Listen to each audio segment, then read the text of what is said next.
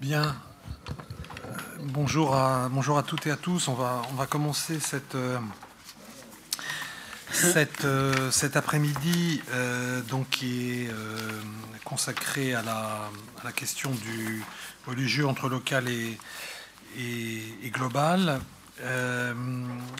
C'est pour certains d'entre vous, je, je, reconnais certains, certains visages d'ailleurs, c'est la deuxième fois que nous voyons l'espace d'une semaine, puisqu'il y a jeudi dernier, nous, avions, nous avions fait le, lancement de, l'ouvrage euh, euh, Religion et politique.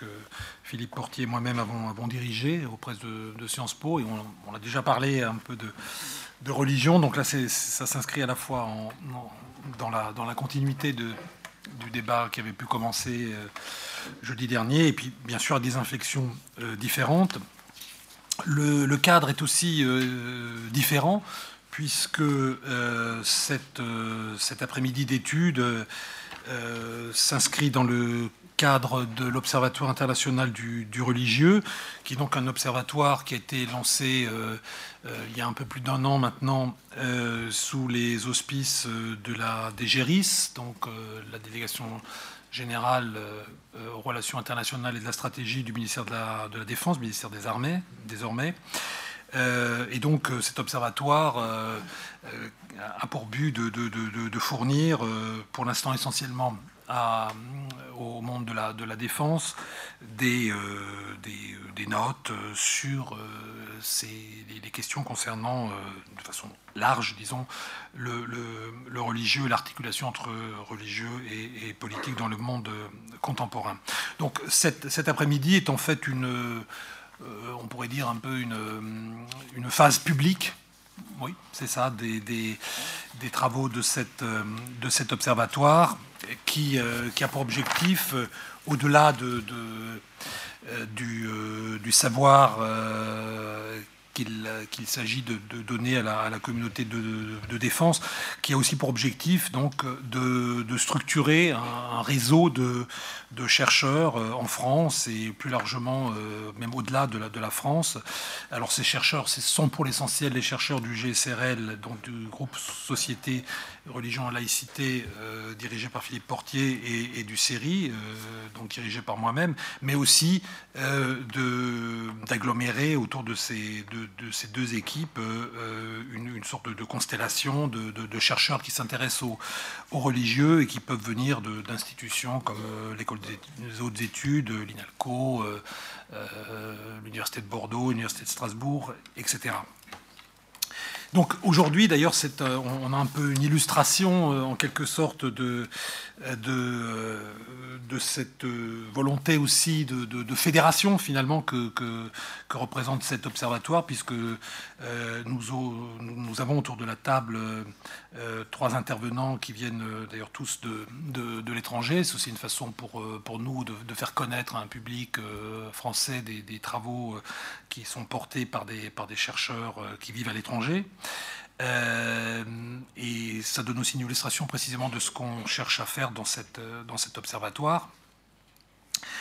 Euh, je les présenterai un tout petit peu plus tard. Euh, avant, je voulais simplement dire quelques petits mots, et, ensuite Philippe prendra le, relais, sur cette question du religieux entre local et global.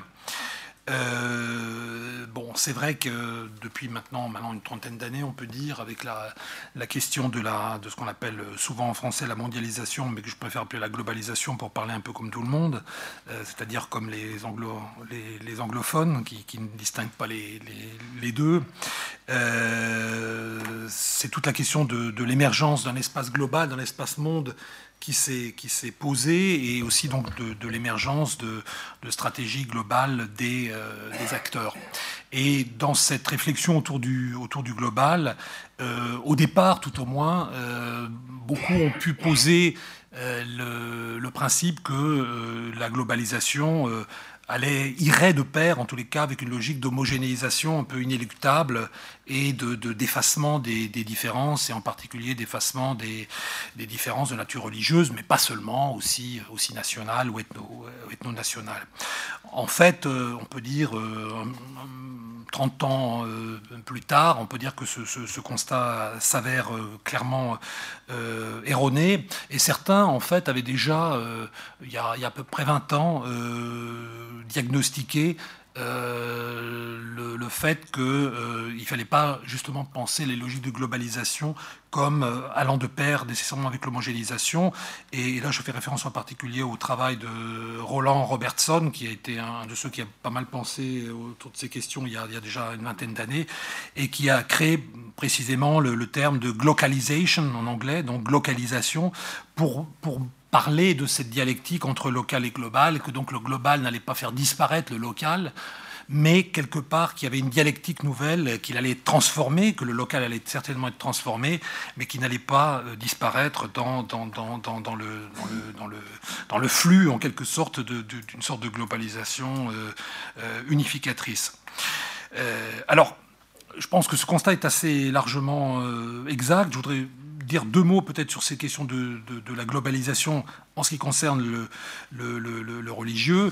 Euh, c'est vrai qu'on on, le constate pour, euh, pour l'essentiel des grandes religions du monde, hein, euh, qui, que ces religions sont plus globalisées aujourd'hui qu'elles ne l'étaient il, y a un siècle. si on prend juste le cas du catholicisme, on voit bien qu'il y a, excusez le néologisme, c'est pas très joli, mais enfin il y a une sorte de... ah mais non, je vais, trouvé autre chose en, en, parlant, une sorte de méridionalisation du catholicisme, on pourrait dire, c'est-à-dire qu'il il est moins européen aujourd'hui qu'il ne l'était il, y a, il y a 50 ans, il est, il est plus, plus asiatique, il est plus africain aujourd'hui qu'il ne l'était, et en ce sens-là, il y a une, sudisation. Bon, voilà, ça c'est peut-être un peu plus juste parce que c'est pas seulement le sud géographique, c'est le sud aussi un peu euh, symbolique. Enfin, le, non-Occident en quelque sorte. Euh, et, ça, c'est un phénomène qui, est assez, qui est assez, euh, clair de, de, en ce qui concerne le catholicisme, mais qui est vrai aussi évidemment pour l'islam, avec le développement des, des, des, migrations vers, vers l'Europe de l'Ouest, la poussée vers l'Asie et aussi euh, la, la, pousser vers, euh, vers, euh, vers l'Afrique qui ne va pas toujours sans problème et sans tension avec d'ailleurs le, le, christianisme. c'est vrai que pour d'autres pour d'autres, euh, pour d'autres religions, c'est moins, moins flagrant.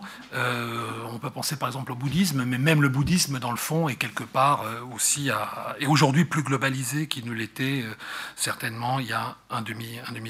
Bref, sans multiplier les exemples, on voit bien, je crois, une tendance hein, vers, vers, vers, vers, quelque chose de plus global. Mais en même temps, et et c'est l'autre point que je voudrais aborder très rapidement, en ce qui concerne le, local, on voit que le local est loin d'avoir perdu sa, pertinence. Euh, si on pense ne serait-ce qu'à toutes les questions tournant autour des pèlerinages, par exemple. Les pèlerinages, ça se fait précisément dans des lieux euh, très localisés euh, et, et, ces pèlerinages persistent. Ils persistent aujourd'hui.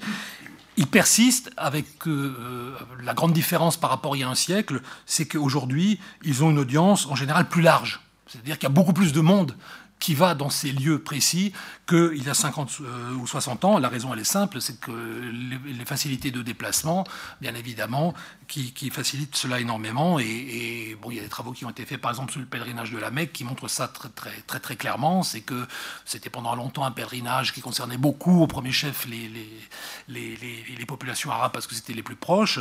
Et aujourd'hui, ça concerne l'ensemble, finalement, des, des, des, musulmans, parce que c'est beaucoup plus facile, évidemment, de se, déplacer aujourd'hui qu'il y a 50 ou, ou, euh, ou 60 ans. Et ce, ce, que je dis là très rapidement du pèlerinage de la Mecque pourrait être euh, évidemment aussi euh, tout fait confirmé par le, je ne sais pas s'il y a un travail qui a d'ailleurs été fait sur ça, ben peut-être Philippe le, sait-il, mais je suis sûr que si on faisait une, étude des, des, différents fidèles qui vont sur la place Saint-Pierre, on aurait certainement une image d'une assez grande diversité du, monde, et certainement plus forte là aussi qu'il y a un demi-siècle. Donc ces, ces, types de, de, Quand on se focalise sur les lieux précis, sur des lieux précis, on voit bien qu'il y a une pertinence de ces lieux, mais qu'en même temps, évidemment, les phénomènes de, de,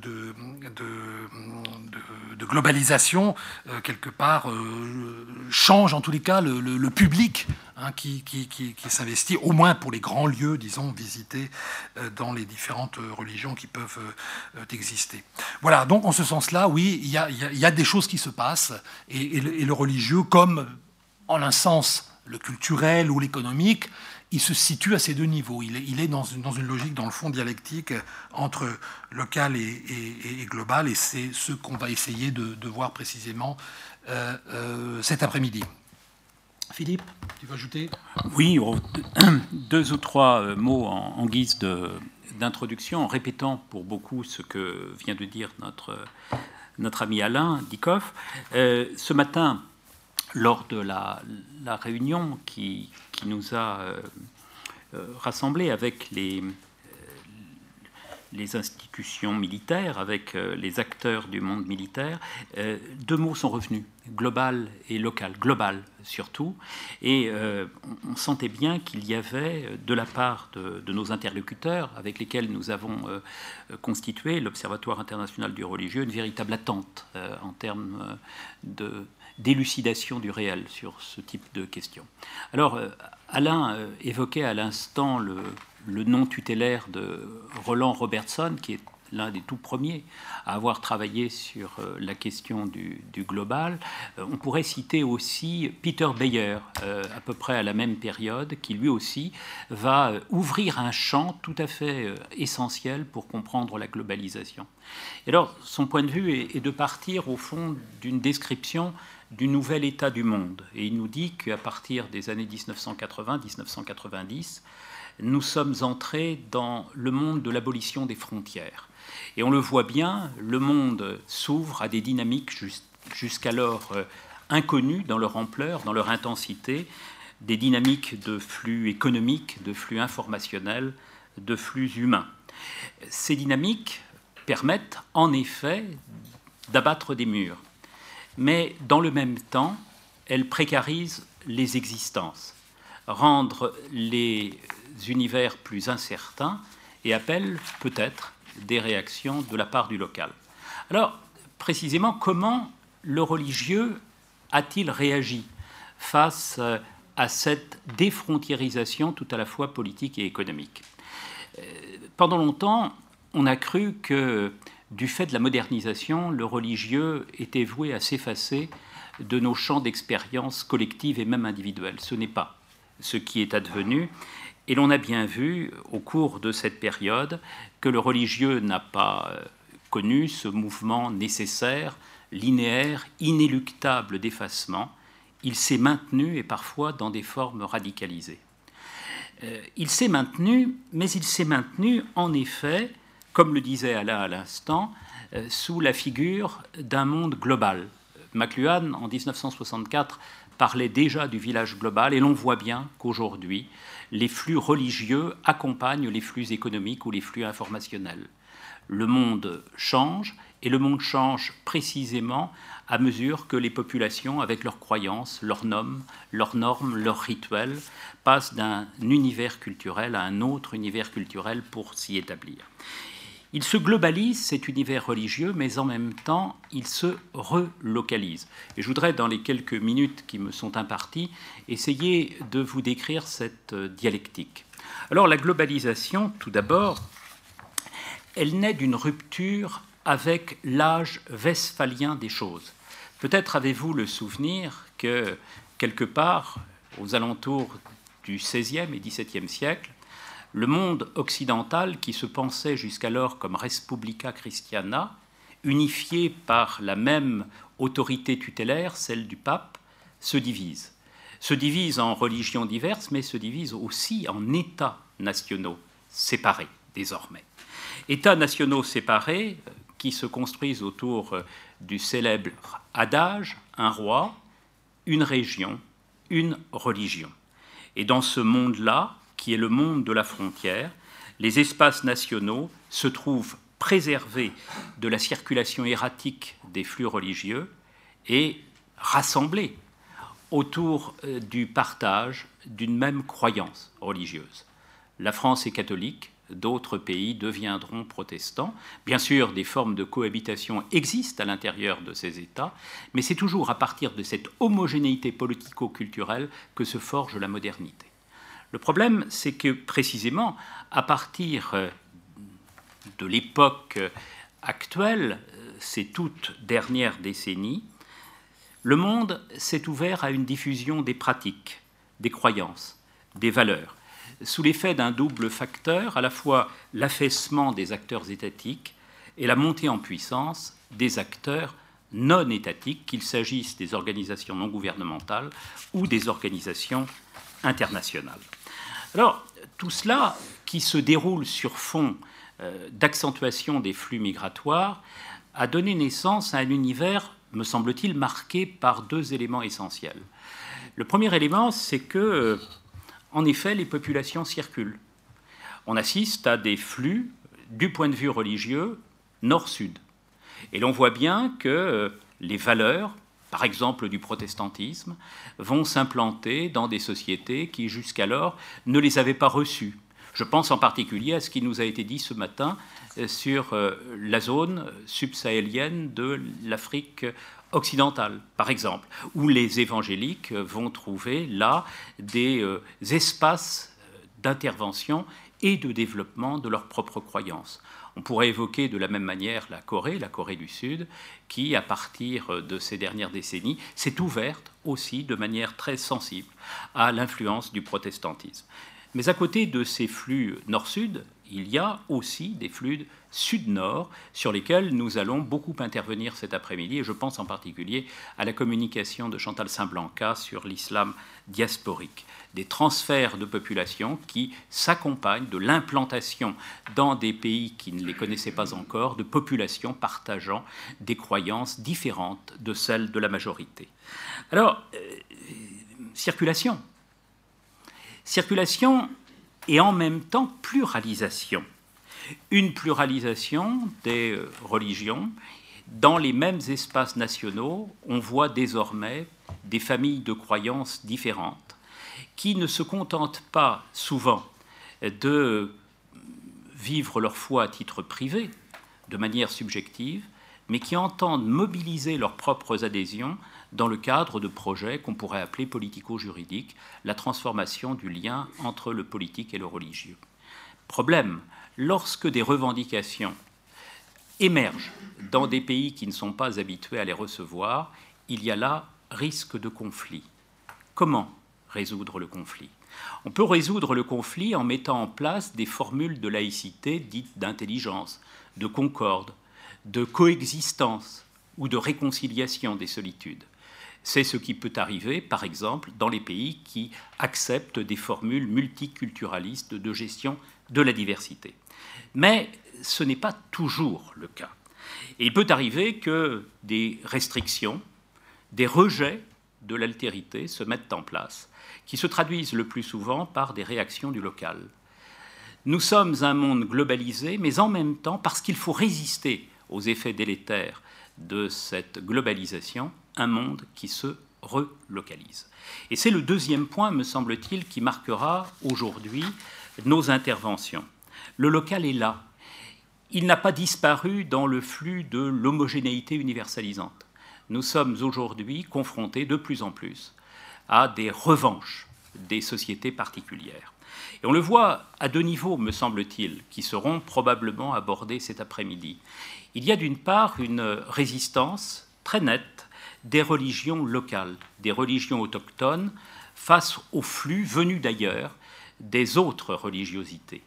Euh, on peut penser de ce point de vue au fait que les religions autochtones, très souvent, viennent hybrider les religions importées. Si l'on prend l'évangélisme au Brésil, il n'est pas une forme pure, c'est une forme qui est localisée et qui reçoit en son sein tous les apports syncrétiques des religions afro-brésiliennes. On pourrait dire euh, la même chose de, du destin de l'évangélisme dans les sociétés africaines, par exemple. Il arrive aussi que les religions autochtones se renforcent dans une sorte d'affirmation de pureté face aux religions importées, En Corée, que j'évoquais tout à l'heure, il y a eu tout un mouvement de protestantisation de la population. Mais en même temps, à mesure que la critique de l'Amérique devenait plus vive dans ce pays, on a retrouvé des croyances et des pratiques ancestrales, comme celle, par exemple, du Qigong. Euh, on dirait la même chose pour ce qui concerne les Caraïbes, avec la redécouverte au cours de ces dernières décennies du culte rastafarien, par exemple. On voit bien qu'il y a là, de la part des populations, face au flux homogénéisant du monde, quelque chose qui relève d'un désir de protection, d'un paradigme du réenracinement. Ce paradigme du réenracinement, on le voit à l'œuvre aussi, du côté des réactions étatiques, les États ne restent pas neutres face à la globalisation du religieux. Et sur ce terrain aussi, ils développent des politiques de relocalisation de leur propre culture. On le voit au plan symbolique à travers, par exemple, les discours autour de la réarticulation entre les nations et les cultures religieuses. On parle souvent, ce fut un thème au cours de ces dernières années particulièrement saillant, des cultures chrétiennes de la France et plus encore des racines chrétiennes de l'Europe. On le voit aussi euh, lorsqu'on franchit plusieurs aires culturelles du côté de l'Inde, avec la réaffirmation d'un lien consubstantiel entre la citoyenneté indienne et l'appartenance à l'hindouisme. Autant d'éléments qui montrent bien que les États ne restent pas neutres face à la globalisation du religieux, mais qu'ils essayent de retrouver des repères dans des enracinements qui viennent en fait de traditions bien plus anciennes. Et puis j'ajouterais pour euh, conclure, en euh, n'apercevant euh, dans cette salle Cathy Rousselet euh, que euh, parfois les États ne se contentent pas de la production de biens symboliques. Ils produisent aussi des biens qui sont des biens juridiques. On le voit par exemple en Russie avec cette idée qu'il faut préserver l'État national contre l'importation de religions exogènes en essayant de rassembler la citoyenneté autour d'une orthodoxie qui se traduit très souvent par des restrictions à la liberté religieuse. Alors on voit au fond le caractère très ambivalent de notre époque qui a été décrit par euh, le concept de Roland Robertson en 1994, le concept de glocalisation. Notre monde est un monde de la plus grande pluralité, de l'hétérogénéité, de la diversité absolue des expériences du monde, mais en même temps parce qu'il est toujours difficile de vivre dans l'incertitude, dans l'indétermination des existences, il y a aussi parallèlement un désir de relocalisation qu'on peut considérer comme la volonté de reconstruire dans le monde de l'incertitude un univers symbolique plus stable. Et je crois que c'est autour, en effet, de cette ambivalence qu'on peut essayer de concevoir aujourd'hui la journée ou la demi-journée qui nous rassemble.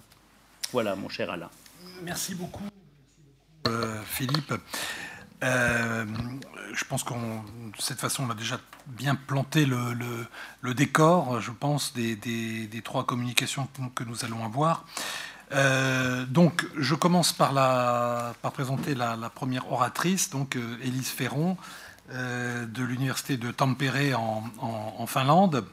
Euh, donc, euh, Élise Ferron a beaucoup travaillé sur les questions de, violence dans les, dans les zones de, conflit. actuellement, elle fait un terrain, m'a-t-elle dit d'ailleurs, difficile, ce que je conçois dans la région des Grands Lacs en, Afrique. elle, a, beaucoup travaillé aussi, et c'est évidemment aussi en lien direct avec notre propos sur les questions de diaspora.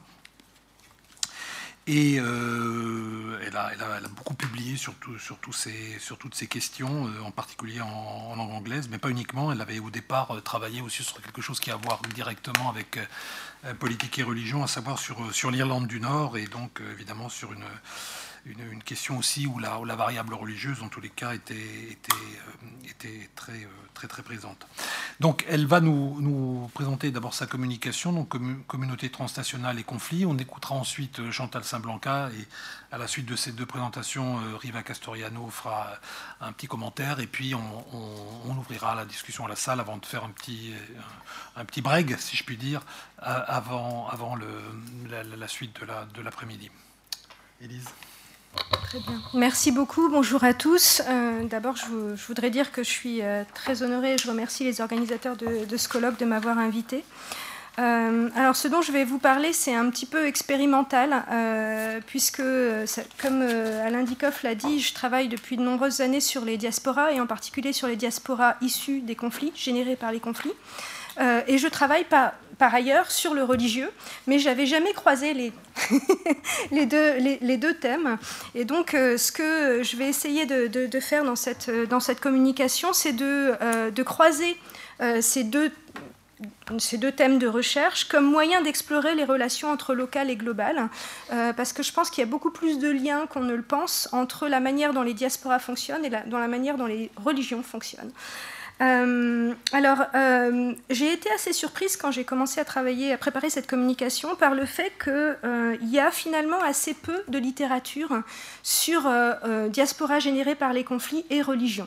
Il y a beaucoup de choses sur religion et migration. Je reviendrai là-dessus. Migration et diaspora, c'est pas la même chose. Euh, et il y, a, euh, effectivement beaucoup de choses sur conflit et religion, mais il y a rarement euh, des travaux qui à la fois traitent du, des diasporas générées par les conflits et du religieux, c'est-à-dire de ces trois thèmes mis ensemble, conflit, diaspora, religion. Alors, ce, qui, ce, que j'ai essayé de faire, c'est de, de spécifiquement m'intéresser aux diasporas. Alors, qu'est-ce qu'est-ce qui est spécifique dans les, dans, dans les diasporas? C'est que euh, diaspora, une diaspora, c'est euh, un groupe euh, de migrants, mais qui est structuré. Euh, donc, euh, qui possède des organisations. Euh, donc, il y, a beaucoup de définitions hein, du concept de diaspora, je vous épargne tout ça, mais notamment dans ce qui fait que, tout, groupe migratoire n'est pas nécessairement une diaspora, c'est une conscience et une solidarité diasporique qui s'expriment notamment dans l'existence d'organisations représentant la diaspora. Donc, autrement dit, tout groupe de migrants n'est pas une diaspora, mais peut devenir une diaspora si, avec le temps, euh, il se structure. Hein, donc euh, il faut vraiment euh, bien, bien garder ça en tête. Donc partant de, cette définition un petit peu, un petit peu large, hein, euh, parce que je, vous épargne les débats, euh, euh, conceptuels autour du concept de diaspora. Hein. Vous savez que les chercheurs aiment ne pas être d'accord sur les concepts. Hein. Moi, ce qui m'intéresse, en fait, c'est de savoir quel rôle la religion joue dans l'importation des conflits en diaspora. Alors, je vais vous expliquer un petit peu. Quand on parle des diasporas générées par les conflits, il y a un concept central qui s'appelle le nationalisme de longue distance. En fait, c'est l'idée que les diasporas générées conflits amènerait avec elles les conflits des pays d'origine. Hein. Et alors, il y a deux configurations en particulier de, ces importations de conflits qui sont particulièrement euh, euh, qui ont été particulièrement étudiées. La première, c'est quand des, pays, des groupes rivaux dans les pays d'origine importent leur opposition dans les pays euh, d'installation, dans les pays dans lesquels ils s'installent. Donc, euh, par exemple, ça va être les affrontements entre diaspora kurde et turcs en Belgique, en Allemagne, aux Pays-Bas, en France. On, en a même eu à Lyon ou à Bordeaux, il me semble, récemment, l'année dernière, il me semble. Euh, bon, donc ça, ça, ça c'est un premier exemple, une première configuration d'importation des conflits. Ensuite, il y a une deuxième configuration d'importation des conflits, c'est quand les activités d'une diaspora génère des tensions entre le pays d'installation et le pays d'origine, ou bien au sein euh, du, pays d'installation, si vous voulez. Alors euh, là, je peux vous donner un exemple assez récent, c'est les, euh, tensions entre les États-Unis et la Turquie provoquées par les activités de Fethullah Gulen, donc qui est exilé aux États-Unis et qui a provoqué des tensions diplomatiques entre la Turquie qui réclamait son extradition, etc. voilà, donc ça, ça c'est un autre exemple. Alors, à partir de là, je vais essayer donc de, ces configurations de voir quel rôle joue la religion dans ces deux configurations d'importation des conflits? Mais pour pouvoir faire ça, il faut d'abord que je réfléchisse à quel est le rapport entre religion et diaspora, et ensuite je passerai plus précisément à la question de comment la religion joue dans l'importation des conflits. Alors d'abord, euh, je vais commencer par une évidence, euh, la religion n'est pas importante pour toutes les diasporas. Euh, et même, elle n'est pas importante pour toutes les diasporas générées par les conflits, pour la bonne raison que parfois, euh, les, euh, la, religiosité initiale des groupes diasporiques est faible, ou bien le facteur religieux n'est pas un facteur important dans le conflit d'origine. Par exemple, au Rwanda, on peut parler des Hutus et des Tutsis, les différences religieuses ne sont quasiment pas existante. Il n'y a, pas de, tendance des Hutus à être plus d'une certaine religion que les Tutsis. Ils sont chrétiens en général, pour, leur grande majorité, mais il n'y a, pas de, division à l'intérieur de la diaspora rwandaise, par exemple, qui est une diaspora très divisée, notamment en Belgique. Euh, il se peut aussi que les diasporas partagent la même religion que les sociétés d'accueil, euh, et donc euh, il n'y a pas vraiment de, tension, si je puis dire, dans, dans l'importation des conflits vis-à-vis de la société d'accueil. mais évidemment, on a toute une série d'exemples de diasporas générées par les conflits où la religion a joué un rôle important ou joue, continue à jouer un rôle important. Historiquement, on peut citer par exemple l'exemple des Arméniens. On sait que la dimension religieuse n'était pas nécessairement la première euh, euh, cause du génocide, mais on sait qu'elle a joué un rôle euh, dans ce génocide. On peut aussi parler du cas sri-lankais ou de certaines vagues de la, de la diaspora libanaise, expliquant la, migration libanaise. Je précise bien de certaines vagues, hein, parce que la diaspora libanaise n'est pas stricto sensu une euh, une diaspora générée par les conflits, parce que c'était aussi une diaspora, euh, certaines vagues de la diaspora libanaise étaient aussi une diaspora de commerce, hein, de, travail. Donc, euh, il, faut, bien garder ça en tête et comprendre que les diasporas générées par les conflits ne sont pas des groupes uniformes. Donc il peut très bien y avoir des sections de ces diasporas qui sont très religieuses et d'autres sections qui le sont beaucoup moins. donc Partant, euh, partant, de là, je crois qu'il faut, dire quelque chose. Alors ça va peut-être vous sembler complètement une évidence, mais je pense que ça mérite d'être répété. Euh, il y a des, de, surprenantes ressemblances structurelles entre la manière dont les religions fonctionnent et dans la manière dont les, les diasporas fonctionnent. Euh, en particulier parce que religion et diaspora ont des structures transnationales pour la plupart d'entre elles. Alors évidemment, il y a des exceptions, euh, pas aux diasporas, parce que la définition d'une diaspora, c'est que par essence, elle est transnationale, mais il y a certaines religions qui ne sont pas transnationales par essence. J'ai cité le cas des Arméniens, par exemple. Euh, ils ont une église à eux, qui est présente qu'en Arménie et en diaspora. Mais sinon, la plupart des religions ont des structures transnationales et aspirent euh, à, à, cette transnationalité, si vous voulez, la plupart d'entre elles en tout cas. Ensuite, euh, euh, religion et diaspora ont des allégeances qui ne sont pas nécessairement nationales, c'est-à-dire que euh, les diasporas, comme on sait, elles peuvent à la fois avoir une allégeance pour le pays d'installation, mais aussi pour leur pays d'origine. Et c'est cette allégeance communautaire qui transcende les différences nationales est aussi présente dans le, dans le phénomène religieux. Euh, et, aussi bien sûr la vision du monde euh, des diasporas, comme la vision du monde des religions, n'est pas euh, limitée par les frontières étatiques. Hein. C'est une pensée qui se veut globale et transnationale dans les, dans les deux cas. Donc on peut, comprendre déjà, rien qu'en partant de ça, que la religion peut constituer un point d'ancrage pour les diasporas, tout autant que les diasporas peuvent constituer un vecteur d'expansion pour les religions, et à la limite, j'ai envie de dire, et vice-versa. Hein. Euh, donc, euh, ce qui est important de, constater en parallèle, et c'est le deuxième point important qu'il faut vraiment avoir en tête quand on parle de religion et diaspora, c'est qu'elles possèdent une autre similitude qui est leur rapport au local. C'est-à-dire que, comme euh, mon, collègue à, ma droite a, a très bien rappelé, les religions peuvent être globales, mais elles se pratiquent au niveau local. C'est pareil pour les diasporas. Parler par exemple de la diaspora libanaise en, Amérique du Sud, c'est parler d'une diaspora qui est différente de la diaspora libanaise en France, par exemple pour vous donner juste, juste, cet exemple-là, ou, de, ou de, des Libanais au Sénégal, par exemple.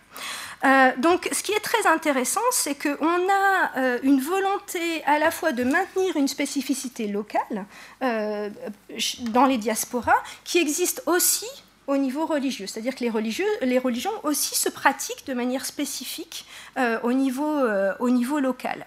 Même les religions dites globales, comme le christianisme, le bouddhisme, l'islam, etc., sont pratiquées de manière spécifique au niveau local. Donc on a vraiment, euh, je pense, la, tension glocale, hein, si, je, puis me permettre de reprendre ça, euh, ce terme-là, euh, est, très forte quand on, pense au lien entre, religion et diaspora. C'est-à-dire qu'ils sont à la fois, ce sont des, des entités, je ne sais pas trop comment, quel terme utiliser, ce sont des entités qui sont à la fois globales, mais aussi locales, très ancrées dans le local. et donc pour ceux qui se sentent déracinés parmi les, membres des diasporas, c'est-à-dire ni vraiment intégrés dans les sociétés d'installation, ni vraiment à l'aise dans, leur pays d'origine, le lien local offert par la religion résonne de manière particulièrement forte. C'est très, très attractif pour eux. Et donc, ce qu'on peut dire, si vous voulez, c'est que la dilution des liens avec euh, la culture du pays d'origine, qui, est, euh, souvent, qui souvent euh, s'effectue avec le passage des générations en diaspora, si elle n'est pas compensée par une bonne intégration dans les sociétés d'installation, amène d'une manière, alors pas automatique, mais amène souvent à un réinvestissement ou un investissement dans le domaine religieux, mais qui n'est pas nécessairement lié au pays d'origine. Donc euh, ça, je vais y revenir euh, plus tard. C'est-à-dire que c'est le lien global de la religion qui, qui devient intéressant, ce n'est pas nécessairement la religion telle qu'elle est pratiquée dans le pays d'origine. Euh, alors, euh, bon, il y a, d'autres points euh, sur lesquels je vais passer plus rapidement parce qu'ils sont bien connus, notamment le fait que le mouvement diasporique, comme le mouvement migratoire en général, peut générer un, retour aux religieux qui n'est pas nécessairement immédiat d'ailleurs. Hein. Parfois, on a des retours aux religieux plusieurs générations ou plusieurs décennies après que le mouvement migratoire ait eu lieu. Mais euh, ce qui est très intéressant euh, de voir, c'est que euh, ce retour au religieux peut s'expliquer par enfin, est particulièrement fort pour les diasporas qui ne partagent pas la religion majoritaire dans le pays d'installation. C'est-à-dire qu'il y a une nécessité de réinventer pour elles leur pratique, de réinventer la communauté religieuse au niveau local, de recréer du, recréer du sens, de recréer du lien, donc qui amène à un réinvestissement euh, au, niveau, au niveau local. Et donc la religion devient pour beaucoup de, de diasporas un espace majeur de socialisation, si ce n'est pas l'espace majeur de socialisation, parfois au détriment euh, d'autres activités, euh, que ce soit des activités culturelles, linguistiques, etc. etc. Euh, bon, il y a aussi beaucoup de travaux, là aussi je vais passer rapidement parce que c'est bien connu, sur euh, euh, la manière dont l'intégration socio-économique influe sur l'intensité du sentiment religieux en, diaspora et dans les, parmi les migrants en général. Et donc on a, on a euh, des travaux qui ont bien établi que plus les groupes se sentent discriminés, que cette discrimination soit réelle ou pas, plus le retour au religieux euh, euh, est important, plus l'investissement dans le religieux est important. Alors ce qui est intéressant, c'est que ces, processus sont assez, en fait assez complexes, c'est-à-dire que on, a, on peut avoir des groupes qui a priori étaient opposés dans les pays d'origine qui, par euh, euh, l'homogénéisation de leur statut socio-économique dans les pays d'installation, se rapprochent dans les pays d'installation. Donc euh, un exemple qui est très intéressant, c'est par exemple l'exemple des, des gangs de jeunes sud-asiatiques dans, euh, à Londres et au Royaume-Uni en général. Et euh, la plupart de ces gangs, en particulier, je pense alors ceux qui sont musulmans et ceux qui sont hindous, vont s'allier de manière qui n'est pas nationale. C'est-à-dire qu'on va avoir dans certains gangs, par exemple, des Pakistanais avec des musulmans d'Inde. donc on, voit que le... et il y a des très bons travaux d'ethnologues qui ont montré comment les liens entre ces jeunes venant de originellement, enfin, dont les parents ou les grands-parents étaient de nationalités différentes, euh, euh, se euh, solidarisent pour des questions de statut socio-économique notamment. Hein. donc ça va favoriser ce retour, cette, importance plus grande des appartenances religieuses qui transcendent les, les solidarités nationales. Alors, euh, je ne veux pas prendre trop, trop de temps, mais je pense qu'il il faut, euh, sur, sur, ce premier point donc de lien entre diaspora et, euh, religion, c'est qu'il faut bien comprendre que dans les religions comme dans les diasporas, il y a une tension entre les aspirations et la nature transnationale des religions et des, diasporas, et en même temps le caractère local et contextualisé de leurs expressions. C'est-à-dire que dans les deux cas, on a, on a cette tension qui s'exprime. Qui alors, comment ça, euh, s'exprime pour les diasporas générées par les conflits, spécifiquement? Alors, je suis obligée de généraliser parce que euh, mon exercice est un, exercice plutôt intellectuel qu'un exercice à, partir de, données euh, ethnographiques. Hein. mais ce qu'on sait, c'est que de toute façon, dans les diasporas générées par les conflits, la manière dont le conflit est importé change la nature de ce conflit. C'est-à-dire que, par exemple, la manière dont les hindous et les musulmans d'Inde s'affrontent, entre guillemets, euh, par exemple au Royaume-Uni, est différente de la manière dont ils s'affrontent, pas simplement parce que ça fait beaucoup moins de morts au Royaume-Uni qu'en Inde, mais aussi parce que les symboles qui sont mis en avant, les types de discours qui sont mis en avant sont différents de ceux qu'on a en Inde. Alors certes, on dit oh oui, c'est la même chose, c'est des hindous et des musulmans qui s'affrontent. Non, en réalité, le conflit est différent, mais ils utilisent les mêmes labels, si vous voulez, les mêmes étiquettes. Donc, euh, ce qui est intéressant, c'est de voir que euh, euh, a, on, a, cette autonomisation, si vous voulez, du conflit en diaspora, qui souvent est accompagnée par ce qu'on appelle un processus de retraditionnalisation. donc, qui va valoriser les valeurs, les symboles et des traditions culturelles qui peuvent être religieuses, qui sont perçues comme importantes pour l'identité du groupe.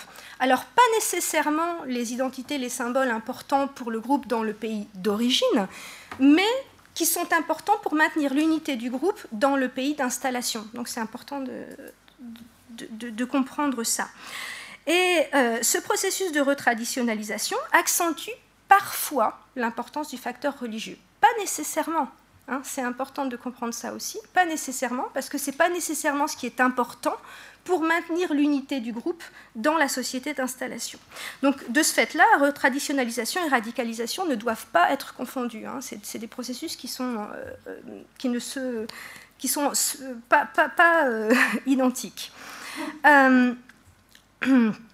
Donc, euh, de plus, euh, quand on regarde la manière dont les croyances religieuses s'expriment euh, pour les diasporas issues des conflits ou générées par les conflits, on voit que cette expression du religieux est largement déconnectée des contextes et des divisions d'origine. et donc, si vous voulez, on, peut pas, on peut pas, on peut en conclure, enfin, on peut en conclure, on peut, on peut faire l'hypothèse que la religion n'est pas forcément euh, euh, un facteur euh, d'explication des épisodes d'escalade de la violence en diaspora. C'est-à-dire que ce qui, les, si on reprend la configuration de conflit dont je parlais tout à l'heure, la première configuration d'importation des conflits, donc deux groupes, par exemple, je sais pas, les Hutus et les Tutsis qui, en, Belgique, ou les Kurdes et les, Turcs en Allemagne, si on prend ce genre de, configuration de conflit en diaspora, le facteur religieux ne semble pas provoquer en lui-même d'escalade dans ces conflits. Donc par exemple, je, suis désolée, je reprends toujours le même exemple, l'exemple des, hindous et des musulmans euh, euh, d'Inde. Euh, enfin, les diasporas d'Asie du Sud en, Grande-Bretagne, on s'aperçoit que alors certes, ils ont des, festivals religieux, etc., différents, mais s'il y a, s'il y a des, des affrontements physiques, c'est plutôt à cause des matchs de cricket, par exemple. Hein, euh, ça va plutôt être parce qu'ils soutiennent des équipes de cricket différentes. C'est pas nécessairement au moment des, festivals religieux et c'est pas nécessairement autour de questions euh, religieuses. Euh, mais c'est vrai quand même que ce réinvestissement religieux peut renforcer les divisions entre groupes religieux en diaspora parce qu'il tend à diminuer les possibilités d'interaction entre groupes. Hein, puis à cause de ce dont je parlais tout à l'heure, c'est-à-dire le fait que les espaces de socialisation pour les diasporas qui sont religieuses tendent à être des espaces religieux. Hein, c'est-à-dire qu'au détriment d'autres espaces, au détriment des écoles, au détriment euh, des, je sais pas, des ateliers culinaires, etc., etc., ils vont plutôt se rencontrer à l'église qu'ailleurs. Et donc, ça, euh, fabrique des groupes assez euh, hermétiques, si vous voulez, les uns aux autres. Alors évidemment, il y a aussi le contexte politique qui, euh, qui a un impact. Euh, ça aussi, c'est bien connu, notamment euh, la manière dont le, multiculturalisme peut nourrir l'importance des leaders religieux. dans certaines sociétés et peut aussi favoriser l'affirmation de certaines identités religieuses. Alors il y a notamment des différents travaux, encore une fois sur les hindous, ils ont été beaucoup étudiés, les, hindous de de Grande-Bretagne. Euh, il y, a des études sur, euh, sur les hindous qui montrent notamment euh, comment le fait de s'affirmer comme hindou en Grande-Bretagne était aussi une manière de s'affirmer comme britannique. C'est-à-dire que ce n'était pas nécessairement s'affirmer comme quelqu'un de différent, c'était une manière d'affirmer son appartenance à la communauté nationale tel qu'on nous demande de l'affirmer, c'est-à-dire au travers d'identités qui peuvent être ethniques ou religieuses, etc. Donc ça aussi, ce sont des, travaux qui sont bien connus. Alors certains de ces euh, Monsieur Portier euh, euh, l'a rappelé avant moi, certains de ces entrepreneurs religieux sont aussi téléguidés par les pays d'origine, hein, qui ils essayent de contrôler ces, ces, expressions religieuses. Donc on a, on a, par exemple le rôle de l'Inde dans, dans, la diffusion de l'idéologie hindoutva, par exemple, dans, différents pays de la diaspora, ou alors le, le, rôle du, Pakistan dans euh, dans, le, la nomination des imams et des soufis euh, euh, dans la diaspora, ou encore on a la même chose dans le cas de la Turquie et du Maroc, hein, où les pays d'origine mandatent des imams dans les diasporas. Mais on a aussi le rôle de, certains médias communautaires qui jouent un rôle aussi dans ces, dans ces, dans ces affirmations religieuses. Je pense à par exemple des télévisions comme Al Jazeera, euh, alors c'est pas parce qu'elles sont musulmanes, mais c'est parce qu'elles ont tendance à mettre l'accent sur des événements qui se produisent dans l'espace musulman et qui donc vont favoriser une, identification non pas tellement au pays d'origine, mais à la communauté musulmane euh, dans son ensemble. Hein. Donc ça accroît cette déconnexion qu'on a entre des, euh, des, diasporas ancrées dans le local et même leur pays d'origine et la religion au niveau local, si vous voulez. Donc il y a des, mécanismes de, solidarité et d'identification qui ne suivent plus nécessairement euh, les appartenances nationales. Euh, et alors ce qui, euh, est d'une certaine manière problématique, c'est que très souvent, pour les diasporas générées par les conflits, le retour au religieux est étroitement associé aux faits conflictuels. C'est-à-dire qu'on a très souvent euh, une, articulation entre le fait de se proclamer d'une certaine religion et euh, la préoccupation vis-à-vis d'un certain conflit. Et ça suit un registre de la victimisation, c'est-à-dire euh, j'ai l'impression d'être victime de, discrimination ou de ségrégation dans le pays d'installation. Et donc je m'identifie à d'autres victimes qui appartiennent à ma, communauté religieuse qui sont ailleurs. Hein. Donc il euh, y a un lien entre les discriminations subies ici, qu'elles soient réelles, la, perception de, discrimination subie ici, et l'envie de s'engager là-bas. Donc le euh, le meilleur exemple de ça, euh, c'est l'exemple du militantisme en faveur de la Palestine. c'est fascinant de voir que la plupart des euh, organisations euh, qui militent en faveur de, la Palestine, par exemple de, la création d'un État palestinien, comportent très peu, voire aucun Palestinien parmi leurs membres. Hein. Mais il y a cette, identification à la cause palestinienne, hein, et donc il y a certains auteurs comme Smith par exemple qui parlent de, de la Palestine comme d'un conflit globalisé. Hein. C'est un conflit qui euh, interpelle les musulmans où qu'ils soient et qu'ils font leur. Hein, euh, en, vertu de, cette connexion par la victimisation euh, euh, qu'ils ressentent. Donc, donc, ce qui est intéressant, c'est de voir que c'est le processus de migration lui-même et ses conséquences qui peut accroître l'importance du, religieux dans les diasporas générées par les conflits, mais d'une manière qui n'est pas nécessairement directement liée aux religieux dans le pays d'origine. C'est-à-dire que si vous voulez comprendre le rapport des diasporas aux religieux, il ne faut pas nécessairement passer par la manière dont la religion est pratiquée dans le pays d'origine. Hein, euh, il, y a une certaine déconnexion. Alors, je vais, euh, je vais conclure parce que je pense qu'il me reste plus beaucoup de temps. Euh, y a, si je ne vous ai pas complètement perdu, vous vous souvenez peut-être qu'il y a deux configurations d'importation des conflits en diaspora. Le premier, deux groupes qui s'affrontent, par exemple les Kurdes et les Turcs en Allemagne, par exemple, ou les Hutus et les Tutsis euh, en Belgique. Si euh, on prend cette première euh, configuration, qu'est-ce qu'on peut conclure de tout ce que je viens de dire?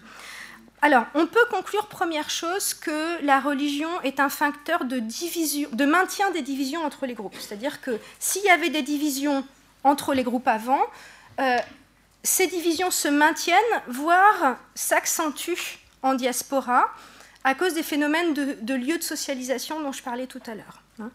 Euh, donc il y, a, bon, ça, peut aussi, la religion peut aussi, avec le temps, devenir un facteur important de division entre des groupes, alors qu'elle ne l'était pas au moment de la migration. Là, je vais vous reprendre un exemple, désolé, vous reprendre un exemple d'Inde. C'est l'exemple de la diaspora sikh. Euh, vous savez euh, sans doute que euh, l'armée indienne a attaqué un des lieux sacrés de, la, diaspora, enfin non pas de la diaspora, des Sikhs en 1984. Hein, C'était le, temple doré à Amritsar. Et c'est à ce moment-là que beaucoup de Sikhs qui étaient en diaspora ont pris conscience du fait que ben non, ils étaient différents du reste de la diaspora euh, indienne et qu'il fallait qu'ils défendent leur identité religieuse, spécifiquement leur identité de sikh religieux. Et ça, c'est arrivé alors que certains avaient parfois quitté, c'est arrivé parfois presque 40 ans hein, après que, euh, que la plupart d'entre eux avaient quitté l'Inde. Hein. donc ce n'est pas au moment de la migration que le retour aux religieux a eu lieu, c'est en réaction à un événement euh, qui qui a eu lieu dans le pays, euh, dans le pays euh, d'origine. Bon, mais ce n'est pas forcément dans le pays d'origine. Hein. Euh, pensez par exemple à l'impact du 11 septembre sur la perception des musulmans. Ça, je pense que ma collègue Chantal, qui va parler après moi, en, parlera certainement. donc, la manière dont, des événements globaux hein, peuvent aussi rappeler aux diasporas leurs identifications religieuses la deuxième configuration, c'était quand les activités d'une diaspora ou d'une partie de ses membres génèrent des tensions soit dans le pays d'accueil, et des violences dans le pays d'accueil, soit entre le pays d'accueil et le, pays d'origine. Alors euh, là, on a très clairement, euh, quand, la religion de la diaspora est minoritaire dans le, pays d'accueil, on a très clairement un risque, effectivement, euh, d'intensification euh, des difficultés d'intégration et éventuellement donc, de création de ressentiments qui sont euh, instrumentalisés, on peut dire, ou qui sont politisés par, par des entrepreneurs politiques.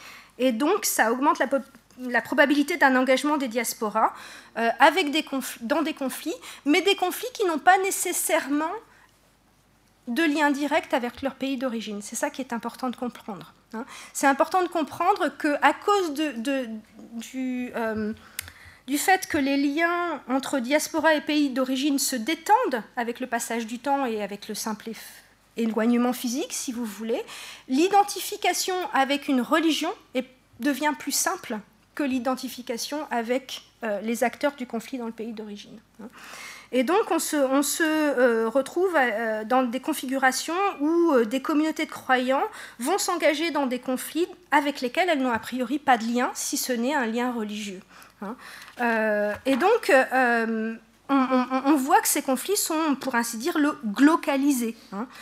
et cette configuration est favorisée par le déracinement et le manque d'intégration de certaines diasporas. Hein. elle, témoigne, à mon sens, d'un besoin d'appartenance Hein, euh, soit une communauté religieuse perçue comme globale, soit euh, euh, une, aux sociétés d'accueil, mais les sociétés d'accueil ne peuvent, peuvent, pas toujours le faire.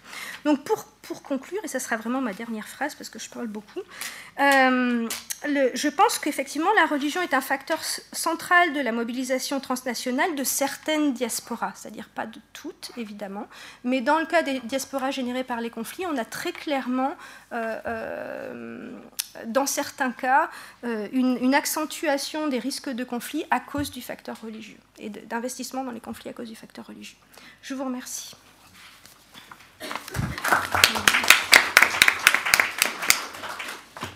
Merci beaucoup, euh, Élise. Non, une demi-heure, c'est parfait. Euh, bon, merci en tous les cas pour cette approche, je crois, tout, en nuance et qui, a, qui essaie de restituer justement la, complexité de, cette articulation entre, diaspora et, religion. Euh, je pense qu'on poursuivra en tous les cas sur cette question de, diaspora à travers une focale plus, euh, euh, plus sur la question de, l'islam avec euh, Chantal Saint-Blanca, qui est professeur de, à l'université de, Padoue, en, Italie, Padova, et qui a beaucoup travaillé sur les, justement sur les, sur les, alors je ne sais pas s'il faut les appeler en effet juste les migrants, c'est sûr, mais est-ce que ces migrants constituent-ils une diaspora? La question est ouverte. On aura peut-être quelques éléments de, de, de, réponse. En tous les cas, elle a énormément travaillé sur, euh, sur, les, sur les groupes euh, euh, migrants musulmans en, en, Italie de façon plus large en Europe. Elle a été engagée dans, beaucoup de, programmes de recherche sur ces, sur ces thématiques et, a énormément publié aussi sur ce thème. Et donc, elle va précisément aborder cette question des, des liens entre islam et, et diaspora. Je vous en prie merci beaucoup. Je remercie Alain Dikov et le série de m'avoir invité. Je ne sais pas si j'ai bien fait d'accepter, parce que quand j'ai dû remettre en cause euh, plus de 30 ans de travail, je suis entrée un peu en crise. Alors, euh, mais merci, parce que c'est un exercice intellectuel très salutaire. Alors, euh, j'ai intitulé ça L'islam en diaspora, un premier bilan critique. Je vais peut-être sauter le concept, comme a fait ma collègue, je tiens à dire quand même que c'est grâce à Régine Azria, qui n'est plus parmi nous malheureusement, et à qui je dédie aujourd'hui cette intervention, que la catégorie euh, est entrée euh, dans mon travail de recherche et n'en est plus sortie. Euh, bon, les premiers travaux, c'était 95-97, hein, l'islam de la diaspora en Italie, et puis le dernier ouvrage que j'ai publié en janvier, ce n'est plus sur l'islam, mais sur la diaspora scientifique italienne en Europe, sous le titre Chercher ailleurs. Vous savez, les fameux cerveaux en fuite. C'est une diaspora aussi, la diaspora scientifique. Euh, je vais sauter un peu le concept, je recalibre mon intervention en fonction de ce qu'a dit Élise. Euh, ce que je veux expliquer, c'est que ce qui m'a toujours intéressé dans le concept de diaspora, c'est la dimension heuristique du concept. C'est-à-dire que si on utilise la catégorie comme un passeport d'entrée, ah non, ça, c'est pas une diaspora, ça, c'en est une, c'est réducteur. Moi, je l'ai utilisée comme un outil opératoire de recherche parce qu'elle elle offre, à mon avis, un potentiel insoupçonné et ouvre des fenêtres de lecture sur l'interaction, l'interaction sociale. Et l'altérité, c'est ça. Donc, euh, deux définitions quand même, pour que vous compreniez bien euh, les dimensions contradictoires du modèle euh, diasporique. Celle de Vertovec, qui est très connue, enfin je l'ai en anglais mais je la traduis, diaspora, euh, les diasporas naissent de quelque forme de migration bien sûr, mais toute la migration n'implique pas euh, une conscience diasporique. Et toutes les communautés transnationales impliquent des diasporas, mais toutes les diasporas ne développent pas le transnationalisme. Puis il y a une autre définition que je trouve très intéressante aussi, qui nous ramène à notre, catégorie de localisation, c'est celle de Werner, de Nina Werner, qui nous rappelle scrupuleusement que la diaspora est une forme sociale particulière, euh, qui s'inscrit dans un contexte situationnel particulier. Et une chose sur laquelle j'insiste, c'est que c'est une expérience vécue par les acteurs. Ce n'est pas une condition abstraite, ce n'est pas un concept. C'est sur leur peau qu'ils vivent ça. Hein. Donc, selon elle, les diasporas sont à la fois ethnique parochiale, c'est-à-dire locale, de clocher, si vous voulez, et cosmopolitane. Les deux cohabitant d'ailleurs. Pour moi, le concept représente une loupe d'agrandissement pour étudier comment des acteurs sociaux réussissent à construire, hors du contrôle national et politique, une sorte d'extraterritorialité virtuelle. Une forme de géographie mentale, c'est ce que font aussi les scientifiques, hein, qui accompagne toute mobilité dans le temps et dans l'espace et consent ainsi de renouer le fil d'un ailleurs symbolique, soit à la terre ou à la croyance d'origine, dans mon cas l'islam, qu'à la terre d'installation, qu'elle soit provisoire ou non, qu'ainsi qu'à tous les autres territoires potentiels existants. Parce qu'en fait, les diasporas, elles circulent hein, de la terre d'origine au pays d'installation et entre chaque pays d'installation, pas tous. Hein. Quelles étaient mes hypothèses de départ par, par rapport au champ étudié? L'émergence d'un islam européen, mosaïque composite d'ethnie, de nationalité, de traditions religieuses multiples, sunnisme, chiisme, soufisme, écoles juridiques différentes Pouvait-il se transformer en une unité diasporique? A priori non. Cette évolution impliquait que les musulmans européens veuillent s'approprier les trois caractéristiques de l'autonomie diasporique. La gestion et le maintien de leur altérité autour de la mémoire religieuse, cette extraterritorialité qu'ils partagent malgré leur diversité interne, ce qu'il commun apparemment entre un, un Iranien chiite et un Turc sunnite, l'élaboration d'une identité collective où chacun puisse se retrouver, qui redéfinisse les normes de l'appartenance, mais qui se pose dans le temps une reformulation continue des frontières identitaires par rapport aux sociétés d'origine, comme par rapport aux sociétés d'implantation. Et enfin, le choix de l'intégration dans les sociétés d'implantation à travers des stratégies différenciées. Depuis le début, j'ai considéré que la diaspora, la condition diasporique, comme une, opportunité sociale pour ses membres comme pour les sociétés où elle s'affirme. C'est ça mon hypothèse.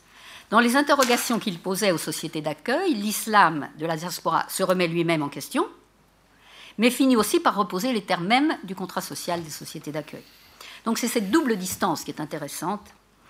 Euh, et plus qu'un network, plus qu'un réseau transnational, les diasporas sont, à mes yeux, des sujets d'une modernisation réflexive, où ils doivent manipuler individualisation et globalisation. Mais ce sont les deux faces d'une même médaille. Ils doivent en fait conjuguer la reconstruction euh, du lien entre le particulier et l'universel. Quel bilan peut-on tirer après plus de 20 ans de recherche? Bah, D'abord que l'émergence et la consolidation euh, de la diaspora ne va pas de soi. Elle implique une conscience émotive d'appartenance et une construction mémorielle de l'expérience construite sur plusieurs générations. Donc pour moi, aujourd'hui, c'est un processus qui s'inscrit de toute façon dans la longue durée et qui, pour se maintenir, doit être alimenté continuellement. Donc l'islam en diaspora aujourd'hui, c'est encore un work in progress. Dans le contexte européen, surtout, et la lecture est d'autant plus difficile que l'arrivée des musulmans euh, s'effectue différemment sur l'ensemble des territoires européens. Dans les années 50-60, comme phénomène postcolonial pour la France, la Grande-Bretagne, la Belgique, mais à partir des années 75-80, pour d'autres comme l'Espagne, la Grèce, la Scandinavie ou l'Italie, où la deuxième génération fait aujourd'hui son entrée seulement sur le marché du travail, sans avoir encore accès à la citoyenneté, comme nous le rappelle l'actuel conflit italien sur le Ius On attend encore que le Sénat vote. Et c'est depuis 2011 qu'ils ont demandé un référendum, alors pas seulement les musulmans, mais toutes les secondes jeunes générations immigrées. L'expérience diasporique s'articule autour de deux logiques, et là je suis assez d'accord avec euh, ce qu'a soulevé euh, Élise, qui s'enchevêtrent, se superposent parfois. C'est pas aisé de les démêler. Hein. Certains, euh, elles oscillent aussi en fonction des stratégies des acteurs. Certains opèrent majoritairement au sein d'une dimension transnationale. Ce sont en particulier les entrepreneurs religieux, comme nous allons le voir. D'autres s'investissent beaucoup plus dans le local, redéfinissant euh, frontières identitaires et stratégies euh, d'inclusion et circulent peu. Car le déplacement, pour tous ces acteurs, ne s'effectue pas seulement dans l'espace, c'est un déplacement sur le sens même que tu donnes au choix de la dispersion. C'est une source constante d'instabilité qui certes épouse notre globalisation, notre modernité, etc. Mais comme le rappelle Apadouraï, pour certains membres de la diaspora, qui sont moins cosmopolites que d'autres et qui ont aussi moins de ressources socio-économiques, cela représente un coût émotionnel quotidien fort élevé au niveau de la gestion identitaire. Euh, je voulais euh, insister aussi sur le fil rouge qui a accompagné toutes mes recherches. Les acteurs diasporiques euh, tentent d'échapper au contrôle qu'exercent les gouvernements d'origine comme ceux des territoires d'implantation. Ils ont souvent des citoyennetés multiples.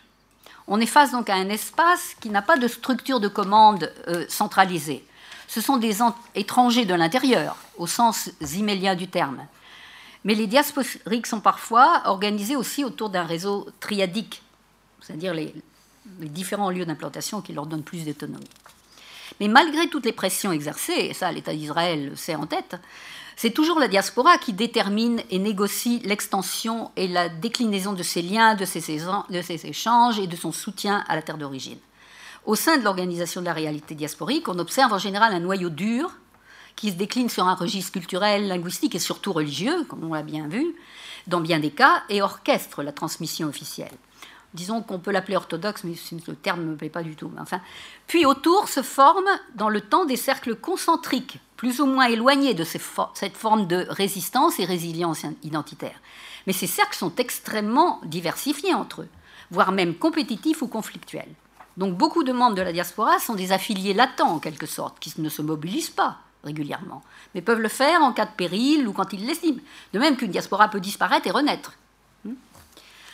Mais j'aurais tendance avant tout à épouser l'analyse de Federico Raola, quand il souligne que la diaspora ne meurt pas quand elle s'assimile à son lieu d'implantation, quand augmentent les unions mixtes ou quand elle se sécularise, mais bien plutôt quand s'affirment en son sein des dimensions univoques de l'identité. Alors là, elle est morte. Et en ce sens, euh, l'approche de Zimmel est, si vous voulez, extrêmement utile pour comprendre les mécanismes du vivre et le type d'interaction. Parce que pour Zimmel, l'altérité, ça n'existe pas en tant que telle. Elle est construite dans l'interaction avec la société euh, pour les diasporas où elles sont implantées. Et c'est cette dimension relationnelle de l'altérité au sein du social qui fait sens. C'est un véritable changement de paradigme, car Zimmel ne questionne pas l'altérité comme une essence historiquement située, mais la relation sociale qu'elle provoque. Donc c'est à partir de cette relation dialogique que l'on mesure l'ambiguïté et l'ambivalence de la définition identitaire. C'est un processus inéluctable du social. On ne peut pas le contourner, ça. Ce n'est pas la peine de rêver. Et donc c'est un fondement déstabilisateur de l'ordre social, mais c'est en même temps une catégorie cognitive qui permet de comprendre les tensions qui sont inhérentes à la sociabilité. Et Zimmel, insiste beaucoup sur ça. Et il dit que tout n'est pas négociable, et ça il faut qu'on se le mette en tête, tout n'est pas négociable, et que nous sommes tous, même sans être musulmans, au sein d'un groupe, mais jamais complètement. Et dans ce processus inachevé de la globalisation, Beck nous dit L'utilité sociale de l'incertitude permet d'affronter un dialogue constructif entre plusieurs certitudes religieuses qui sont toutes en recherche de vérité. Donc il ne s'agit pas de relativisme, mais d'une confrontation souvent conflictuelle, comme on l'a bien vu, euh, susceptible d'amorcer un discours critique sur la négociation des valeurs. Et l'islam et l'Europe, c'est ça. C'est ici que l'islam diasporique fournit les bases d'un débat utile à la juridiction nationale et internationale et à la construction d'une coexistence respectueuse du pluralisme religieux. La conception d'un universalisme pluriel ne s'élabore donc pas entre des cultures religieuses sans certitude. Ces dernières ne considèrent pas pour autant la diversité comme un risque. Loin du théâtre d'ombre des fondamentalismes d'aujourd'hui, qui pensent détenir la vérité et nous l'imposer. Disons que cette perspective théorique, c'est ça qui m'a le plus aidé pour comprendre l'interaction de la diaspora avec nos sociétés. C'est comme ça que je les ai lus. Et ça m'a permis d'approfondir les mécanismes de globalisation qui caractérisent aujourd'hui les communautés musulmanes d'Europe presque davantage que leur dimension transnationale, même si je vais aujourd'hui parler des deux.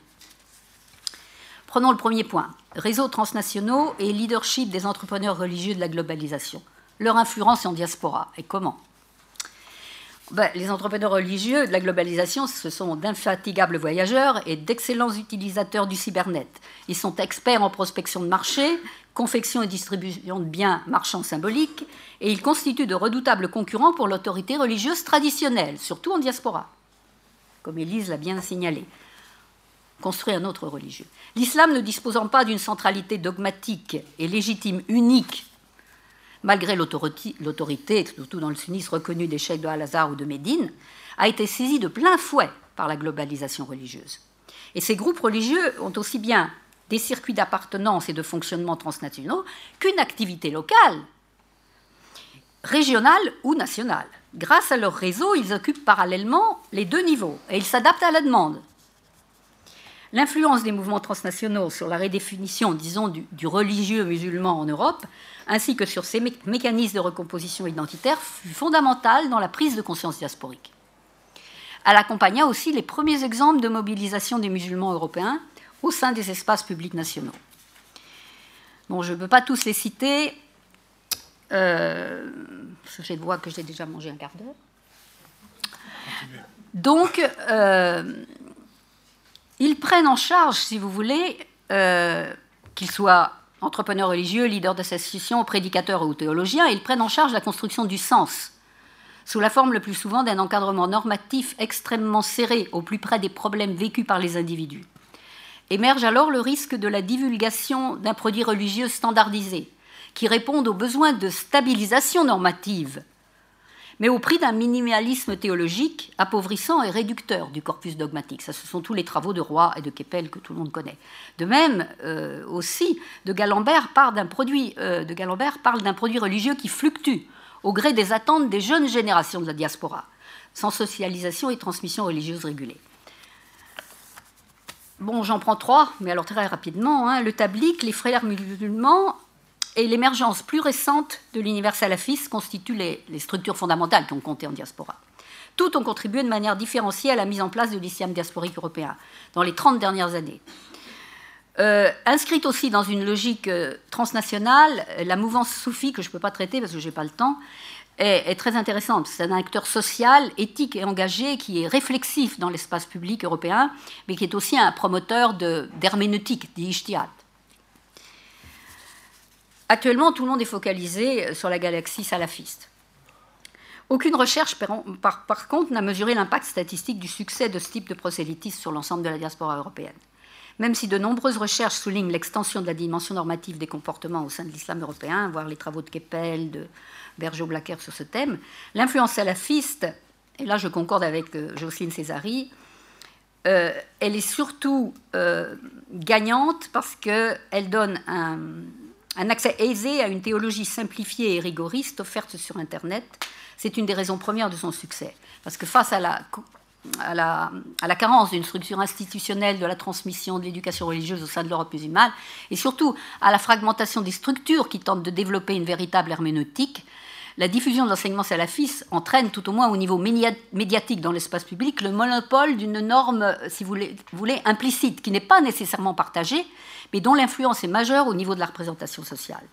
Et le terrorisme qui frappe l'ensemble du contexte européen, à part quelques exceptions comme l'Italie, pour revenir d'ailleurs, et l'action déterminée de l'État islamique sur les réseaux sociaux servent en outre de caisse de résonance à une mouvance en réalité beaucoup plus complexe, et là il y a des experts dans la salle, je le sais. Moi je ne suis pas une expert du radicalisme. Mais je pense que s'occuper, se focaliser sur la galaxie euh, salafiste, c'est aussi faire bon marché de la stratégie transnationale du wahhabisme qui, depuis 30 ans, s'insinue dans les plis de l'islam européen, sous forme de financement euh, consistant et difficilement repérable. En partie, en Italie, c'est extrêmement important à travers le réseau des mosquées, mais aussi grâce à ces associations euh, éducatives. Donc c'est un, une espèce de type de contrôle continu dans le temps a sans doute contribué à la construction de la représentation sociale d'un islam pur et dur comme modèle de légitimité et de comportement. Mais qu'est-ce que représente le salafisme au sein de l'islam diasporique? Une minorité active, sans aucun doute, qui touche principalement les jeunes générations, mais en quoi concerne-t-il la majorité des communautés musulmanes désormais installées en Europe, sinon le fait qu'elles doivent une fois de plus se défendre du risque de porosité entre cette matrice radicale et leurs propres croyances? Bon, je n'avais pas euh, sous-estimé l'importance de ce mouvement, mais je me suis vraiment plantée. Je reconnais la limite de mon travail hein, sur 30 ans de... Parce que je n'avais pas prévu que ces acteurs utiliseraient la structure diasporique pour mener à bien leur projet. Car en toute honnêteté, ils sont exemplaires dans l'usage savant qu'ils font de l'organisation triadique de la diaspora musulmane en Europe et en lien avec les terres d'origine. C'est une limite de mon analyse, je me suis vraiment plantée. Mais, comme dit précédemment, la diaspora disparaît quand s'affirme l'univocité de, disons, de l'identité. Donc il n'y a plus de distance critique, il y a seulement repli et fermeture. Bon, les autres ont fait tout à fait un autre travail. Je parle du tablique, je ne vais pas avoir le temps. Allez-y, allez-y, si, si, si. Ben, le tablique, euh, c'est intéressant. Hein. Pionnière dans l'encadrement des premières générations de la diaspora, surtout en Grande-Bretagne, mais en Italie aussi. Hein. Elle joua un rôle souvent sous-estimé auprès des jeunes musulmans des années 90, dont certains se retrouvèrent alors aux marges de la société. Un prosélytisme ponctué de solidarité, euh, elle en sauva plus d'un. Moi, je cite euh, simplement le passage chez les barbus, comme la phase de reconstruction individuelle de nombreux musulmans en dérive et un parcours exemplaire que j'ai trouvé dans le livre entre Younes Amnari, euh, Pays de malheur, Stéphane euh, Béot, que j'ai trouvé fantastique, et voilà une déclaration d'un jeune. Maintenant, je suis un peu revenu de mon engagement religieux, entre guillemets. Alors voilà l'itinéraire. D'abord le tablique, après les frères musulmans, ensuite la pensée de Tariq Ramadan, parce que c'est quand même beaucoup plus élaboré, enfin une tarika soufie marocaine où je me trouvais super bien. Mon point de vue est que même si l'islam permet d'avoir une certaine stabilisation morale et même sociale, ça ne résout pas tout. Mais moi, cela m'a aidé à ne pas devenir fou. C'est déjà beaucoup. Pour revenir sur le rôle du religieux. En fait, tous ces réseaux transnationaux se disputent le, marché d'un bien symbolique, aujourd'hui fortement médiatique, donc la diaspora est devenue le champ de bataille de toutes ces influences. Ah, il y en a un qui est incontournable, c'est les frères musulmans. Acteur central de l'organisation religieuse de la diaspora entre les années 80 et 2000 pour l'islam, interlocuteur privilégié des pouvoirs publics européens, la mouvance des frères, décriée et fortement attaquée, tout le monde le sait, est à l'origine de l'entrée et de la conquête de visibilité de l'islam européen dans l'espace public. Ça, on ne peut pas le nier l'ambiguïté et les contradictions des rapports qu'elle entretenait, qu'elle entretient toujours avec les, rapports, les pouvoirs publics, qui sont toujours à la recherche d'un interlocuteur, je ne vous parle pas de, de l'Entesa en Italie, viable, organisé et soi-disant représentatif, font de l'organisation un acteur zimélien par excellence. C'est vraiment, alors là, zimel en plein. Hein. Bon, qu'est-ce que c'est Un cheval de Troie? Un ennemi de l'intérieur, ou bien c'est quelqu'un qui va nous aider à construire l'islam public et national? Point d'interrogation. Son succès depuis 20 ans est essentiellement dû à trois stratégies, comme le rappelle très clairement, moi je trouve le livre de Brigitte Maréchal excellent, et plus récemment Lorenzo Vidino en 2011 a continué de travailler là-dessus, il y en a d'autres. Hein. Leur capacité à comprendre la demande individuelle des nouvelles générations européennes et leur fournir un projet collectif fantastique, d'une pierre deux coups. Avoir toujours eu un target clair, Construire un, islam européen comme territoire de Dar al-Dawa en s'appuyant sur l'organisation des associations religieuses, et de nouveau globales et locales, locales, régionales, nationales et infra-européennes, et donner une visibilité publique à la majorité silencieuse. Dynamique, déterminée, ils sont gagnants. D'où la recherche systématique de l'interaction avec les structures publiques et étatiques à tous les niveaux. Aucune autre mouvance n'a su aussi bien s'imposer auprès des élites européennes. Enfin, avoir su convaincre que les musulmans pouvaient maintenir leur croyance et la vivre librement tout en devenant des citoyens européens engagés et crédibles. Ça, c'est très important aussi. Bon, je reconnais leurs droits, leur, leur, leur rôle, euh, la création en 97 du Concile européen de la fatwa était aussi une avancée significative pour la réflexion et l'introduction de l'adaptivité de la charia, qui est encore tout au début, à part en Angleterre, en Italie, on ne sait même pas ce que c'est. L'organisation se dote d'une maison d'édition, enfin bref, vous connaissez l'histoire, je pense. Et euh, je crois qu'aussi, euh, ils n'ont pas convaincu tous les musulmans de la diaspora, bien sûr, mais ils ont accompagné la réflexion des jeunes générations sur la distance entre croyances et pratiques dues aux traditions patriarcales et ethniques, et alimenter une narration réformiste de l'islam diasporique. C'est là où ils ont été, à mon avis, très efficaces. Bon, ils sont en déclin, parce qu'ils n'ont pas su sortir d'une interprétation religieuse conservatrice et orthodoxe qui a laissé les jeunes générations sur leur faim. Alors en Italie, ça a été un véritable conflit les jeunes sont sortis de l'association et ça a été sanglant. Hein, vous ne me laissez pas de place, vous ne nous laissez pas réfléchir, euh, vous arrêtez de nous raconter vos histoires, etc. Ça a vraiment été, ça s'est pas bien passé. Donc, ils n'ont jamais en fait été prêts pour une herméneutique plus ouverte à la réflexion critique du texte sacré. Alors, d'un côté, ils sont laminés par les salafistes, qui sont encore plus orthodoxes, et de l'autre, par le besoin d'ouverture des jeunes, en particulier des femmes, disqualifiées, peut-être aussi, mais ça, je ne veux pas le dire parce que je ne l'ai pas vérifié. Euh, de toute façon, ils ont euh, été cueillis par le destin qui guette tout entrepreneur religieux musulman au détour du chemin. Hein. passer dans l'illégitimité, être refusé, etc. À l'exception des tariqas soufis. Parce que là, l'autorité, la légitimité est construite sur autre chose. Mais leur grande erreur, c'est d'avoir sous-estimé le pluralisme interne de la diaspora et la complexité de sa construction identitaire en cours. Tous les mouvements transnationaux se trouvent en outre ce dont je viens de parler, concurrencés par une autre tentative de contrôle, celle des États et des sociétés d'origine qui tentent de maintenir sur le ressortissant d'origine un, contrôle. Ça, ça paniquait euh, les Marocains parce que le ministère de l'Intérieur italien, il avait mis une caméra depuis le début euh, pour euh, visionner tous les, ceux qui rentraient dans les mosquées.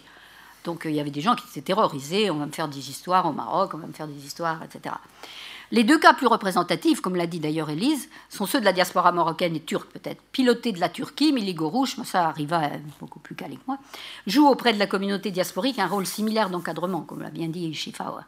De même, en Italie, maintenant, on a un nouvel, nouvel acteur. Hein, sur les 650 mosquées qu'il y a, maintenant, il y en a 206 qui sont dans les mains de la Confédération islamique d'Italie, qui est soutenue par le gouvernement marocain, qui professe un islam malékite, modéré, opposé à l'UOIF du lieu, les choses changent. Et en fait, là, on est au cœur du questionnement de l'autorité religieuse, point d'achoppement de l'avenir de l'islam en diaspora. Car c'est au sein des multiples réalités européennes qu'est en train de s'élaborer la restructuration des liens entre le croire et les conduites normatives, et la réélaboration d'une affirmation identitaire qui laisse un espace de dialogue aux multiples affiliations que les membres de la diaspora entretiennent avec leur religion. Parce que tous les musulmans ne vivent pas leur religion de la même manière. Je passe au dernier point, mais là je vais vraiment filer rapidement. Hein. C'est la globalisation religieuse. Alors on sait beaucoup de choses sur les associations, sur euh, comment les, musulmans résistent à l'islamophobie, mais moi j'observe toujours une carence de recherche sur la religiosité quotidienne des musulmans européens. Là c'est le désert. Enfin, pas le désert, mais il n'y a que des recherches, si vous voulez, extrêmement approfondies, ethnographiques, euh, superbes d'ailleurs, mais parcellaires, parce que c'est ou régional, ou c'est sur un problème ou un groupe précis. Bref, ça, c'est très grave. Parce que la localisation, c'est là où émergent des identités hybrides multiples, qui peuvent être biographiques comme collectives. Et elles, naissent de la confrontation avec les sociétés de résidence locales. Et en diaspora, cette dimension implique une relativisation de l'identité. C'est un processus complexe. Alors le meilleur laboratoire pour analyser ça, ça c'est exemplaire, c'est dans les pratiques des couples mixtes du choix du nom des enfants, transmission du religieux, l'évolution des rapports de genre. Là, il faut voir les travaux de Cerchiaro et d'Odasso, très récents, qui sont excellents. Bon, je saute la religiosité et son absence. Moi, j'ai fait une, analyse en, 1900, pour vous donner une idée, c'est assez exemplaire. En 1999, sur 400 musulmans dans la Vénétie, bah, 1999, c'est drôlement loin. Mais il n'y avait rien eu d'autre depuis. On ne sait toujours pas comment euh, les musulmans se positionnent par rapport à leur religiosité réellement. Hein. donc on observe entre 2000 et 2008 partout en Europe un processus de réflexion innovateur sur le texte coranique. Alors ça, ça a été dit partout, j'insiste pas, je saute. Moi je trouve fantastique l'exemple de l'Allemagne, très, intéressant et prometteur, parce que le fait d'introduire euh, euh, le cours d'enseignement religieux sur l'ensemble du, parcours euh, scolaire, c'est ça, fantastique. Ça, l'Italie, on en est loin des années-lumière. Donc, la création de quatre centres de théologie islamique, selon moi, représente une stratégie brillante, parce que sur le long terme, pas tout de suite, ça va permettre d'élargir un dialogue constructif entre chrétienté et islam, ainsi qu'avec la société civile au sens large. Le problème des évêques italiens, qui sont les pionniers euh, des échanges euh, islamo-chrétiens, c'est qu'ils me disent, mais on n'a pas d'interlocuteurs, ils ne sont pas formés, euh, ce pas des théologiens, avec, comment je peux parler avec des gens comme ça? Alors ils agissent, bien sûr, ils font du welfare, ils font des tas de choses, ils sont fantastiques, mais bon, ça ne suffit pas. Donc, euh, je saute tout ça. La diaspora fait face aujourd'hui à ce dilemme, résister à la tendance monopolistique actuellement dominante de la gestion de la frontière externe au profit d'une conception plurielle qui problématise et serait sans doute plus proche des tensions que traverse aujourd'hui, comme toute religion, la communauté réelle des croyants musulmans.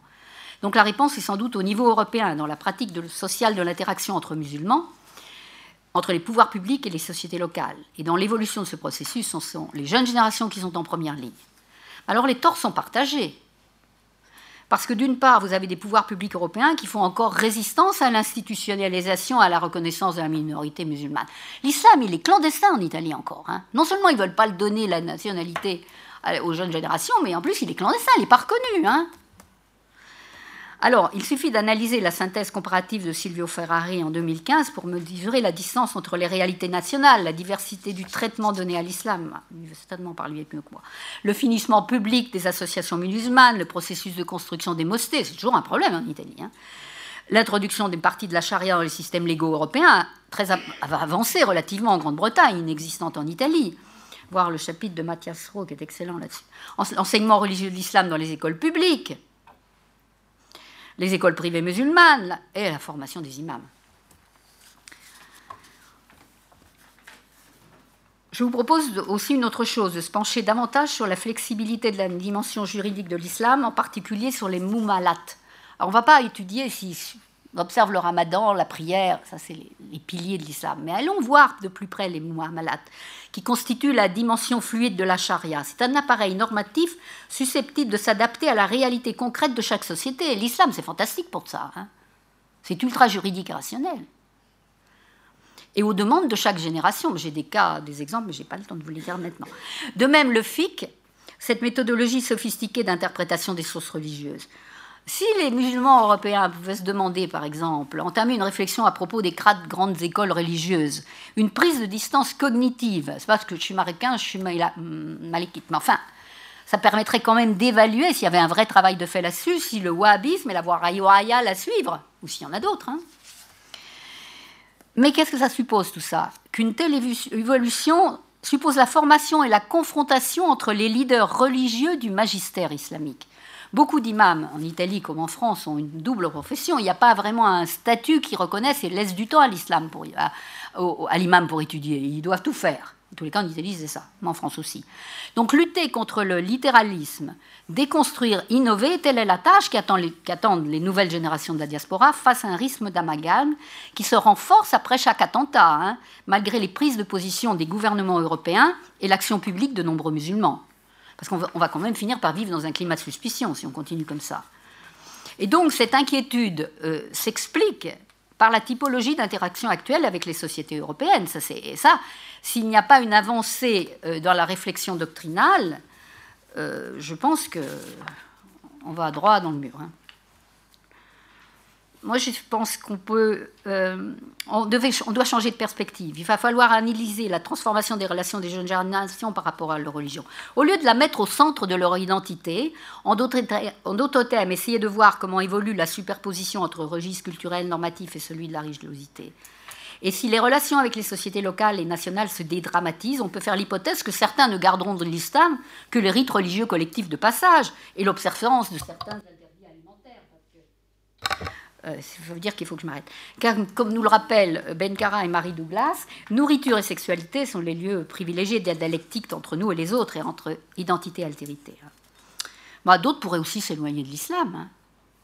À ce propos, il serait intéressant d'étudier les élites musulmanes dans toute l'Europe, mais pas seulement en termes de mobilité socio-économique, mais aussi dans leur rapport aux religieux. Ah là là, comment j'arrête là-dessus? Comment s'émanciper de ce contrôle normatif qui est un, je sais pas, il est insidieux et en même temps on en fait une représentation sociale qui est dominante, qui est comme une espèce comme on leur conférait le monopole. Hmm? J'ai une idée là-dessus. J'enseigne depuis deux ans un cours sur fiction et altérité. Bon, ben, les mosquées, c'est raté. Hein. Les mosquées n'ont pas su attirer les jeunes. C'est pas dans cet univers institutionnel et géré par les générations précédentes qu'ils découvrent l'islam. C'est sur le net, on en a des exemples bien concrets qui nous rattristent tous, auprès de petits groupes digitales, il y a un blog italien, Yala, par exemple, qui est une espèce de troisième euh, espace euh, très hybride où on les discute librement, surtout les filles, euh, des contraintes familiales, des problématiques qui ne sont jamais abordées par les autorités religieuses traditionnelles, qui veulent jamais, tout est tabou. Hein. Alors, comme il n'y a déjà pas beaucoup de leaders charismatiques, comment est-ce qu'on peut introduire une réflexion critique, un processus herméneutique auprès des jeunes qui, comme toutes les autres religions, sont en recherche de vérité, ils ne font rien d'autre de, différent.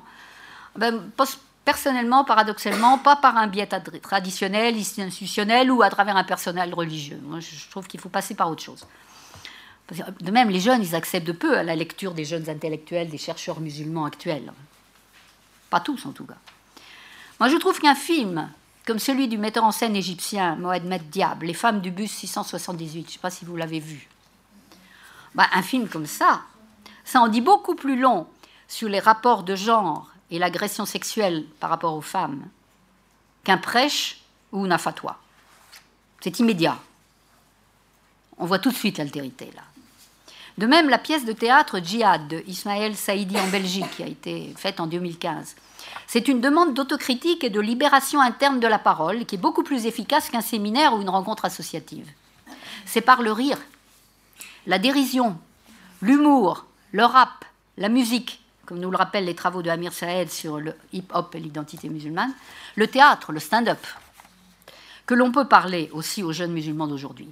Et le questionnement s'engage ainsi à travers une remise en question qui n'apparaît pas comme insulte ou blasphème, car elle met en scène les contradictions et les doutes d'une vie quotidienne partagée. Mélanger sacré et profane dans une mise en scène des rituels aboutit à un humour de connivence qui ouvre la brèche au sein du discours normatif. Il faut bien passer par quelque part. Hein. Parce que si on attend l'ishtiade et l'herméneutique, on va vraiment perdre de temps. Hein. Il consent aussi de briser certains tabous au sein des populations d'origine musulmane en introduisant une réflexion sur les relations de genre. Moi, je veux travailler là-dessus maintenant au sein de la diaspora comme dans les pays d'origine. Parce que les faits de Francfort, comme ceux de Casablanca, questionnent le poids d'une certaine normativité religieuse, entendue comme une prise de contrôle sur les corps des femmes, une légitimité de pouvoir que s'arrogent certains au nom du maintien des structures familiales, des équilibres entre genres. Ça, c'est un problème. Mais il ne faut pas aller interroger les femmes là-dessus. Il faut aller sur le terrain auprès des hommes. En 99, j'ai fait comme ça et j'ai appris beaucoup plus de choses. De toute façon, je finirai là-dessus. Maudoud et, et Mir rappelaient en 2013 que Ramadan et Tibi, qui n'ont quand même pas les mêmes idées, fondaient le développement d'une conscience musulmane en Europe sur un processus d'innovation doctrinale.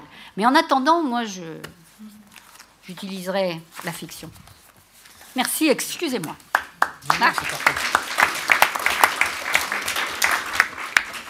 Euh, merci beaucoup pour votre, votre présentation euh, sur finalement ces, ces, recompositions euh, extrêmement complexes de, de, l'islam en, diaspora et, aussi finalement ce que, ce que vous avez dit un moment sur, un peu un retour aussi sur, sur votre trajectoire de, de, recherche des, des, des, 30 dernières années, comme, comme vous l'avez dit. je vais passer la parole à Riva Castoriano qui qui est aux, séries, euh, directrice de recherche au CNRS, et, qui a pas mal travaillé justement sur toutes ces questions de transnational, et on, va donc l'écouter pour son, pour son commentaire. La tâche est difficile.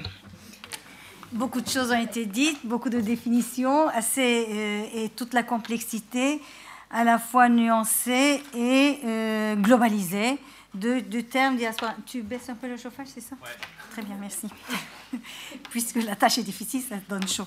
Les deux, euh, les deux textes mettent en évidence la difficulté de définir le terme de diaspora. Même si Élise a dit que les chercheurs ne sont jamais d'accord, il y a quand même un certain consensus dans la définition de diaspora qui a été dit, qui est revenu, mais en même temps, ça montre la complexité de, sa réalité surtout. Autant le concept est complexe, autant la réalité est complexe.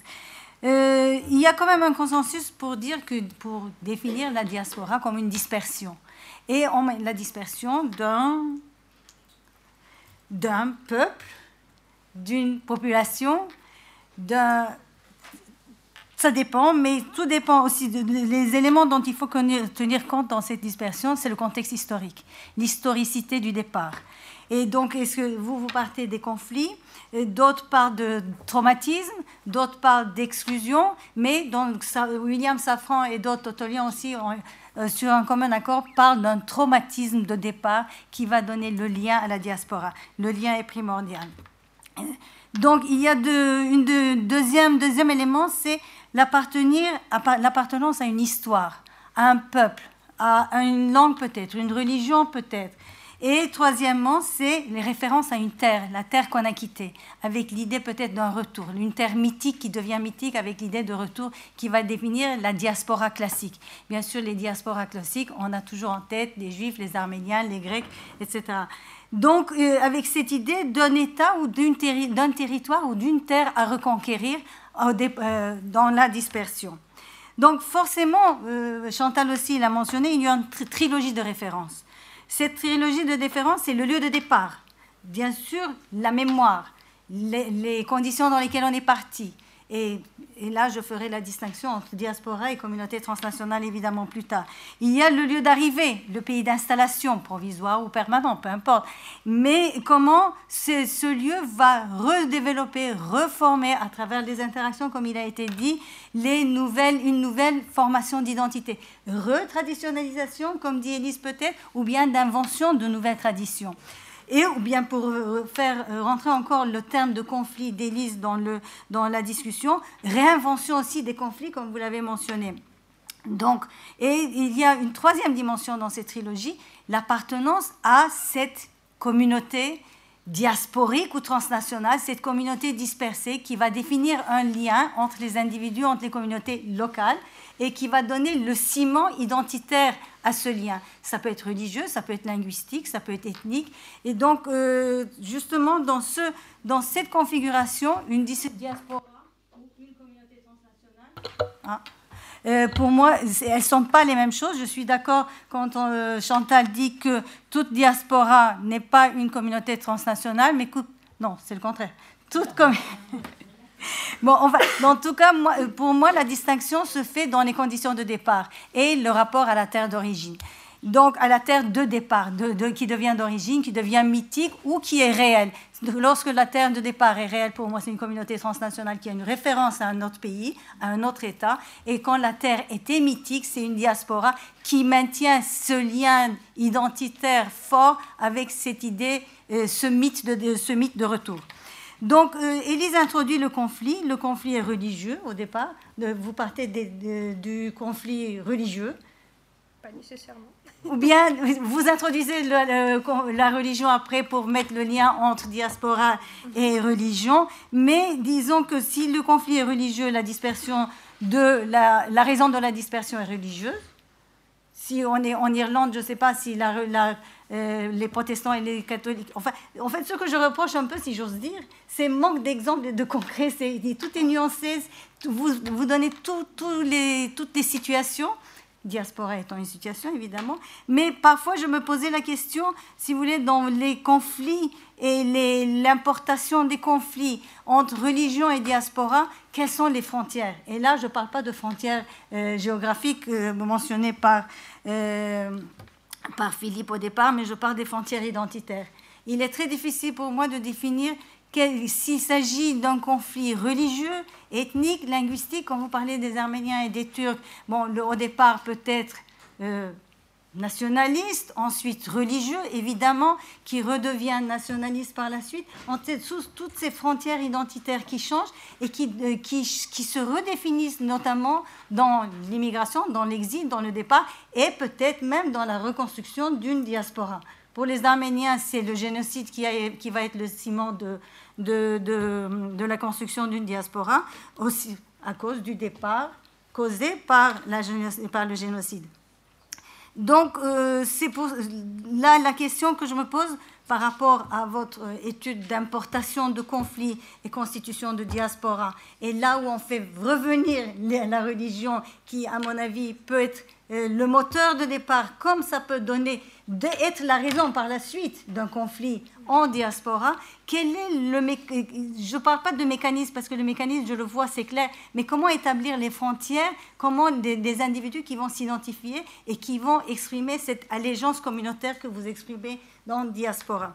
Donc, en tout cas, euh, pour moi, les seuls pays euh, qui ont généré un conflit, non, dont le conflit a causé la diaspora, je vois le Liban, je vous parlais de l'Irlande, la Turquie, je ne le mettrai pas là-dedans, euh, pour les Kurdes et les Turcs, parce que le conflit, euh, il est ethnique, nationaliste, et ça ne prend pas une allure religieuse en diaspora, ça maintient son aspect ethnique et, nationaliste en diaspora. Donc, quel est le mécanisme de changement qu'apporte la diaspora dans ses frontières identitaires? Donc qui, peuvent être la cause du départ ou qui vont prendre une forme pendant qui vont donner cet aspect dynamique à la diaspora. Donc, le deuxième élément, c'est le départ d'abord. Deuxième élément, c'est le pays d'accueil, le pays d'installation. Quel quels sont les éléments ou quels sont les facteurs qui vont favoriser la constitution d'une diaspora, favoriser le, renforcement du lien diasporique. Là, on a parlé du multiculturalisme, on a parlé des politiques d'identité qui vont, par exemple, dans, la question, si on part, si la communauté transnationale turque est une communauté transnationale turque, elle va s'ethniciser en fonction des politiques d'identité qui vont donner une légitimité à toutes les identités euh, qui vont s'exprimer dans l'espace public quitte à remettre en cause l'unité d'une nation de départ, par exemple dans le cas des Kurdes, ou les Alévis et les Sunnis. Mais dans euh, les conditions, les politiques d'identité appliquées dans les pays d'accueil, ou bien les pays d'installation, accueil c'est beaucoup dire maintenant, peuvent donner aussi un sens à cette diasporisation ou le renforcement des identités dans des communautés transnationales. Et, là, c'est sûr qu'il faut distinguer, à mon avis, les deux entre diaspora et communauté transnationale, comme je l'ai dit, à cause de l'historicité et à cause, à cause de l'appartenance territoriale, qui va être mon troisième point. Et quand vous parlez de l'invention vous dites pas vous dites retraditionnalisation. Je veux dire pourquoi pas réinvention? Pourquoi pas invention d'une tradition, non pas dans le cadre d'une nation, comme disait Eric Hobsbawm, mais dans le cadre d'un conflit, réinventer un conflit local à cause de l'envie. D'accord. Ah oui, mais là, c'est réinvention du religieux. J'ai dit réinvention du conflit. Alors, réinvention d'un conflit à cause du contexte général. Et là, quand on parle de euh, l'invention d'un conflit qui va générer une identité globale. Vous avez parlé de la Palestine. Palestine est un territoire de référence. Mais pour qui? C'est devenu pour l'islam global. Et donc ça, ça va créer une idée, d'une idée de communauté transnationale, de, l'idée même d'une nation transnationale qui va être consolidée à cause, autour de cette cause et qui va créer une identification globale qui va s'exprimer localement, si tu veux, Philippe. Et donc c'est là où j'intégrerai l'idée de communauté de nationalisme transnational qui va créer cette identification. Est-ce que cette identification, je vais être moi très brève en revanche, peut créer une idée de diaspora musulmane? Qu'est-ce que c'est la diaspora musulmane? Qu'est-ce que c'est l'islamisation? Non, la diasporisation de l'islam plutôt. Et c'est là où euh, est-ce que ça crée une nouvelle identification? Est-ce que cette identification est fondée sur nécessairement la cause palestinienne? Ou est-ce que c'est les, pays d'accueil ou le terme maintenant le plus utilisé, l'islamophobie, qui est à l'origine d'une diasporisation des musulmans ou bien est-ce que c'est une, une enfin bon, minoritarisation vous avez compris? Le fait, le fait de s'identifier comme une minorité qui va donner lieu à l'appartenance, qui va, qui va donner lieu à une conscience, une prise de conscience d'appartenir à une diaspora qui va partager la même expérience de minorité, la même expérience d'exil et la même expérience peut-être d'exclusion et de discrimination. Est-ce que c'est cela qui va être la base d'une diaspora musulmane compte tenu, mais compte tenu de l'hétérogénéité de cette diaspora. Mais il faut savoir que toute diaspora, comme toute euh, communauté transnationale, ce sont des communautés hétérogènes. Donc, il faut, tout dépendra comment cette hétérogénéité va être recentralisée autour de quelle identité, quelle identité va être le ciment de la constitution d'un lien, disons, diasporique, si j'ose dire. Donc je comprends le rôle des acteurs, je comprends le rôle des entrepreneurs, je comprends le rôle de ces organisations transnationales par définition et devenues globales dans l'islamisation des identités. Euh, je ne parle pas de radicalisation. Et euh, pour finir, je vais euh, faire juste une petite remarque sur la vie, les musulmans dans la vie quotidienne. Et là, Chantal, je vous renvoie à l'ouvrage de Neil Ferguelet sur les musulmans au quotidien, où elle décrit les, expériences, parce que moi je ne veux pas employer le terme difficulté, mais les expériences des musulmans euh, dans la vie quotidienne, à savoir porter le foulard, manger halal, la circoncision, etc., tous ces termes qui vont affecter la vie quotidienne, des, la quotidienneté et l'expérience de vivre l'islam dans l'immigration des populations musulmanes. Est-ce que cela crée une, euh, une diasporisation je ne suis pas sûre, parce que les références si je garde l'idée de terre mythique de départ, les, terres de départ sont très multiples. Les références territoriales, même si elles, disparaissent, même si cela donne lieu à une nation transnationale qui n'est pas territorialisée et dont les références, vous avez parlé souvent, à, à une autre identité, une autre conception de la nation qui est non territorialisée, est-ce que cela va donner lieu à une idée de diasporisation? Pour la diasporisation, est-ce qu'il faut passer par le statut de minorité? Donc il y a plusieurs éléments qui rentrent en jeu. Et là, dans ces, dans, dans ces facteurs, moi, c'est que ce, qui me, ce que j'aimerais voir le plus, c'est les frontières identitaires qui vont apparaître et réapparaître dans la définition, dans la Constitution, et qui vont constituer le ciment d'une diaspora, c'est-à-dire d'une solidarité à travers les frontières, tout en tenant compte des références multiples que cela impose, notamment à une terre d'origine ou pas.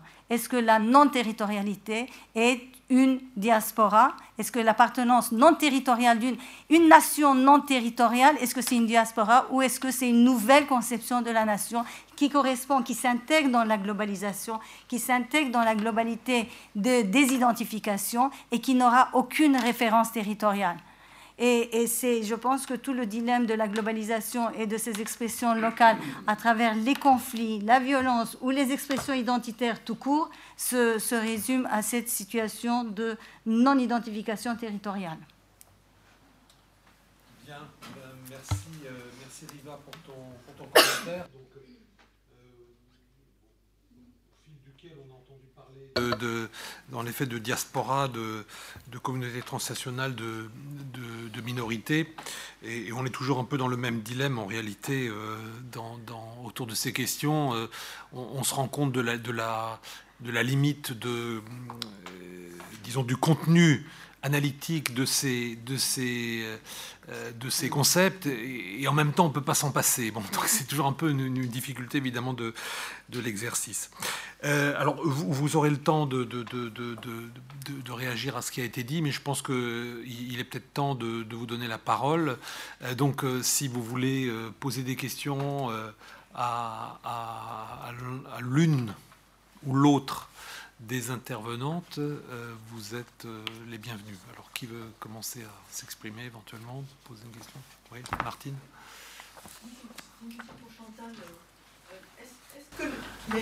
faut quand même, est-ce qu'il faut différencier, comment différencier le, la, la, la, constitution de diaspora ou pas entre les réseaux comme Frères musulmans salafistes établir d'un côté et les réseaux des mosquées qui sont liées au Maroc, en Italie, ou en France, les, les, mosquées liées à l'Algérie, les mosquées liées à Maroc, etc., ou à la Turquie, etc.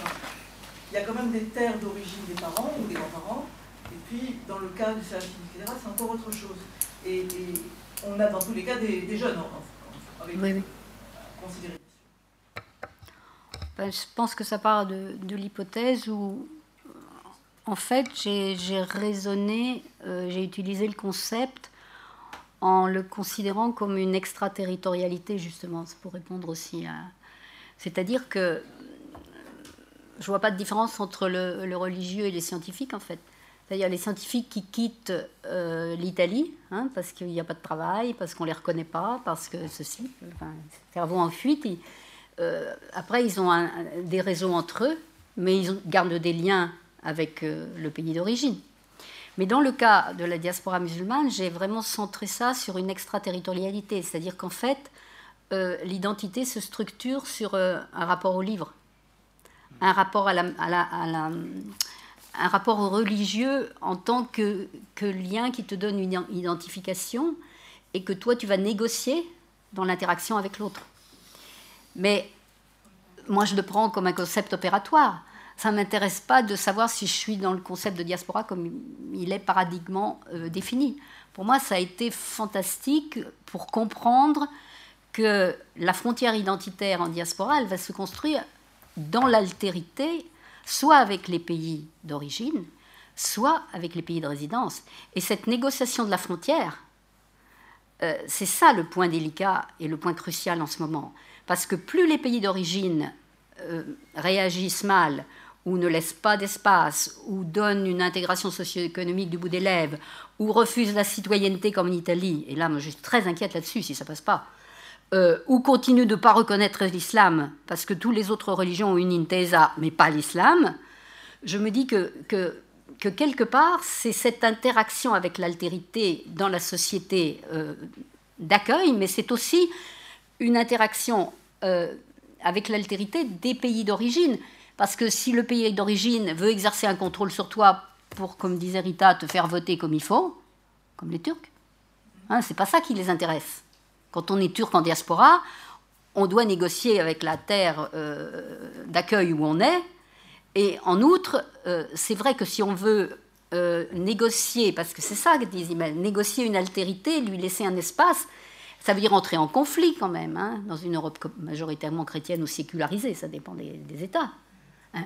Et donc ça va vouloir dire s'organiser comme diaspora européenne. Un jour, il va bien falloir, je pense que Mathias là-dessus euh, va peut-être pouvoir répondre ou nous donner un éclaircissement, parce que pour le moment, la, stratégie des États fait que les États introduisent un islam italien, un islam français, un islam...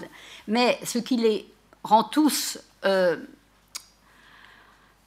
diasporiques, en fait, c'est les relations compliquées que les Marocains ont avec leur terre d'origine, parce que c'est, elle est aussi conflictuelle que les sous qu'ils reçoivent pour créer, euh, aider notre master, ils nous ont donné des bourses, etc. Euh, et en même temps, euh, s'ils ne deviennent pas un acteur transeuropéen, ils risquent d'être emprisonnés dans une interaction toujours fixée par l'État et les sociétés d'accueil. Alors que l'idée de l'extraterritorialité, parce que la première fois que j'ai lancé ça, euh, j'ai dîné avec un personne, il me dit Qu'est-ce que tu veux que moi j'ai de commun avec, euh, avec un Turc? J'ai rien de commun avec un Turc. Mais c'est faux. Parce que, euh, en réalité, l'extraterritorialité qui est liée au rapport avec le livre, ils l'ont tous. Qu'ils soient soufis, chiites, sunnites, turcs, arabes ou sénégalais. S'ils sont sénégalais, ils sont reliés avec la terre d'origine à travers la tarika et la voie soufie. Mais quand ils s'installent en Italie, qu'ils fondent la plus grosse mosquée de Brescia, ils commencent à se détacher de la confrérie. Donc ils négocient avec l'État italien. c'est les seuls qui n'ont pas eu de problème pour faire une mosquée. Ça faudrait s'interroger là-dessus aussi. Les soufis n'ont jamais de problème. Et ce sont des acteurs dans l'interaction avec l'autre extrêmement efficaces. Quelqu'un comme Ben Tounès, il dit qu'il n'est pas leader charismatique. Par contre, il parle avec la société française. Finalement, ils ont commencé à créer euh, le Soufi online, parce qu'autrement, ils sont totalement invisibles. Mais dans la, construction et l'innovation de l'Ijtihad, ils sont tout aussi efficaces, s'ils veulent, qu'un Tariq Oubrou, pour parler de la France, qui pourtant problématise. Je ne sais pas si j'ai répondu. je me suis... Une question par rapport à un développement que vous avez annoncé, euh, par rapport notamment à l'islam radical, au djihadisme en Italie. Alors on sent une certaine appétence de Daesh qui a même appliqué, appelé une publication Romia, Rome, hein, tout un symbole. Oui, oui, oui. Alors pourquoi est-ce que selon vous la mayonnaise ne prend pas du côté italien euh, du point de vue Je croise les doigts. Bon, on n'a pas, on pas, on pas de salafistes comme en France, ça c'est sûr. Là, la, dernière thèse de doctorat qui sort de notre département et va être soutenue sous peu, c'est sur euh, les dix femmes djihadistes qui sont parties en Syrie. Il y en a dix. c'est des parcours biographiques ultra intéressants. Euh, c'est rien, c'est rien du tout. Je veux dire, en Italie, on n'a pas encore de. J'aime pas le terme radicalisme. Je, garde alors la notion de salafisme on n'a pas encore, une présence salafiste. Majoritaire, mais alors, vous n'avez pas d'idée du niveau composite de notre présence musulmane. Parce que ça va euh, des Marocains, Tunisiens, Égyptiens, euh, donc pratiquement tout le Maghreb et le Macrèche, euh, subsahariens, énormément. Maintenant, on a aussi le Nigeria, mais on a aussi l'Asie. Par exemple, il n'y a aucun travail qui a été fait sur les Bangladeshis et le religieux. Mais on en a plein de Bangladeshis. alors évidemment, plein. On n'a qu'un million, virgule cinq euh, de musulmans en Italie. Hein. C'est très peu. Mais ils n'ont toujours pas de reconnaissance officielle. Ils ont été extrêmement noyautés par euh, l'UCOI, c'est-à-dire l'équivalent de l'UOIF au début. Puis maintenant, il y a le Maroc qui s'y est mis. Euh, ils ont des petits groupes de jeunes, etc. Mais les nouvelles générations, elles se sentent. Il y a vraiment une expression. L'Italia sono anche io. L'Italie, c'est moi aussi. Et donc là, il y a une demande tellement forte que si elle est déçue, alors là, si qu'on va avoir un problème que vous êtes en train de soulever. Comment ça se fait que la mayonnaise n'a pas pris? Et l'autre chose, c'est l'entrée sur le marché du travail. Parce que je fais une recherche euh, il y a quelques années sur le capital social et une comparaison entre Marocains et Roumains, comment ils entrent sur le marché du travail. Ils sont en train d'entrer sur le marché du travail. S'il y a des discriminations, ça aussi, ça va être un problème. En même temps, l'Italie est sauvée par la structure même de son modèle économique, fait de petites et moyennes entreprises, et, elle n'a pas de, concentration musulmane comme la France. Donc les gosses, ils vont à l'école dans des petites villes, dans des villages, parce que c'est là que les entreprises sont. Benetton, il est dans le désert de la Vénétie, hein, je veux dire, il n'est pas à Milan, etc. Et, il y a longtemps que les entrepreneurs italiens ont fait des, des salles de prière dans leurs mosquées, bien avant qu'on parle de l'islam en Italie, et en même temps qu'ils ont compris. Et en même temps, ils ont contaminé toute la, jeune génération, parce qu'on a d'excellentes écoles professionnelles, on ne les envoie pas à l'université. C'est un peu comme en Allemagne. C'est-à-dire, ils rentrent dans les écoles professionnelles italiennes, ils sortent avec un métier, et ce sont des entrepreneurs fantastiques. Ils se font aider pour faire la déclaration de TVA avec les copains italiens, etc., puis ils démarrent. Les femmes, non. Ça, c'est très intéressant. Les femmes, elles vont toutes à l'université si elles peuvent.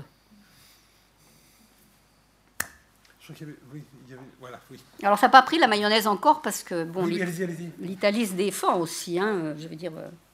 J'ai une question pour vous deux, en fait, euh, les deux intervenantes, par rapport à euh, cette diaspora djihadiste en Europe. aujourd'hui, au niveau prospectif, comment on pourrait évoluer la menace de cette, cette diaspora, surtout avec un, bah, si on envisage le flux migratoire et un, retour, on va dire, de ces combattants européens. Oui. Bah, Elise, qui est spécialiste des conflits, vous commencez ou je commence, comme vous voulez. Je peux, je peux commencer. C'est je pense qu'il euh, il faut bien comprendre que beaucoup de, beaucoup de ces euh, apprentis djihadistes qui sont partis en Syrie ou en Irak euh, sont des gens qui avec une vision vraiment très différente de la réalité, avec des attentes très différentes de ce qu'ils ont rencontré en réalité. C'est-à-dire que euh, ce que j'ai dit tout à l'heure à propos des conflits, euh, des conflits globalisés ou glocalisés, euh, c'est-à-dire que cette solidarité avec des populations musulmanes perçues, par exemple sunnites ou chiites, perçues comme étant victimes de discrimination, de ségrégation, etc., c'était ce qui les avait motivés pour partir. C'est-à-dire que beaucoup euh, je, pense qu'il y, a un vrai choc, il y a eu un vrai choc pour la grande majorité d'entre eux, je dis pas pour tout d'entre eux, hein, mais euh, de ce qu'on en sait, il y a eu un vrai choc, et donc je pense que le comment dire, évidemment, il y, a, toujours des risques de, retour de personnes qui sont radicalisées, etc. etc. mais l'immense majorité des personnes qui sont parties reviennent plutôt, euh, euh, si j'ose dire, la queue entre les jambes et euh, très déçues de, ces conflits fantasmés dans lesquels ils s'étaient investis. C'est vraiment important de garder ça en tête parce qu'on a une espèce de fantasme de tous ces gens qui vont revenir et puis qui vont vouloir... ça, je ne dis pas qu'il n'y a pas des cas comme ça, Hein, mais c'est plutôt l'extrême minorité, hein, plutôt que... Voilà. Je ne sais pas si Chantal veut... moi, je ne travaille pas sur les djihadistes, vous avez pu clairement comprendre. Euh, je sais pas, dans cette thèse, il, y a 10, seulement 17 femmes, mais il y a beaucoup de convertis dedans. Euh, L'auteur est Maria Bombardieri, donc je pense qu'elle va publier, ça sera très intéressant de lire ça. Mais euh, alors je ne dis plus le terme diaspora, parce que je vais le faire après. Euh, les musulmans italiens, alors, euh, ils sont dans un tel combat qu'ils n'ont pas vraiment le temps de penser au djihad, hein, si je peux me permettre. Euh, c'est-à-dire que comme ils ne sont pas reconnus, comme ils n'avaient pas de visibilité dans l'espace public, comme à chaque fois qu'ils veulent faire une mosquée, on les enquiquine, ou on, on, dit non. Pratiquement, on trouve toujours un prétexte pour ne pas la construire. Euh, ils ont pris possession euh, des masses médias, ils ont organisé un référendum pour avoir le, droit à la citoyenneté, ils sont totalement dans l'engagement éthique, politique, religieux de leur identité, euh, mais ils sont aussi des transnationaux, tu as raison, et donc si l'Italie ne veut pas d'eux sur le marché du travail, on va s'en aller. On va partir sur d'autres marchés du travail. Parce qu'on a un réseau, un network de mecs, on téléphone à l'oncle euh, marocain, etc. Pas, t'as pas un, travail pour moi, je viens, parce que la diaspora, c'est aussi des échanges économiques.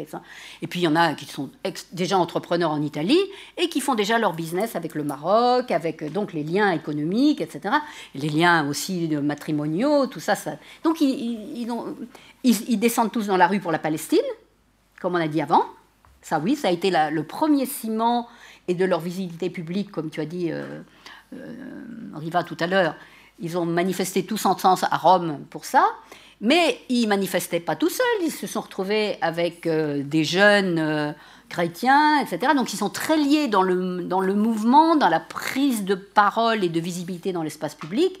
Ils ont tellement de choses à faire à la maison, si je peux dire, qu'ils ne vont, pas, ils vont pas épouser le...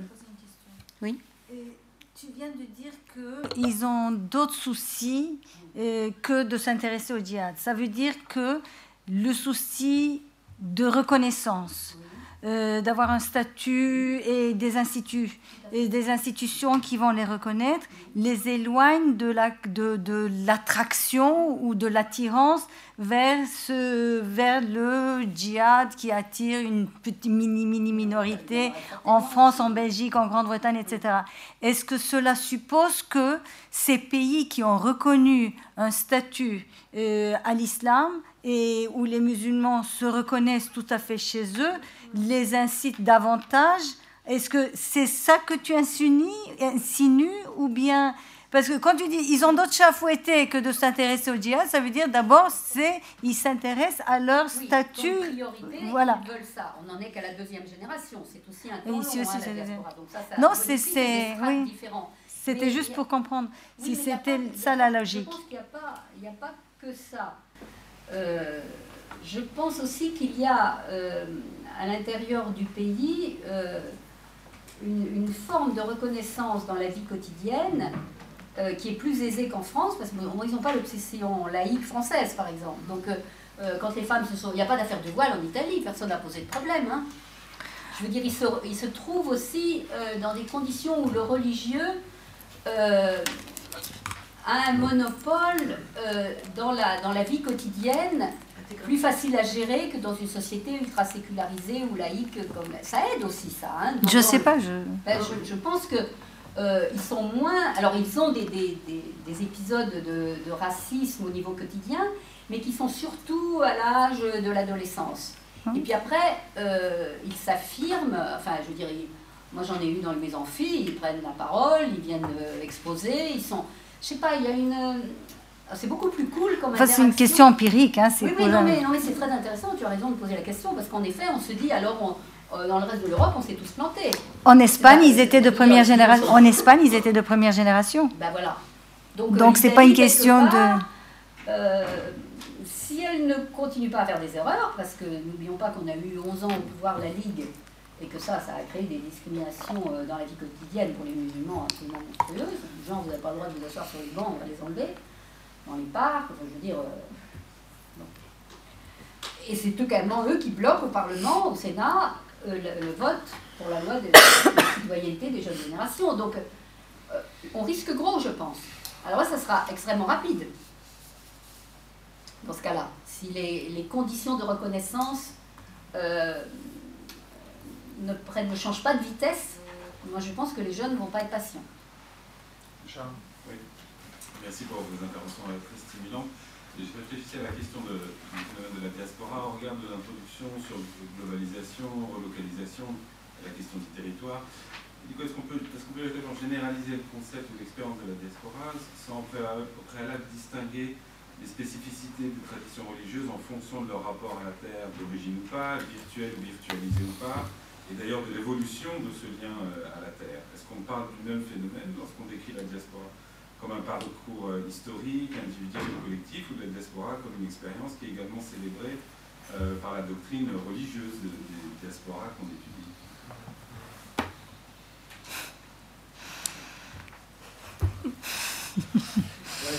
J'ai j'ai peut-être pas de réponse, mais, je pense que c'est une, question en effet qui est très, très pertinente parce que en, effet, si, si, si, si on, si on réfléchit, bah, là, là, je, je réponds comme ça vraiment débeauté sans avoir une- eu le temps d'élaborer longuement, mais, mais, mais il est certain que si l'expérience diasporique elle-même quelque part se, se- se reflète ou, ou- ou est portée par la religion elle-même, parce que c'est ça je- ce que j'ai cru comprendre, ce qui est par exemple le cas du judaïsme, qui est une création de la diaspora. Dans le fond, le judaïsme stricto sensu, c'est la diaspora. Avant, c'est autre chose. C'est ça a à voir. D'ailleurs, on, on l'appelle, enfin, quand on, c'est l'israélitisme si on les si on les stricte. hein. Donc, c'est autre chose. Est-ce que ça change en effet le type de rapport si on le compare en effet à une, tradition religieuse qui, n'est pas fondée sur ça, mais qui est fondée sur autre chose, mais, où, l'expérience diasporique en tant que telle n'est pas fondatrice euh, en ce sens-là. Euh, j'ai pas de réponse, mais je pense que ça change certainement des choses. Mais, en réfléchissant vraiment, vraiment hyper rapidement, euh, euh, euh, précisément sur le cas juif, euh, on, peut- aussi le renverser dans le sens où ce qu'on peut dire aujourd'hui, c'est que la reterritorialisation partielle, mais quand même importante aujourd'hui, des Juifs euh, euh, dans l'État d'Israël a des conséquences. euh, sur le sur le rapport sur le rapport au texte sur une sorte de ce que certains appellent euh, euh, une re euh, si je puis dire c'est pas très très joli mais enfin les sadducéens en gros c'était les prêtres hein, euh, qui se sont opposés aux pharisiens qui ont précisément été ceux qui ont pensé le, judaïsme dans la diaspora.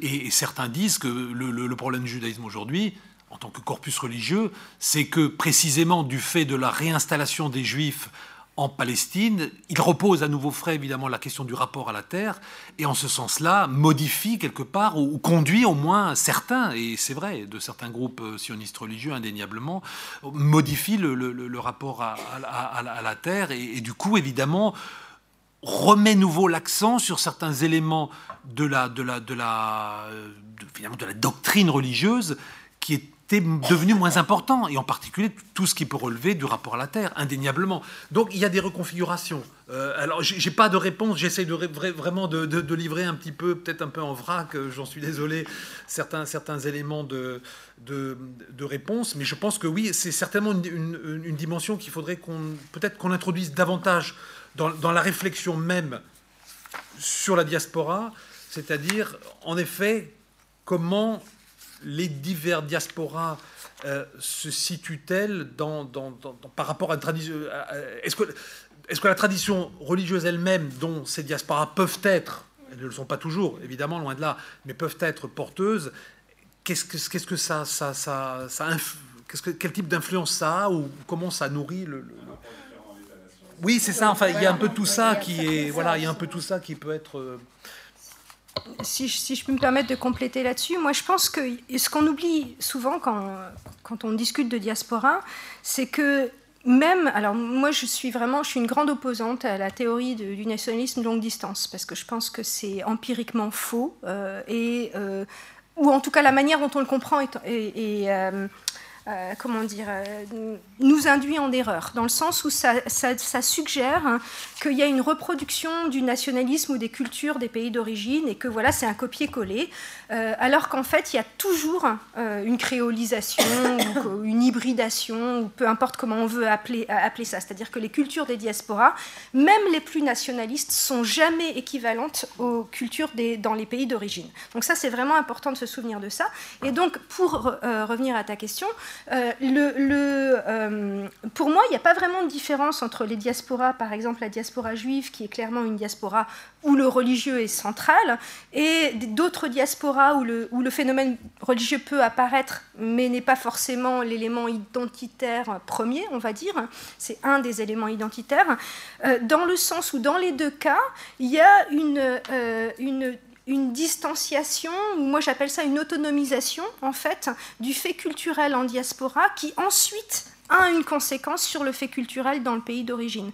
C'est-à-dire qu'on a pas mal de cas où en fait les, les diasporas deviennent plus orthodoxes que euh, la manière dont les religions sont pratiquées dans les pays d'origine. Oui. Et inversement, on a aussi des cas comme euh, en Israël où on a à la fois une partie de la diaspora qui revient, qui est moins orthodoxe que certaines parties de la, de la population d'Israël, et des parties qui sont au contraire plus orthodoxes. Donc on a une vraie diversité, et ça c'est lié à des contextes, comme disait Riva, des contextes historiques euh, spécifiques. Donc le rapport, le, le, le, ce rapport-là de, de, de la diaspora vers le pays d'origine, il est toujours, il est, hum, il y a toujours un changement induit par, la diaspora. Et plus la diaspora est grande, plus elle est importante, plus ça crée des tensions. Un des meilleurs exemples pour ça, alors c'est pas pas vraiment dans le domaine du religieux, mais euh, dans le domaine de l'identité nationale, c'est la diaspora arménienne, qui est plus large, que, qui est plus importante, plus influente que l'Arménie même. Hein, les, Grecs, aussi. Oui, les Grecs aussi. Et, ça induit des tensions avec, euh, avec le pays d'origine. Donc ça, c'est très intéressant de regarder ça. On a, on a tendance toujours à penser la diaspora comme un petit bout du territoire national qui reproduit exactement et qui est moins important, qui est plus faible. C'est pas du tout la réalité. La réalité est beaucoup plus complexe. Je suis d'accord. Une dernière question. Vous nous avez expliqué pour Élise qu'à l'intérieur d'une diaspora, euh, l'introduction du phénomène religieux peut entraîner des tensions, voire des violences. Euh, alors, la question est de savoir, sur l'islam en France et en Europe, euh, il y a différentes mouvances religieuses, les chiites, les sunnites et autres. Euh, est-ce qu'on peut être amené à avoir des conflits et des violences euh, justement euh, à l'intérieur de la diaspora d'islam en Europe? Alors, je ne vais pas me faire que des amis à la table, mais moi, je n'applique pas le concept de diaspora aux musulmans. pour moi, il y a des musulmans dont les familles, il y a 500, 500 ans, habitaient déjà en France. Voilà. Euh, donc pour moi, parler de diaspora dans ce sens-là, on parle d'autre chose. On parle d'une communauté religieuse, on parle de l'Ouma, on parle de ce que vous voulez, mais je ne vois pas pourquoi on appliquerait le concept de diaspora euh, à ces communautés-là qui ne sont pas forcément euh, des gens dont les ancêtres viennent de l'extérieur ou même qui eux-mêmes viennent de l'extérieur. Il y a d'autres termes qu'on peut utiliser pour parler de ça. Donc je ne vois pas pourquoi on utiliserait le concept de diaspora, qui est déjà suffisamment compliqué comme ça, pour parler de populations dont une grande partie est indigène. Hein, parce qu'à partir de quand il faut remonter dans nos ancêtres pour déterminer qu'on est indigène ou pas? Enfin, vous voyez le genre de débat. Donc, je pense qu'on a une différence là-dessus sur la manière dont, dont, on, dont on en parle. Bref. Donc, euh, mais euh, donc pour revenir à, votre question, oui, je pense qu'il y, euh, y, a un vrai risque, même si il est limité ce risque. Par exemple, si on prend l'exemple, alors certes c'est un exemple historique qui date un peu, mais si on prend l'exemple du conflit Iran-Irak, par exemple, qui a duré quand même assez longtemps, il n'y a pas eu de, il a pas eu de, conséquences dans les pays où il y avait des diasporas iraniennes et des diasporas irakiennes en termes de tensions et de alors quand on parle de, conflit, il faut faire la différence entre le conflit symbolique, culturel, etc., et le conflit physique. Euh, il n'y a pas eu de conflit physique, c'est-à-dire il n'y a pas eu d'importation physique du conflit. Euh, maintenant, ça ne veut pas dire que... Euh, on a parlé tout à l'heure des, des pays d'origine, c'est Chantal qui parlait du fait que certains États donnaient beaucoup d'argent de manière pas forcément complètement visible pour financer des mosquées ou certaines initiatives culturelles, etc. Je pense qu'aujourd'hui, les enjeux sont différents euh, par rapport au moment de la guerre Iran-Irak. Autrement dit, je pense qu'il y a beaucoup plus. Les réseaux internationaux, enfin transnationaux, sont beaucoup plus constitués, ils ont beaucoup plus d'argent, ils ont beaucoup plus de moyens euh, qu'ils ne, ne l'avaient il y a 30 ans. Et donc, on ne peut pas exclure la possibilité que s'il y avait vraiment une euh, disons, une tension croissante entre sunnites et chiites, par exemple, euh, pour prendre, reprendre votre exemple, on ne peut pas exclure que ça, générerait des tensions, par exemple en France ou, euh, dans d'autres pays, ou, au Royaume-Uni, par exemple, dans d'autres pays où il y a de, grosses communautés musulmanes à la fois sunnites et chiites. On peut, ne on peut pas l'exclure, non. Mais peut-être que Chantal... Bien, écoutez, je crois qu'on va s'arrêter on va quand même prendre un peu le temps de souffler un, petit quart d'heure, pas, beaucoup plus, et on, et on, va, et on va enchaîner, euh, si je puis dire, avec Mathias Koenig et, et, Jean-Paul Willem euh, euh, pour la deuxième partie. Donc nous allons, nous allons reprendre là pour cette deuxième partie, donc avec une, une, présentation de notre, de notre collègue Mathias Koenig de l'université de Göttingen. Euh, donc euh, Mathias est professeur de, sociologie de la, religion à l'université de Göttingen en, Allemagne donc. Euh, et, il, a beaucoup, il a publié sur les questions de, religion et je citerai l'ouvrage de 2015 par exemple, qu'il a coordonné avec deux autres collègues sur Religion and National Identities in an Enlarged Europe, donc qui est paru en 2015. Euh, et euh, il, a aussi travaillé. D'ailleurs, avec Jean, paul je le découvre en voyant ça, tu, que tu avais fait un. Vous avez édité aussi un ouvrage ensemble en allemand, Religionskontroversen in Frankreich und Deutschland. donc 2008, euh, qui est paru à Hambourg. Donc vous êtes parfait. Je ne savais pas en, composant ce panel que vous aviez déjà euh, collaboré, mais c'est encore, mieux. Euh, donc euh, Jean-Paul, qui, est donc directeur d'études à, l'EPHE et, qui, a énormément aussi publié lui-même sur, sur les, questions de religion, entre autres le protestantisme, mais, pas uniquement, sera le, discutant de, Mathias. Donc je, je, lui passe la parole sans plus tarder donc, pour sa présentation sur droits de l'homme et mobilisation transnationale du religieux. Mathias Oui, merci tout d'abord, de m'avoir invité et merci de rester là pour la fin de cet après-midi de ce colloque. Euh, je vais présenter quelques éléments de réflexion plutôt générale touchant sur divers sujets de cette euh, journée. Et pour introduire, je reprends l'idée euh, qu'on a discutée au début de cet après-midi, que la diversité religieuse est devenue un des majeurs défis pour un vivre ensemble pacifique dans notre ère globale, sur le plan national ainsi qu'international. Les migrations contribuent à une renégociation complexe autour du religieux entre États d'origine et États d'installation, entre population nationale et diaspora transnationale. La fragilité des États dans certaines régions est liée aux revendications identitaires des groupes ethno-religieux et aux conflits internationaux. Et les mouvements charismatiques et fondamentalistes issus des crises socio-économiques et promesses déçues de la modernisation déstabilise des sociétés, sinon des cultures.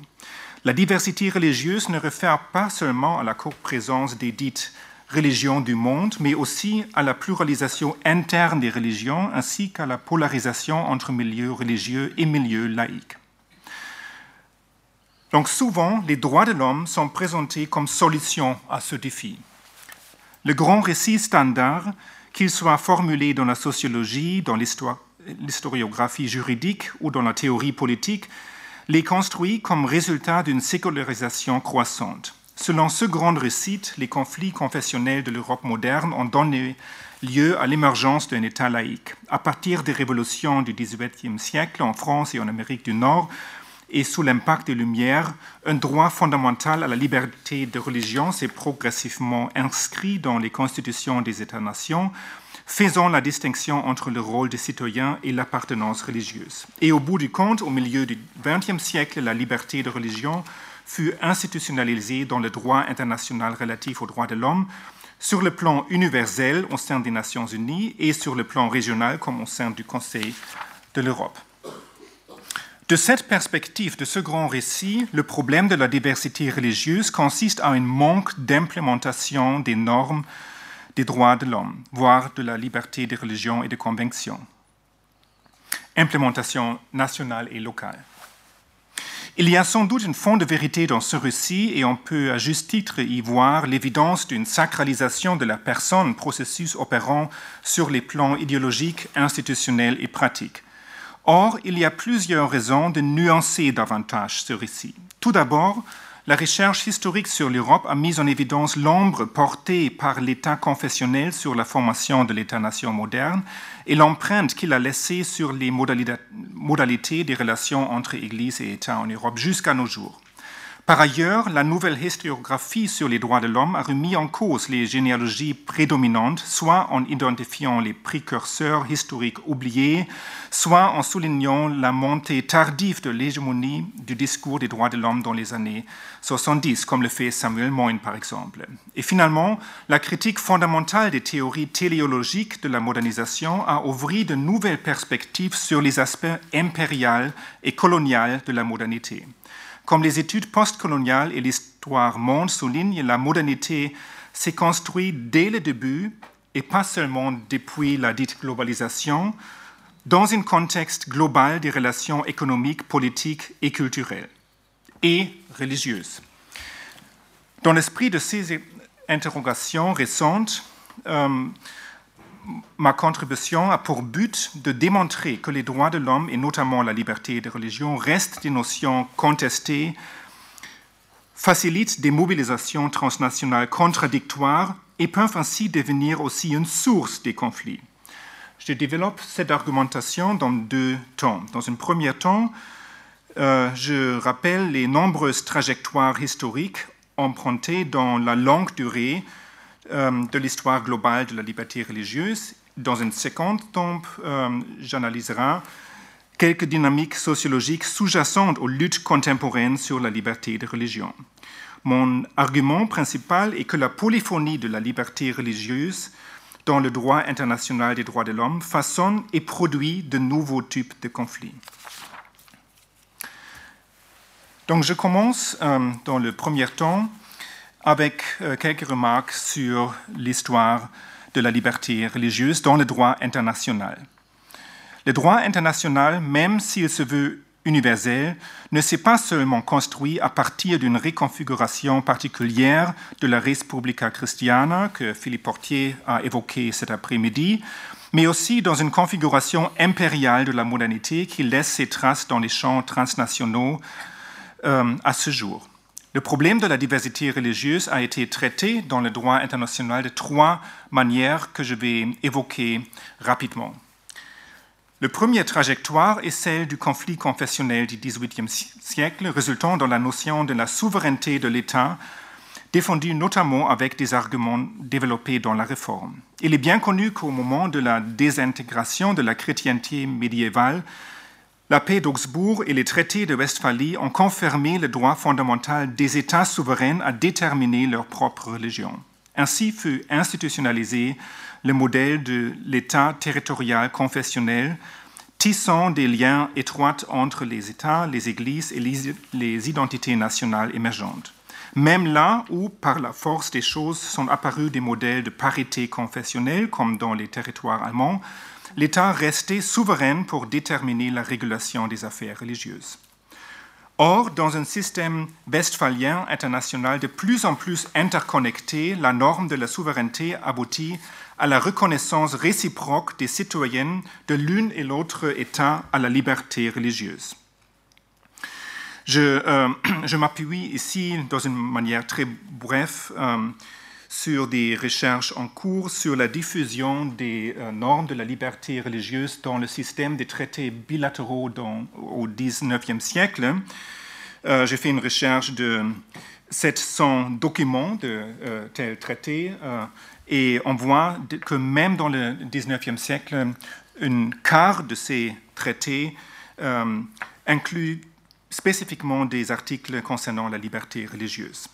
Les traités commerciaux des euh, États-Unis et de la Grande-Bretagne avec les pays d'Amérique latine, par exemple, comportèrent d'emblée des clauses prévoyant la construction d'églises, lieux de culte, cimetières protestants, etc., des citoyens étrangers. De tels articles se trouvaient de plus en plus dans des traités bilatéraux du système international entier, même entre le Japon et le euh, Pérou à la fin du XIXe siècle. Donc une diffusion de normes de la protection de la liberté religieuse des citoyens étrangers. La deuxième trajectoire, potentiellement, en conflit avec les vestiges de souveraineté, a abouti à la reconnaissance des droits collectifs aux minorités religieuses. Dans les zones où les territoires ne correspondaient pas au modèle de l'État confessionnel, les États protégeaient leurs minorités confessionnelles respectives.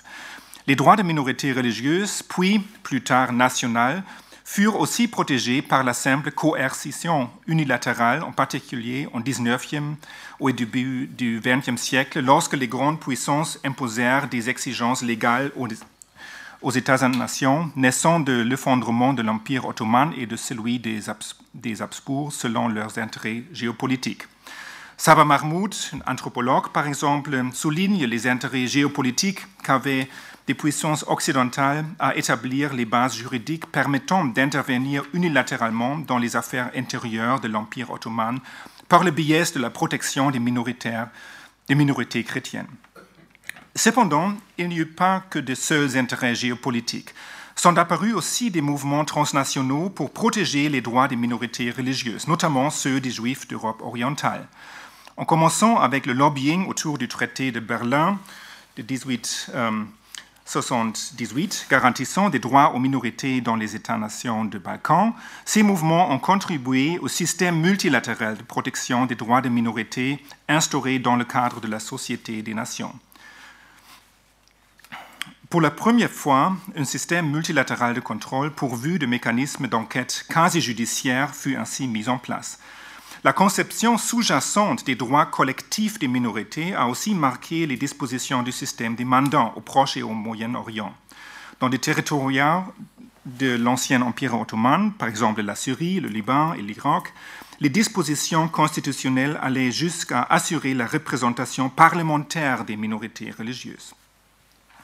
Une troisième trajectoire euh, donc le premier était la souveraineté de l'État, le deuxième la protection des droits collectifs des minorités. Donc la troisième trajectoire, souvent oubliée dans l'histoire juridique, est celui de la liberté religieuse euh, individuelle. Elle est étroitement liée à la montée des mouvements missionnaires hémologiques aux États-Unis et en Angleterre au début du XIXe siècle, euh, qui ont récemment suscité l'intérêt des chercheurs analysant les racines des modèles volontaristes des organisations religieuses, des réseaux transnationaux abolitionnistes et humanitaires et de la démocratisation. L'impact des missions d'évangélisation s'est ressenti dans le droit international et a marqué la pratique des traités bilatéraux. Des clauses explicitement focalisées sur les actions missionnaires furent ainsi incluses dans les traités inégaux des États occidentaux avec la Chine, le Japon, le Siam et d'autres pays en Asie. La liberté religieuse est conçue ici comme titre juridique justifiant diverses missions civilisatrices et protégeant l'ouverture de nouveaux marchés religieux pour les mouvements missionnaires. Et euh, je cite quelques exemples parce que le, la signification culturelle de ces articles explicites et euh, reste implicite dans des euh, formulations plutôt universalistes euh, du XXe siècle. Donc, pour citer des exemples de la France, il y a un traité entre la France et Annam, donc précurseur de Vietnam.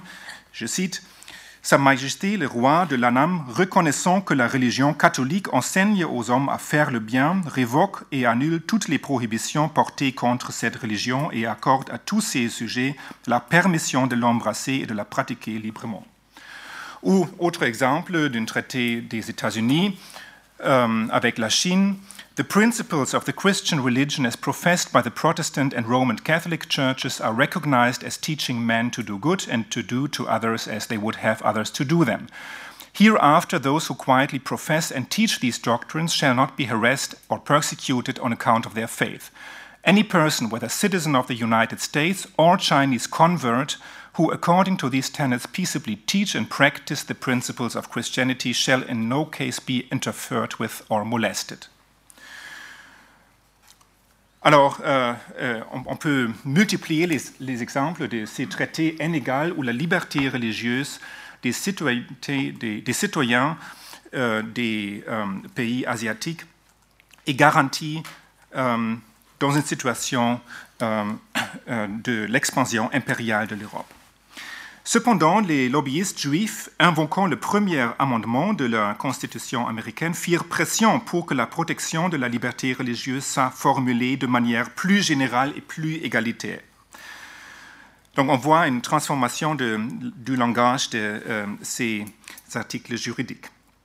Les missions religieuses ont aussi joué un rôle sensible pendant les pendant les négociations sur le pacte de la Société des Nations.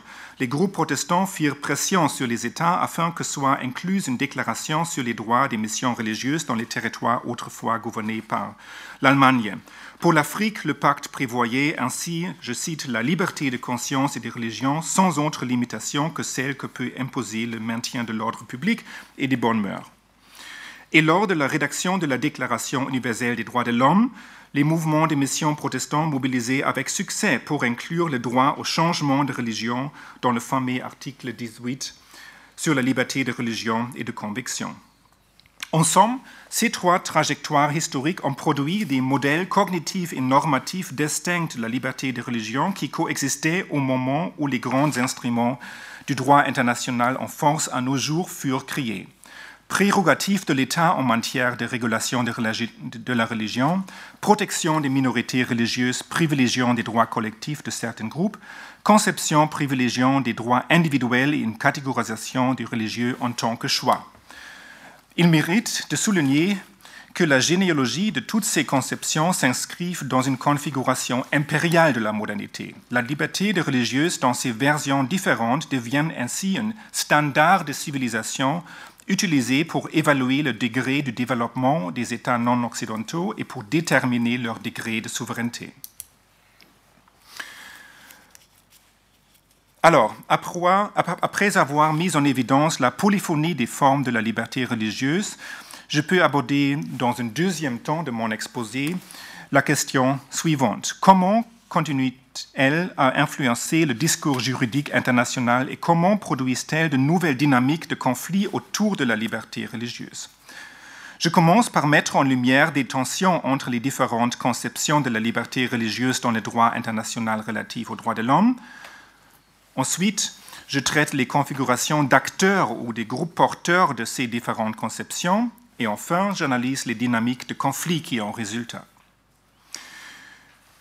Donc, premier point, le système international des droits de l'homme tel qu'il s'est instauré aux Nations Unies euh, s'est établi initialement avec un cadrage individualiste des droits. En vue de l'échec du système de protection des minorités d'entre-guerres et influencé par les courants personnalistes du catholicisme, la Déclaration universelle des droits de l'homme ne comporte aucune référence aux droits de minorité, préférant employer les termes de non-discrimination et de la liberté de religion positive ainsi que négative.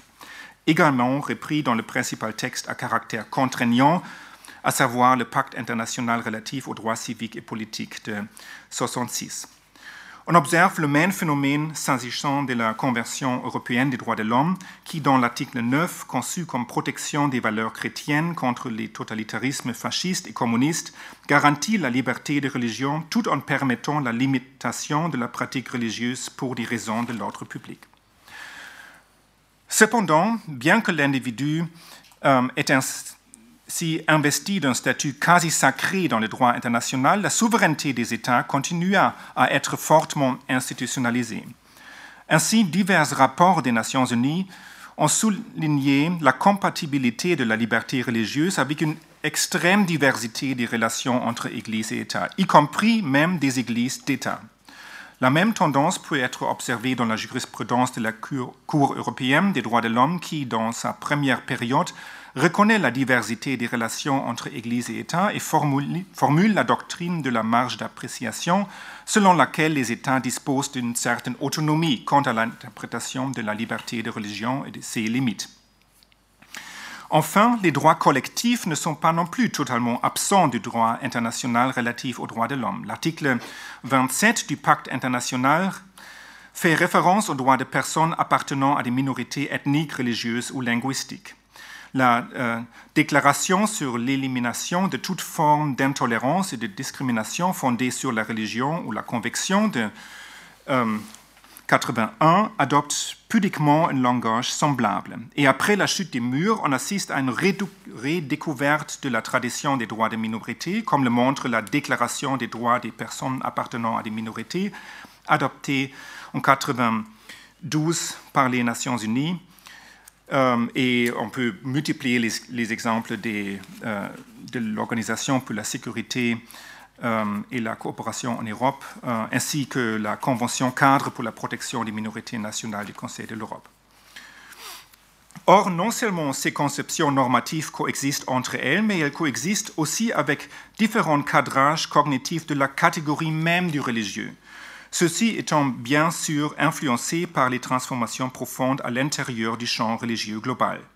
On peut ainsi distinguer les conceptions plutôt subjectivistes et des conceptions objectivistes de la religion, conceptions qu'on peut croiser avec les notions des droits individuels et collectifs. Maintenant, je veux euh, parler sur la façon dont divers acteurs font la promotion de ces conceptions dans le droit international. Parmi ces acteurs, les premiers et les plus évidents sont évidemment les États souverains qui défendent essentiellement leur droit de contrôle du champ religieux et leur droit de limiter, si nécessaire, les pratiques religieuses. Dans le contexte des institutions internationales, les États défendent aussi leur tradition juridique euh, propre, ce qui, euh, ce qui crée parfois, comme on le voit plus tard, des conflits d'interprétation sur la notion même de la liberté religieuse. Mais il y a également d'autres groupes d'acteurs qui ont une forte influence, à savoir les mouvements religieux transnationaux et leurs organisations euh, non gouvernementales. Euh, je souligne que ces mouvements et ces organisations ont aussi une histoire qui commence dans le 19e siècle et euh, on voit quelques exemples de leur lobbying auprès des différents mouvements historiques. Il est bien connu que les organisations internationales non gouvernementales religieuses ont joué un rôle de premier plan en se faisant les champions de l'adoption d'une convention sur les droits humains dans la première moitié du XXe siècle. Depuis lors, le nombre des ONG religieuses dédiées à la protection des droits de l'homme et ou à la liberté de religieux a dépassé la centaine, dont les trois quarts sont protestants, catholiques ou juifs. Si cette distribution confessionnelle suggère déjà en elle-même la hégémonie de certaines conceptions de la liberté religieuse, il peut être utile de souligner des affinités électives entre ces conceptions et des traditions religieuses spécifiques.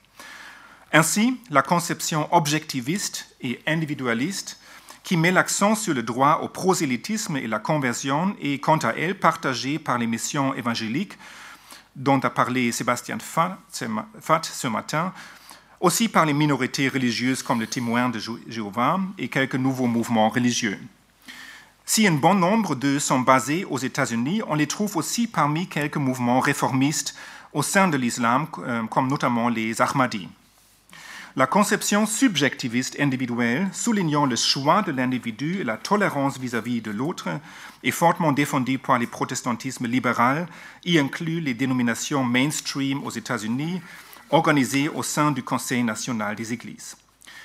La conception subjectiviste plutôt collectiviste est défendue par des groupes religieux engagés dans les politiques identitaires. Et finalement, une conception objectiviste et collective soutient certaines initiative tendant à établir un droit de protection contre la diffamation, initiative défendue par certains groupes islamiques au sein des organismes internationaux. Enfin, le dernier groupe d'acteurs dans le champ du droit international est évidemment la profession juridique, à savoir des juges, des avocats et des professeurs spécialisés dans la question des droits de l'homme. Plusieurs auteurs ont noté l'émergence d'un véritable champ transnational dédié aux droits de l'homme, principalement depuis les années 70. On trouve dans ce champ une communauté épistémique qui s'organise autour de la lutte pour le capital symbolique fondé sur une interprétation hégémonique des droits de l'homme. Ren Hirschel, par exemple, a défendu la thèse selon laquelle les spécialistes des droits de l'homme, du droit constitutionnel et du droit international tendent à privilégier à cause de leur professionnalisme, une position euh, laïque euh, du droit. Quelles sont les dynamiques de conflit qui résultent de la polyphonie de la liberté religieuse et de la multiplicité des acteurs? C'est la dernière question que je veux aboutir dans cette deuxième partie de mon exposé. En outre de la polémique bien connue, polémique interculturelle, on peut identifier au moins trois dynamiques qui sont toutes étroitement liées aux mobilisations transnationales du religieux. Un premier type de conflit apparaît au sein du dispositif multilatéral des droits de l'homme. Ce système est devenu très efficace après la guerre froide dans les années 90, lorsque davantage d'États ont signé les protocoles facultatifs du pacte international et que la requête individuelle est devenue plus fréquente. Une tendance également observé dans le système régional des droits de l'homme euh, en Europe. Cet environnement a créé des opportunités juridiques pour divers acteurs non étatiques à poursuivre leur propre politique de reconnaissance et à promouvoir leur propre conception de la liberté religieuse. D'une part, on note des conflits entre différents groupes religieux essayant à imposer leur propre conception de la liberté religieuse. Ainsi, des groupes comme des témoins de Jéhovah ont remarquablement réussi dans les stratégies litigantes dans des affaires concernant le plus souvent l'objection de conscience et le prosélytisme. Ils affirment ainsi une conception objectiviste, individualiste de la liberté religieuse. Par contre, les minorités musulmanes en Europe, défendant des droits à la reconnaissance publique des symboles et pratiques religieuses, ont été beaucoup moins efficaces à mobiliser devant la Cour européenne des droits de l'homme, par exemple. Et en plus, il confronte aussi de nouvelles alliances entre églises orthodoxes et avocats évangéliques, comme le European Center for Law and Justice, dépendance européenne de la majeure agence juridique de la droite chrétienne en Amérique, justifiant la protection des traditions religieuses majoritaires. D'autre part, les régimes juridiques des droits de l'homme sont devenus des arènes des luttes intenses autour des questions morales. Les litigants revendiquant la liberté religieuse oppose ainsi les mouvements féministes et gays. On a dit que nous assistons à une certaine transnationalisation des guerres culturelles, des culture wars qui ont polarisé la société américaine euh, depuis trois décennies. Mais la polarisation autour des questions morales, juxtaposant les mouvements conservateurs ou communaux et les mouvements libéraux ou individualistes, caractérise aussi la configuration conflictuelle euh, dans euh, d'autres pays aujourd'hui. Un deuxième type de conflit concerne les relations entre États et mouvements religieux vis-à-vis des institutions internationales. Ces institutions se sont de plus en plus exprimées directement sur les revendications concernant la liberté religieuse. La Cour européenne des droits de l'homme, par exemple, a reconnu pour la première fois en 1993 une violation de, de l'article 9 dans un cas visant la Grèce qui avait pénalisé un membre des témoins de Jéhovah pour son prosélytisme. Plusieurs dizaines de cas similaires ont été décidés depuis. Le Comité des droits de l'homme des Nations Unies a également adopté une position plus active en matière de protection de la liberté religieuse depuis le milieu euh, des années 90, en réponse aux revendications des minorités religieuses notamment. Mais, conséquence paradoxale, la visibilité plus prononcée de ces institutions a provoqué des contestations de leur légitimité à partir et des États-nations et des mouvements religieux. Ce sont notamment les États qui, lorsqu'ils trouvent leur propre arrangement des relations État-religion critiqué au sein des institutions supra- ou transnationales, contestent la légitimité de celles-ci. On peut penser au refus d'appliquer des jugements, euh, une stratégie poursuivie par exemple par l'État turc sous le gouvernement kémaliste et sous le gouvernement euh, AKP en réponse aux requêtes des Alévis devant la Cour européenne des droits de l'homme. Donc on a un certain nombre de euh, jugements que le gouvernement refuse d'implémenter simplement. On peut aussi penser à l'indifférence avec laquelle le gouvernement français a répondu au jugement du Comité des droits de l'homme des Nations Unies qui avait trouvé une violation du droit à la liberté de religion dans un cas d'élèves appartenant à la diaspora sikh, mentionnée par euh, communauté mentionnée dans le euh, exposé d'Élise euh, Ferrand, minorité bien organisée maintenant au plan national, transnational, qui furent exclus de l'école publique pour avoir porté leur turban. C'est le cas Singh versus France. La France, en l'occurrence, s'appuyait sur des décisions de la Cour européenne qui ne trouvant trouvaient pas de telles violations dans des cas similaires. Donc on euh, observe aussi une cacophonie des jugements euh, entre les euh, institutions internationales, une certaine forum shopping à partir des mouvements religieux et des États. Les limites atteintes par les interventions judiciaires transnationales étaient particulièrement claires dans l'affaire Lauzi versus Italie, où la Grande Chambre de la Cour européenne annulait, après une forte mobilisation de quelques États majoritairement orthodoxes ou catholiques, une décision antérieure interdisant les crucifixes dans les écoles publiques en réponse aux revendications des parents italiens de tradition humaniste.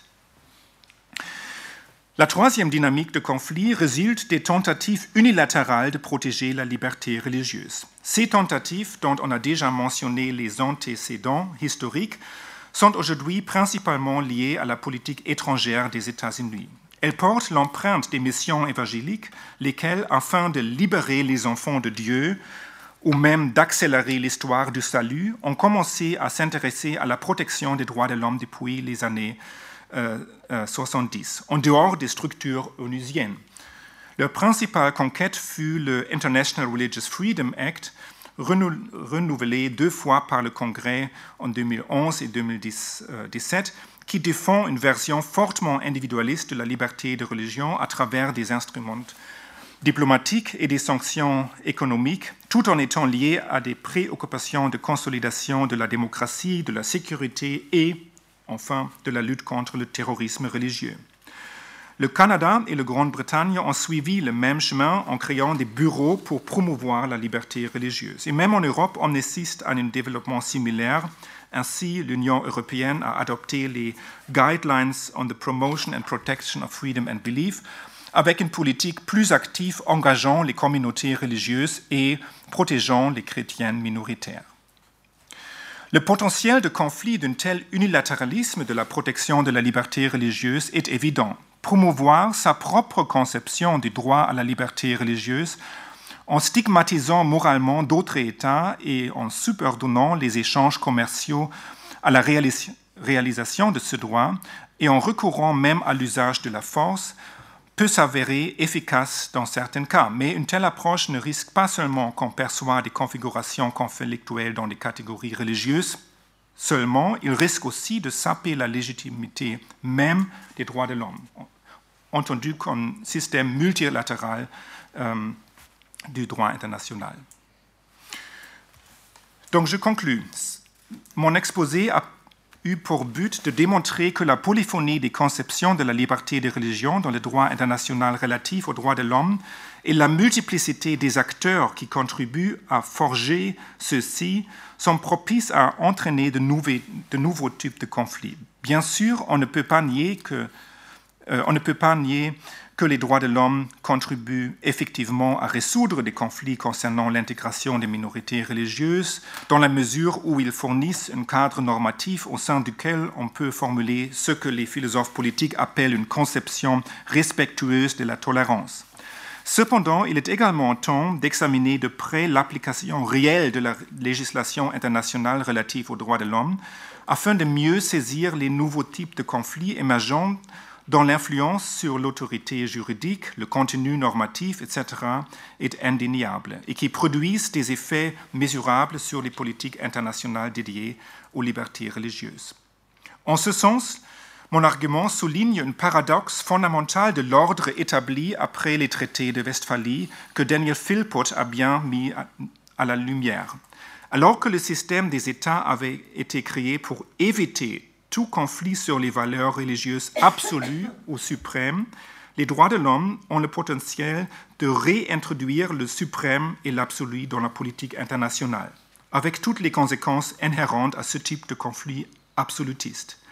C'est seulement en ayant conscience de cette situation, me semble-t-il, que les droits de l'homme et la liberté de religion pourront évoluer de manière à maintenir un dialogue ouvert sur les contenus et donc sur le rôle acceptable de la religion dans nos sociétés démocratiques. Merci.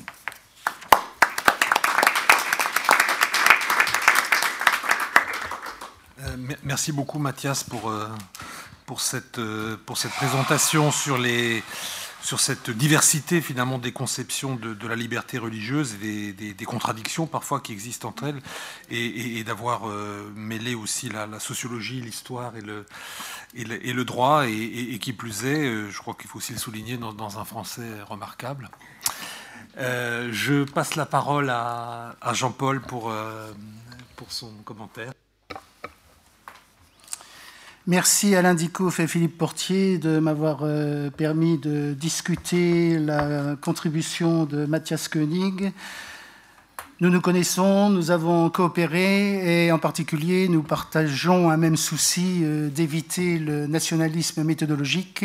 C'est pour ça que durant 4-5 années, nous avons fait un séminaire franco-allemand pour nous expliquer sur euh, la genèse de la sociologie des religions en France et en Allemagne et combien les approches, y compris sociologiques des phénomènes religieux, avaient été marquées par des configurations nationales, des interrelations entre politique, euh, histoire politique et histoire religieuse particulière, et que même avec un pays très proche comme l'Allemagne, euh, il fallait un petit peu s'expliquer sur la, la généalogie de l'approche sociologique des phénomènes religieux et le vocabulaire que nous employons. Et nous avions pris comme règle dans ce débat euh, de ne pas prendre le vocable de laïcité comme euh, concept analytique, mais plutôt comme euh, notion dont on faisait un certain usage en France et qu'il fallait un petit peu décrypter dans un dialogue universitaire franco-allemand. C'était, on, on, voit là, on mesure l'intérêt des travaux comparatistes. Alors, je voudrais tout d'abord euh, saluer et dire mon accord profond avec euh, l'exposé que vient de nous présenter euh, Mathias Koenig, un exposé pertinent et profondément original, car les droits de l'homme sont plus souvent présentés comme la solution des conflits euh, il n'y a qu'à appliquer les droits de l'homme, euh, diffuser les droits de l'homme euh, pour protéger les libertés, en particulier individuelles. Mais là, Mathias Koenig nous montre qu'il y a une polyphénie dans la façon de comprendre la liberté religieuse et qu'il y a des conflits. Ça génère de nouveaux conflits. Et comme il le remarquait tout de suite dans la conclusion, Ça réintroduit des questions absolues, essentielles, dans les débats internationaux eux-mêmes, que ce soit en particulier sur la scène de l'ONU. Par exemple, tout le débat qu'il y a eu sur euh, la tentative d'introduire un délit de, de, diffamation des religions et la mobilisation que ça a provoqué. Donc, les conflits de la liberté, on peut dire. Les conflits de la liberté, la façon de concevoir la liberté euh, religieuse, euh, entre autres euh, libertés. Et donc ça, c'est un apport tout à fait, tout à fait fondamental. Euh, on pourrait dire que c'est les, conflits autour, autour de l'universel. Qu'est-ce qui est le plus universel? Comment se mettre d'accord à l'échelle internationale pour une protection des libertés qui recueille l'accord de, de, tous? Et donc, euh, certes, l'universel peut rassembler, mais comme l'a souligné Étienne Baliba, l'universel aussi divise et il y a des conceptions différentes de l'universel. Il y a des conceptions aussi, il y a des questions de souveraineté. Qui va imposer sur, sur la scène internationale euh, le, standard de, la liberté religion Et là, il y a des rapports de force, de souveraineté qui s'emploient, qui, se manifestent. Et euh, l'approche de, de, Mathias le, montre, très bien. Je voudrais aussi euh, saluer Bon, évidemment, les trois trajectoires historiques de la liberté religieuse, extrêmement claires et pertinentes. Le souci du cadrage cognitif du phénomène religieux.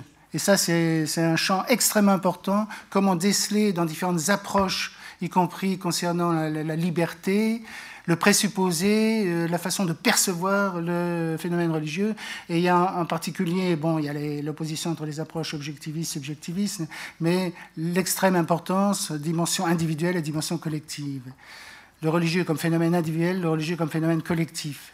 Et dans quelle mesure on ne reconnaît qu'une liberté euh, individuelle ou une liberté collective C'est un point là extrêmement fondamental qui est l'objet de débats sur la scène internationale.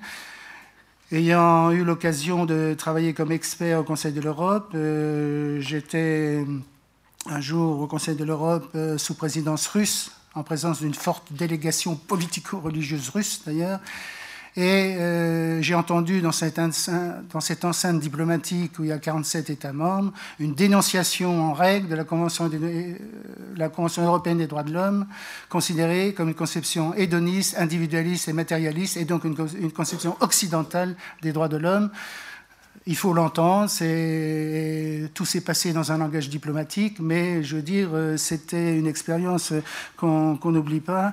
Et comme vous savez sans doute, il y a une déclaration orthodoxe des droits de, des droits de l'homme. Il y en a eu aussi des musulmanes, etc.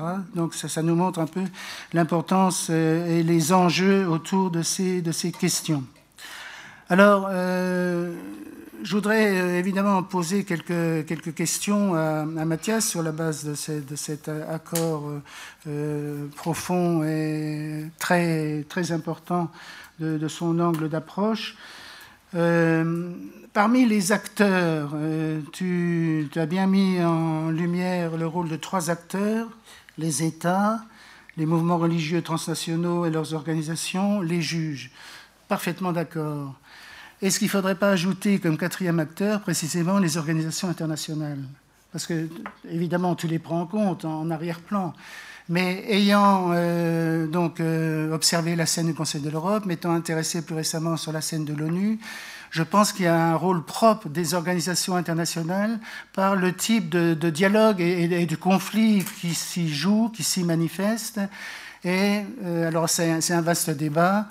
Euh, les travaux que nous menons les uns les autres, en particulier les travaux de Matthias Koenig, permettent de s'interroger notamment sur y a-t-il par exemple une européanisation dans la gestion des questions relatives à la liberté religieuse ou au contraire, est-ce que chaque euh, façon de concevoir euh, les relations religion et la liberté religieuse reste marquée par les souverainetés nationales vous savez tous que selon l'article 17 du traité de fonctionnement de l'Union européenne, la question des relations religion-État est de la souveraineté des États membres et non de l'Union européenne et que le droit européen donc reconnaît, y compris dans les arrêts de la Cour européenne des droits de l'homme, la large marge d'appréciation des États membres en matière de, liberté.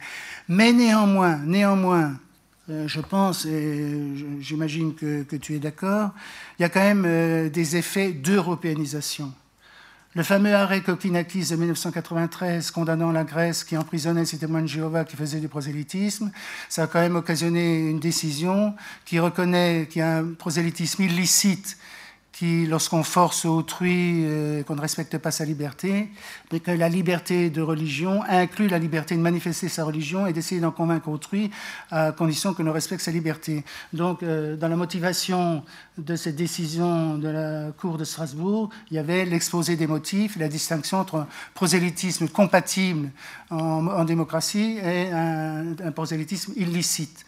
Donc, il y, a, précisément euh, ce, sur quoi je veux, souligner, c'est qu'il y a une contribution de ces instances internationales par le simple fait qu'elles mettent en relation des pays très différents et que c'est un véritable forum d'échange où il y, a des, dialogues qui des, dialogues et quelquefois des conflits qui se nouent, mais qui sont productifs de quelque chose. Alors bien évidemment, Ayant plusieurs fois fait euh, l'aller-retour entre Strasbourg et Paris, le Conseil de l'Europe et la capitale, ayant entendu des responsables français dans l'enceinte du Conseil de l'Europe et des responsables français à Paris, etc., je suis quelquefois, j'ai pu mesurer quelquefois des petites différences euh, dans la façon dont la France se situait selon qu'on était dans une enceinte européenne, selon qu'on Alors c'est des petites différences à la marge, si vous voulez, c'est des accents, mais euh, où les, travaux du Conseil de l'Europe, euh, pas tellement repris à l'échelle nationale,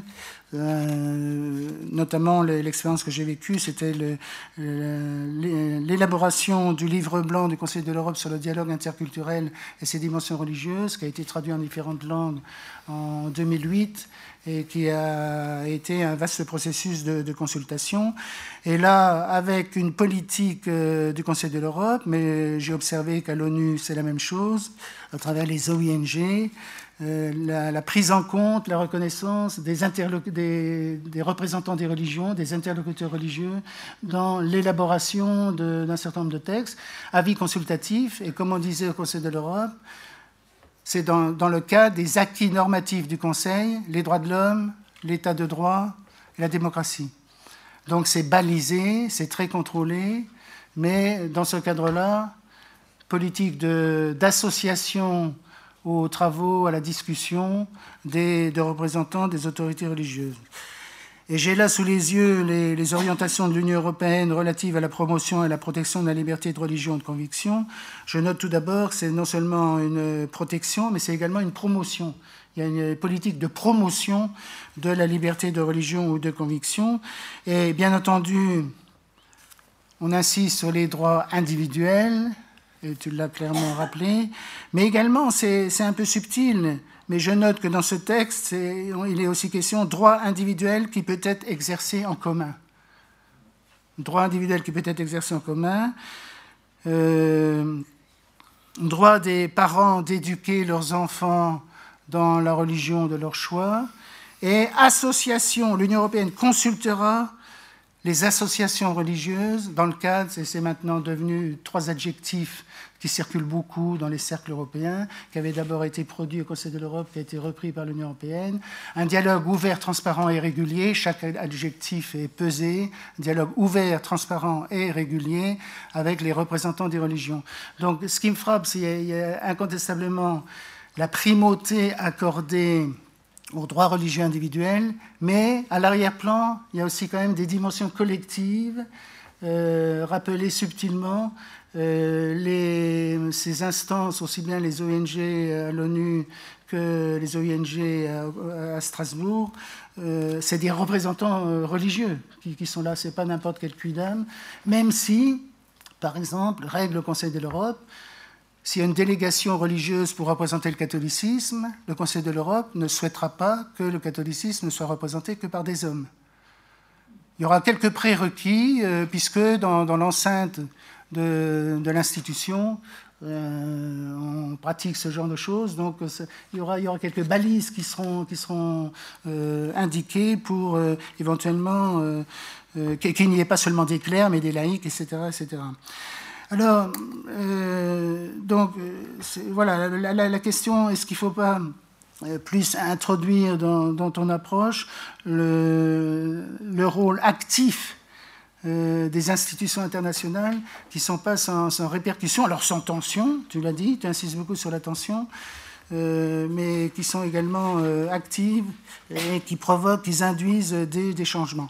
En même temps, je suis tout à fait d'accord, on en avait déjà discuté, il est frappant de constater que dans toutes ces, relations, discussions d'État, de configuration stato-nationale sur la question de la religion, on s'aperçoit que la façon, je, le dis à ma, façon, euh, la façon dont un pays formule ses relations avec les dieux et leurs représentants, ou plutôt avec leurs représentants, c'est un élément fort des identités nationales. Les relations religion-État sont des éléments forts des identités nationales. Ça s'est construit dans des processus de state building, de nation building très particuliers d'un pays à l'autre. Et donc, euh, le mode de relation, euh, bon, on dirait Église-État ou religion-État, est très significatif des identités nationales. Donc ça fait, ça soulève beaucoup de questions. Et bien évidemment, imaginons un instant appliquer le système allemand des relations avec les États en France, euh, ça serait la révolution, ou même la laïcité française en, Allemagne, même si certains s'y réfèrent, ça ne serait, pas, serait évident. Donc la, profondeur de ces spécificités, néanmoins, avec un, travail euh, de certains effets de l'européanisation et de la mondialisation dans les relations religion-État. Je voulais aussi un petit peu t'interroger, un peu de façon prospective, parce qu'en en fin de compte, euh, tu, montres très bien le point encore de l'héritage westphalien, euh, la question de la souveraineté de l'État dans ce domaine, euh, le fait que l'État ne, souhaite pas abandonner sa, sa, gouverne de régulation du phénomène religieux. En même temps, tu sais bien, euh, toutes les discussions actuellement sur. Euh, je ne suis pas partisan du terme de postmodernité, je parle d'ultramodernité. Enfin, les travaux d'Ulrich Beck, de Jürgen Habermas, euh, d'Anthony Giddens, etc., insistent sur le passage d'une première modernité à une autre modernité, que personnellement je qualifie d'ultramodernité. On n'est pas dans la postmodernité, mais c'est une radicalisation de la modernité. Et dans cette radicalisation de la modernité, la première modernité est liée à l'affirmation des États-nations. La, radicalisation de la, modernité relativise la souveraineté des États-nations à travers l'infrapolitique et l'infranational et le supranational. Et donc nous, sommes dans une nouvelle configuration et j'aimerais t'interroger, mais c'est un peu de la, prospective, c'est peut-être pas tellement facile. que change selon toi ce, nouveau régime de, modernité qui euh, a des effets sur euh, moindre euh, pouvoir de, l'État national ou multinational comme au Royaume-Uni ou République fédérale, etc. Que, comment tu vois les incidences de ces évolutions dans la, façon de, parler de la liberté de religion et, euh, j'ajoute, et je crois que je m'arrêterai là parce que je ne voudrais pas être trop long, on pourra peut-être prolonger ensuite la discussion. Quelle est, en fin de compte la terminologie que, que, tu choisis? Tu parles de liberté religieuse, de liberté de religion.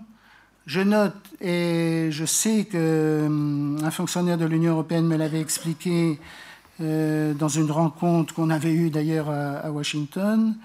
Euh, l'Europe a tenu à rappeler qu'il s'agissait de la promotion de la protection de la liberté de religion ou de conviction.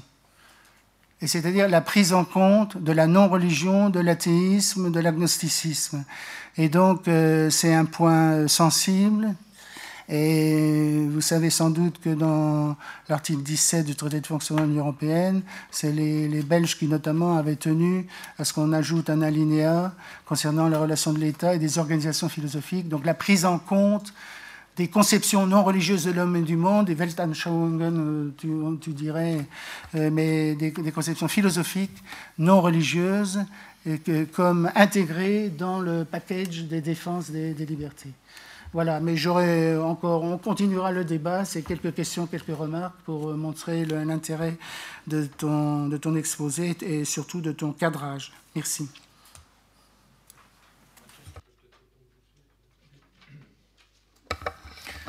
Oui, merci Jean-Paul pour cette lecture de, euh, ma contribution, je, je, je serai bref. Alors, je suis d'accord sur trois points et je ne suis pas d'accord sur une quatre points. Donc, pour les trois points, je suis bref.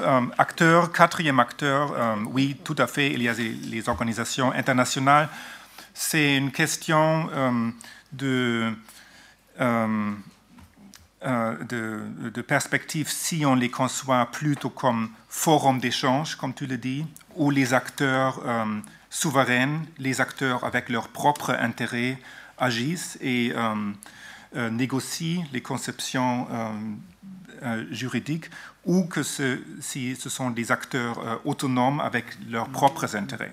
Et il y a une ambivalence et il y a une euh, différence euh, euh, de, de, nature entre ces organisations nationales, internationales et d'autres acteurs qui interviennent pour explicitement promouvoir leur propre conception de, droits de l'homme, de liberté, de religion, etc. Mais en principe, je suis d'accord que c'est un acteur, un quatrième acteur important. Euh, je suis aussi d'accord sur la terminologie, liberté de religion, de conviction. C'est effectivement, c'est un euh, changement, peut-être c'est le changement le plus important dans le droit international du XXe siècle, que euh, dans, les, dans, la Déclaration universelle, les, et, ça, c'est aussi à cause de, la guerre froide, évidemment, qu'on arrive à un tel consensus sur cette euh, norme, liberté de religion et de conviction. Il y avait des euh, négociations complexes dans les travaux préparatoires euh, pour la déclaration universelle entre les représentants communistes, les personnages comme Roosevelt ou Cassin et d'autres. et c'est un élément vraiment nouvel, tandis que tout l'autre langage de la liberté de religion, on trouve déjà dans les traités que j'ai cités dans le 19e siècle. Mm. Euh, euh, et troisième point de consensus, je suis aussi euh, d'accord évidemment sur l'importance des relations interreligions pour les identités nationales. Le point où je conçois ce papier et aussi le, projet en derrière cela, euh, comme un peu différent que euh, ta perspective concerne la question ultramodernité, postmodernité. Il me semble que les de postmodernité, ultramodernité s'inscrivent toujours dans un grand récit téléologique de la modernisation qui commence avec des euh, développements internes aux sociétés occidentales, tandis que euh, le mouvement dans l'histoire globale, en historiographie de la dernière décennie et la nouvelle tendance euh, d'une sociologie historique globale mettent l'accent sur euh, la formation impériale de, et, interconnectée de la modernité, même au XIXe siècle. Et j'ai essayé de récupérer quelques éléments de, cette émergence interconnectée des institutions moderne. Donc, si on change le caractère de ces grands récits, euh, les transformations contemporaines euh, apparaissent euh, d'une autre façon. Ce n'est pas seulement la radicalisation de la modernité, mais c'est une reconfiguration des constellations de l'inégalité et des pouvoirs au niveau global. Euh, et, les, euh, euh, chercheurs comme George Lawson Barry Busan à Londres font exactement cet argument qu'on est en train de, faire la transition d'une phase occidentale, globale, d'une phase occidentale de la globalisation du 19e siècle à une phase, une période transitoire et maintenant une euh, euh, phase polycentrique de la globalisation. Et si on adopte cette optique, on voit les choses un peu différentes qu'une euh, une simple radicalisation de la modernité que, que, tu as souligné. Merci bien. Il est temps de poser des questions. Eric, Oui, ben, merci d'abord pour cet exposé passionnant. je suis Eric Germain de la il y avait un point qui me... quand vous parlez, vous citez l'article 18, l'article 9 pour l'Europe, à chaque fois vous parlez de liberté de conviction et de religion. Alors que les textes, si je ne pas de bêtises, sont liberté de pensée, de conviction et de religion. Et je vois même que non seulement la liberté de pensée disparaît, et la liberté de conviction et de religion, religion passe avant conviction maintenant, dans les derniers textes européens. Euh, évidemment, alors effectivement, cette euh, défense individuelle ou collective de cette, euh, de cette liberté, c'est peut-être pas anodin, ça je voudrais avoir votre réflexion là-dessus, une liberté de penser, dans cet ordre-là, les juristes sont précis toujours, liberté de penser, on est plus dans l'individualité, ou l'hédonisme, comme diraient nos amis russes. Euh, mais euh, voilà, et, dans tout, tout au long de l'exposé, vous n'avez jamais exprimé la, totalité de cette formule. Est-ce que pour vous, euh, c'est quelque chose qui est... voilà, quel est, quel est, votre sentiment sur le fait que même aujourd'hui en Europe, alors que les textes fondamentaux internationaux et européens ont adopté cette formule, que cette formule soit aujourd'hui rétrécie, voire remaniée. Euh, merci pour cette question. Donc, euh, dans cet exposé, euh, j'avoue directement que, c'est un manque de précision dans, dans ma représentation de l'article 9 et l'article 18. C'est évident que c'est la liberté de pensée, religion, conviction. Euh, euh, dans cette approche, j'ai pas eu la place d'intégrer l'histoire de euh, comment ces notions ont été ajoutées à la notion de liberté de religion, à laquelle je m'intéresse à travers l'histoire de la longue durée. Donc, c'est la raison pour moi. Donc, plus, sur le plan plus systématique, je, je, peux peut-être ajouter deux réflexions. Première réflexion, euh,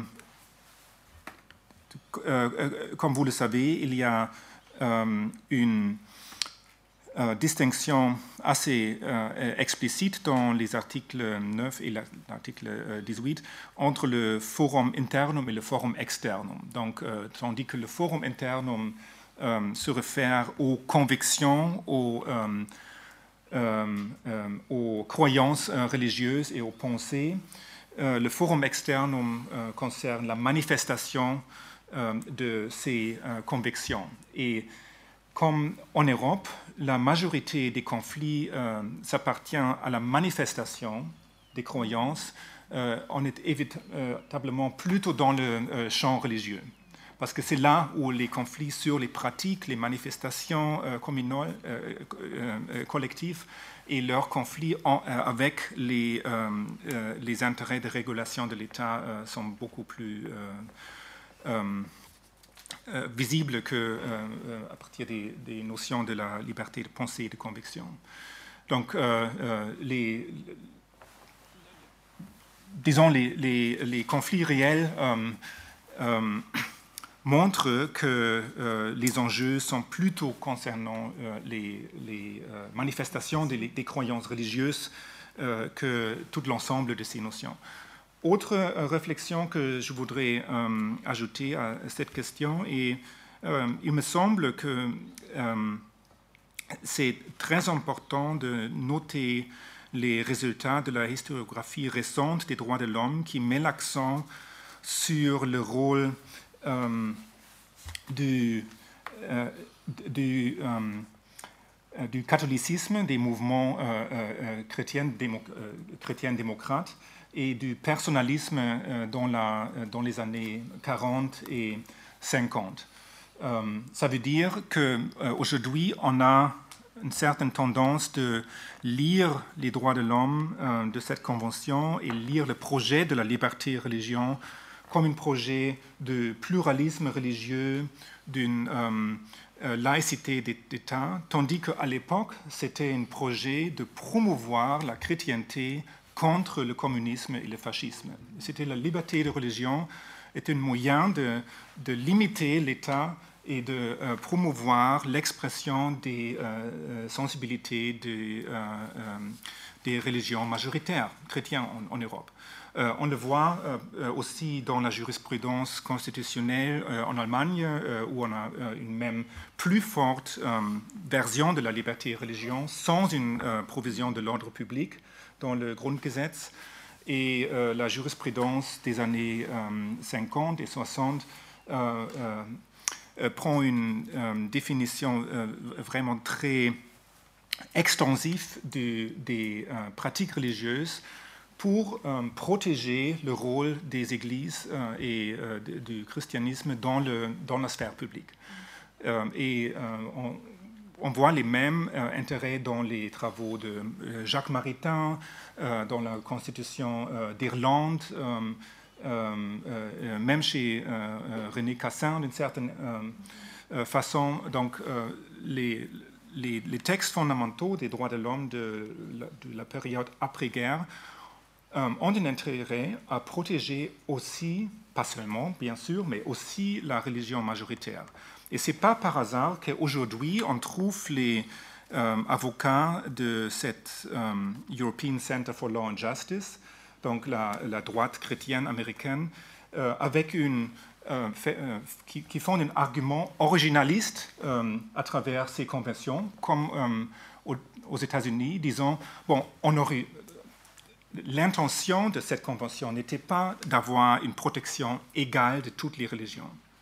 Donc cette histoire est utilisée par des acteurs parfois pour promouvoir une vision qui dit, bon, la Convention protège la liberté religieuse, bien sûr, mais pas l'égalité des religions. Euh, euh, donc ce, sont quelques réflexions pour, à cette question. Merci. Oui, monsieur. Oui, euh, merci pour cette dernière explication. Ma question est liée à ce que vous venez de dire sur les actions unilatérales qui sont faites par des acteurs qui sont parfois des ONG ou autres des ONG des groupements non qualifiés au sens associatif du terme euh, du droit interne de plusieurs pays. Euh, donc ma question c'est sur euh, ces trois types de conflits que vous avez voulu nous avertir. Les deux premiers que vous avez cités, c'était des, des différences d'interprétation entre la Cour européenne et l'ONU. Je ne crois pas que ce sont des risques de, conflit au sens social du terme. C'est de la diversité juridique, de la diversité d'interprétation, et du moment où il y a un organe d'arbitrage, je ne crois pas qu'il y a un risque de conflit social et qui déstabilise l'ordre public euh, des États adhérents à ces ordres euh, juridiques globaux. Donc, je partage tout à fait, enfin, le troisième risque que vous avez cité, mais vous avez limité vos exemples aux États-Unis. Mais il y en a plein dans le monde. Ce qu'on appelle euh, cette zone grise euh, à la limite des religions, qui sont les sectes. Et ces sectes euh, ne se réfèrent pas seulement à des mouvements catholiques ou, protestants, ils sont euh, en rapport avec euh, la modernité et parfois euh, le risque va vers l'instrumentalisation et même l'influence mentale et l'exploitation des faiblesses des groupes sociaux qui ont des croyances religieuses primitives et, ce risque euh, n'est pas encore régularisé parce que on se trouve devant une définition évaseuse de, ce qui est religion. Parfois aux États-Unis, les sectes, comme la scientologie par exemple, a le statut d'une religion. En France, ce n'est pas le cas. Il en a plusieurs sectes en islam et qui ont euh, été plus ou moins persécutées et parfois maintenant, euh, ce mélange de genres qui existe entre toutes les confessions, j'en limite à ce qui a été reconnu par les auteurs, au moins 100 sectes au sein de l'islam, autres que les composantes habituelles chiites et sunnites. Et là, on exploite les instruments de droit de l'homme pour créer un nouveau type dans un droit qui parle aussi de la relativité de droit de l'homme. Donc, je ne suis pas avec une conception euh, absoluiste de, la liberté de religion. Mais en même temps, je me trouve un petit peu inquiet d'une conception relativiste des droits de l'homme. Donc, face à cela, comment gérer ce conflit qui naissent euh, des acteurs euh, non reconnus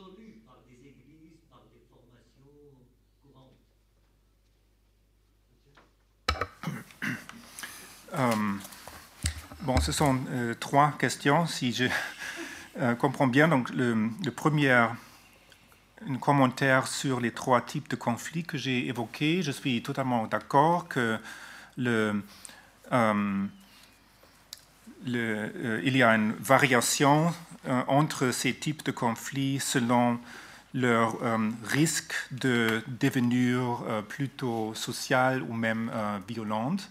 Euh, évidemment, ce sont des conflits entre les, interprétations juridiques, mais même dans les premiers types de conflits, je disais, euh, euh, on voit que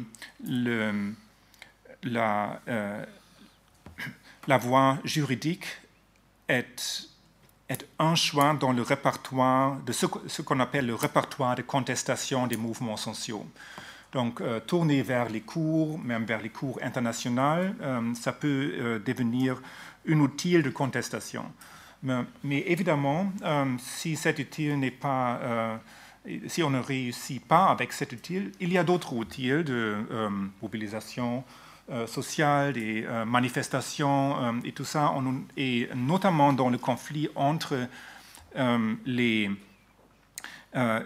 différentes visions des droits de l'homme, comme protégeant une liberté de religion euh, ou euh, une liberté de, choix euh, de vie sexuelle notamment. ce sont des, des, conflits qu'on observe parfois devant les cours maintenant, mais ils sont certes le potentiel de devenir des politiques plus profondément des conflits euh, plus profondément politiques, comme on voit euh, aux États-Unis maintenant. Euh, c'est l'enjeu majeur de la polarisation entre une droite chrétienne et un milieu libéral. Et donc, je disais, il y a un certain potentiel de un risque social, comme vous le euh, disiez, euh, même dans ces deux types de conflits. Donc, deuxième question sur les sectes. Je euh, je ne peux pas m'exprimer directement là-dessus parce qu'il y a des collègues qui sont beaucoup mieux préparés à parler sur ce dossier-là. Sur le relativisme, je pense que Bon, il y avait une, euh, époque dans les débuts des, années 90 où, on a, euh, où le débat autour des droits de l'homme était mené dans une confrontation entre positions universalistes et relativistes. On trouve cette opposition dans la philosophie politique, on le trouve euh, dans la déclaration de, après la conférence de Vienne des droits de l'homme de 1993. Et euh, donc, euh, c'était la, structure euh, du débat, la position universaliste et relativiste. Aujourd'hui, j'ai l'impression qu'on est dans une, en train d'entrer dans une autre configuration où on a des, des interprétations bon, conflictuelles ou euh, une rivalisation entre euh, des interprétations des droits, des droits de l'homme, parce que l'exemple que je viens de, souligner, les mouvements euh, homosexuels, les mouvements de la droite chrétienne, ils s'appuient les deux sur la notion des droits de l'homme. Et c'est ce type de conflit qui est un peu différent que cette vieux débat entre relativisme et universalisme. Mais c'est certes sûr que le, on ne dispose pas d'un autre langage que le droit de l'homme pour résoudre ces diverses ces diversités des conceptions de vie, soit religieuses, soit non religieuses. Donc, euh, je ne sais pas comment euh, formuler une position euh, théorique en dehors de cette opposition entre relativisme et universalisme, mais il me semble que le projet des droits de l'homme, et, c'est la raison pour, le, pour toute cette nouvelle historiographie des droits de l'homme, se trouve dans une étape où il y a un moment d'une plus grande réflexivité à travers de ce que sont les buts de ce projet des droits de l'homme. Merci beaucoup. Autre question, commentaire Oui. Euh, je voudrais revenir sur un point que vous avez évoqué, euh, Mathias Koenig, sur les, euh, la, reconnaissance d'une religion, sur les rapports entre liberté de religion et liberté d'expression. Sûr.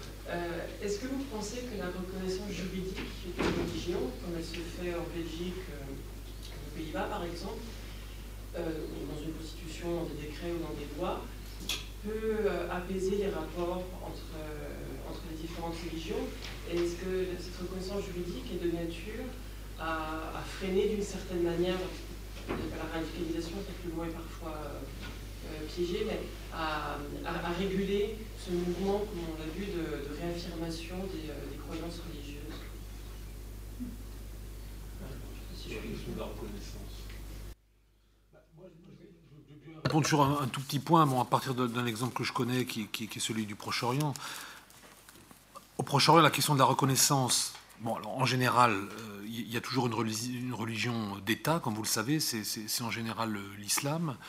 Euh, le cas d'Israël est évidemment différent. Il n'y a pas de religion d'État, même si le judaïsme est évidemment lié à l'État.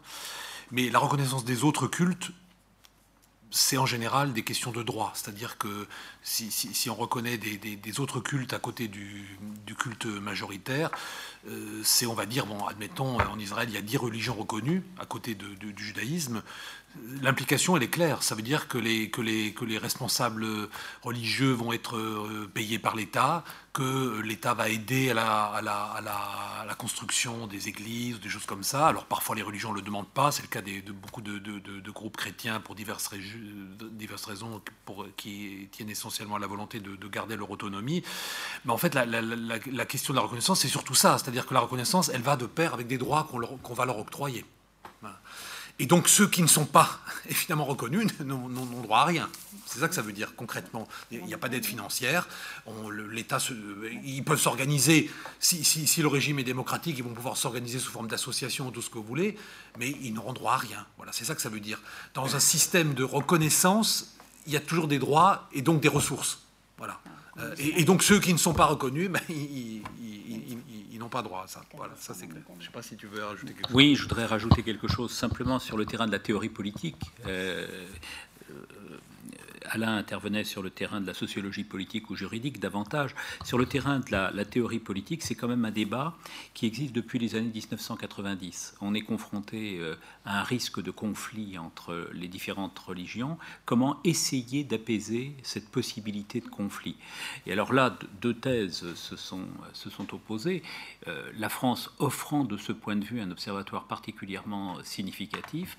D'un côté, une thèse universaliste qui estime que c'est dans la non-reconnaissance officielle des cultes qu'on parvient à pacifier la société, et puis de l'autre, au contraire, les théories euh, recognitives, euh, qui prennent d'ailleurs différentes euh, formules suivant qu'on a affaire aux thèses de Kim Lika ou aux thèses de, Charles Taylor, par exemple, mais qui ont beaucoup inspiré les, réflexions françaises en la matière, qui estiment que, que la reconnaissance permet deux choses.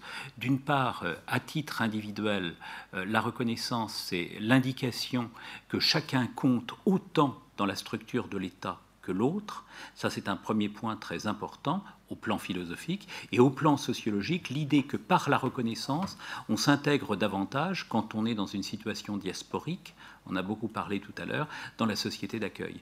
Et donc il y a, ces deux arguments-là, euh, qui évidemment ne sont pas reçus par la thèse universaliste, qui vont tout à fait dans le sens que vous décriviez, l'idée d'une laïcité de reconnaissance comme possibilité d'intégration dans la société d'accueil.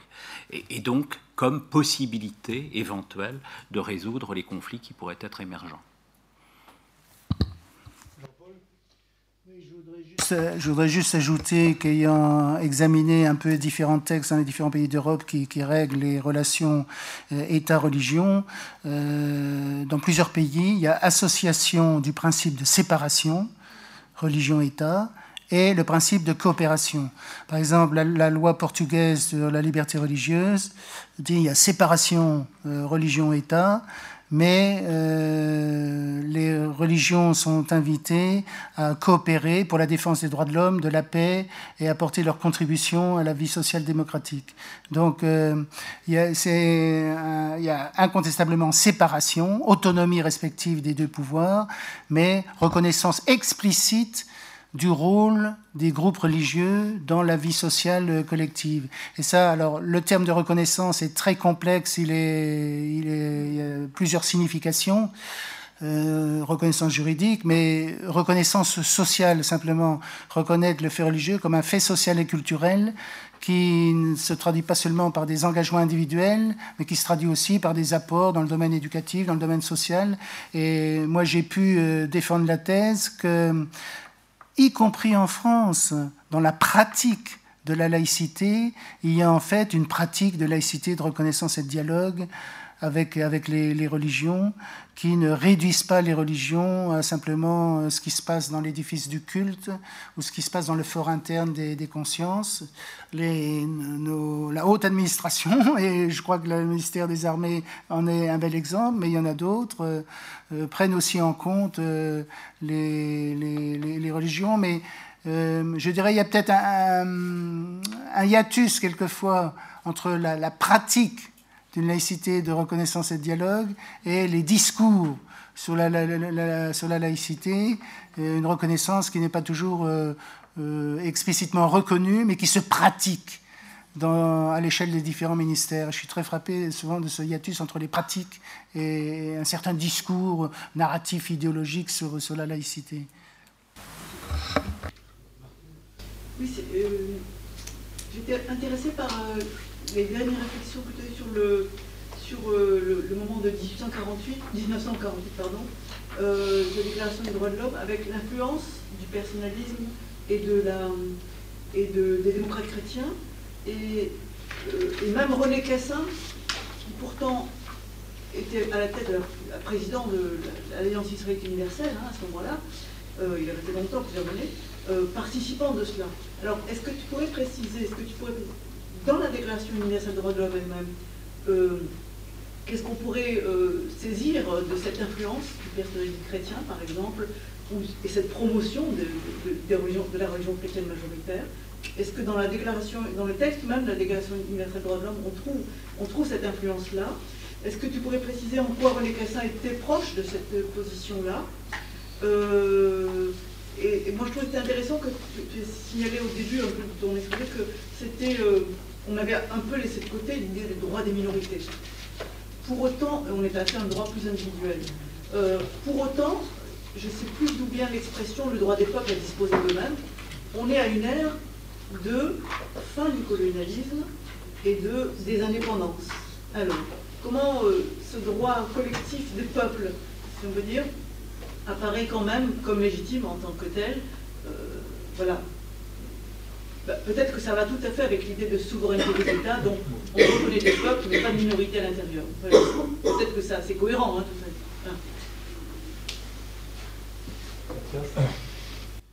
Bon, je ne peux pas entrer de toute l'histoire de la le droit international de première moitié du XXe siècle, mais euh, pour commencer avec le dernier point, euh, le droit des peuples, évidemment, c'est la notion fondamentale de la souveraineté populaire euh, sur laquelle est fondée l'idée de l'État-nation. Donc, euh, le fait que dans les textes des, des, pactes internationaux sur les droits civiques et les droits socio-économiques, on trouve en premier article le droit des peuples, signifie que même dans cette période-là, on assiste à une forte institutionnalisation de l'État-nation. On pourrait même dire que euh, c'est beaucoup plus fort institutionnalisé dans le droit international qu'auparavant, où, euh, selon le standard des civilisations, il était conçu comme légitime que les États disposent des différents degrés de souveraineté. Avec euh, le droit des peuples, qui était évidemment l'argument des, euh, bon, des, mouvements euh, anticoloniaux et au début même du Japon comme une première État qui a gagné le statut comme État souverain au droit international. c'est lié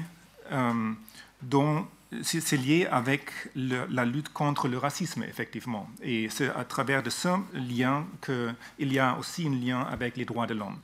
Donc, si on dans la période euh, entre-guerres, par exemple, on trouve euh, les délégations japonaises, d'autres délégations, des mouvements euh, d'indépendance, et, d'autres, promouvoir un droit des peuples à l'autodétermination contre le, le, racisme ou les visions de la supériorité culturelle dans le droit international de l'époque.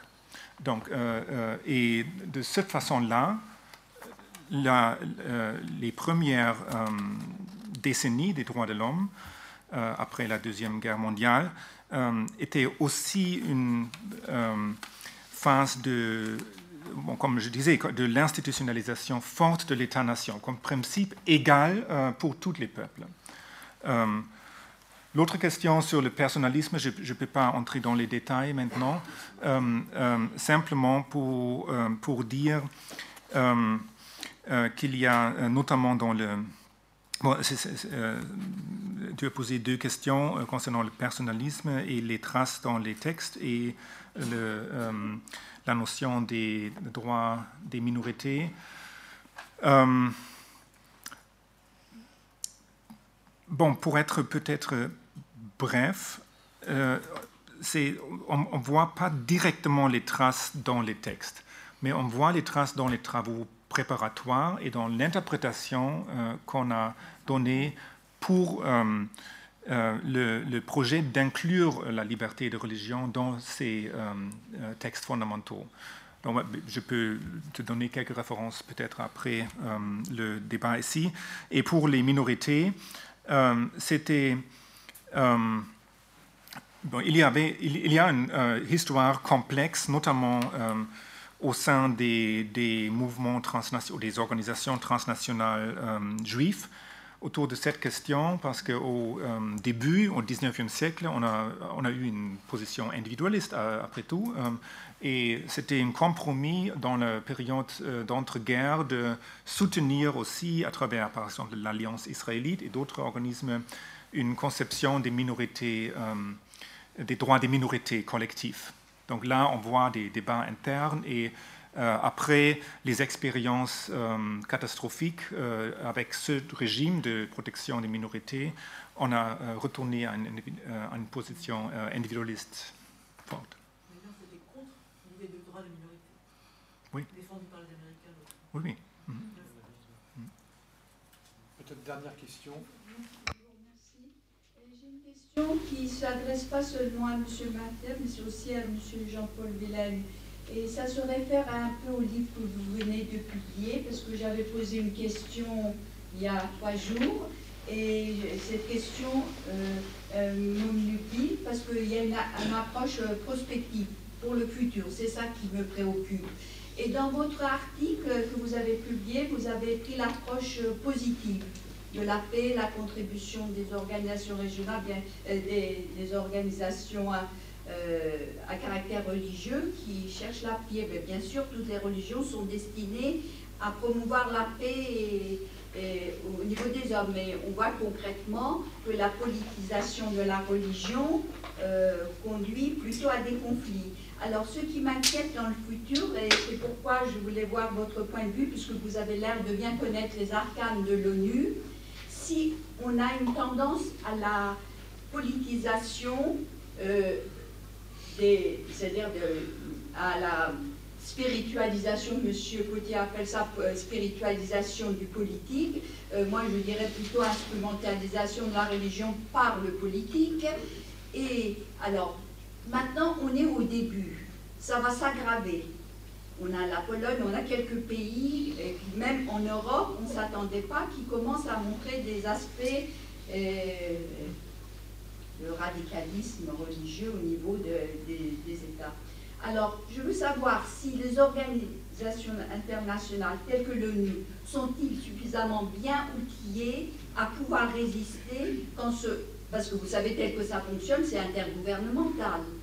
Et quand vous avez des États qui deviennent un peu euh, radicaux au point de vue religieux, comment ça va évoluer? Seront-ils en mesure de freiner et d'empêcher à ce que la religion qui est devenue le ciment euh, maintenant, euh, qui, qui, remplace la nation, c'est la dimension qui semble leur porter, comment vous voyez le futur? Vont-ils pouvoir promouvoir, maintenir la paix ou pas?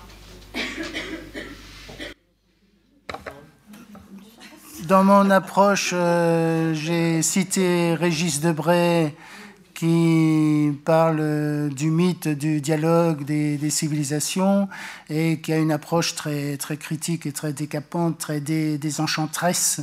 dialogue, dialogue, euh, mais c'est des parlottes dans des instances internationales, euh, ça n'a pas guère d'effet sur le, sur le terrain. Euh, il, il, il, il, a, il a totalement raison. En même temps, je constate, aussi bien à l'ONU qu'au Conseil de l'Europe, ou comme l'expliquaient des experts du Conseil de l'Europe, nous avons le choix entre le dialogue ou l'absence de dialogue. Et euh, il vaut mieux faire le choix des dialogues quelles que soient les limites, les, défauts, euh, les ambiguïtés, les instrumentalisations de ces dialogues, il vaut mieux se parler que de se taper dessus. Et donc, il y a, dans, les sphères de l'ONU, c'est un petit peu la même chose. Et ce, qui, ce qui me frappe beaucoup sur la scène onusienne actuellement, c'est que non seulement il y a ce qu'on avait déjà étudié, le rôle des OING qui cherchent à participer à l'élaboration d'un certain nombre de textes. Et là, il y a des conflits, il y a des rivalités, etc. C'est le lot de la vie euh, démocratique, encore plus à l'échelle internationale. Mais ce qui me frappe beaucoup, et j'ai cité plusieurs euh, propos du secrétaire général euh, divers, c'est non seulement les religions qui sont intéressées à être présentes sur la scène de l'ONU, mais c'est l'ONU qui régulièrement sollicite les responsables religieux et de plus en plus pour promouvoir à l'échelle internationale le dialogue interculturel et interreligieux. Et hum, je, rappelle le, premier article de la Déclaration universelle des droits de l'homme. Tous les êtres humains naissent libres et égaux en dignité et en droit. Ils sont doués de raison et de conscience et doivent agir envers les autres dans un esprit de fraternité. C'est inscrit, il, y a un, impératif catégorique dans ce texte, ce grand texte de 1948, doivent agir dans un esprit de fraternité, l'impératif de fraternité euh, affirmé à l'échelle internationale. Et moi, mon, optique que j'ai développée dans cet article, nous sommes dans le cadre de ces organisations, ces forums internationaux, c'est de l'utopie. C'est de l'utopie.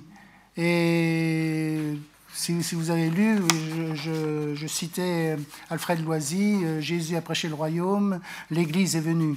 Et donc on pourrait dire, euh, on, a, prêché la grande réconciliation universelle, déclaration universelle des droits de l'homme, et euh, comme dirait Régis Debord et quelques autres, un, énorme monstre bureaucratique est venu, c'est les Nations Unies, mais néanmoins, monstre bureaucratique, mais il y, a, des, échanges, il y, a des conflits, et il vaut mieux que les conflits s'expriment sur cette scène qu'ailleurs, et ça je crois que c'est, on l'a plusieurs fois souligné, l'intérêt qu'il y avait à l'expression publique des différentes conceptions, y compris dans leur rudesse et dans les oppositions radicales, mais au moins c'est productif.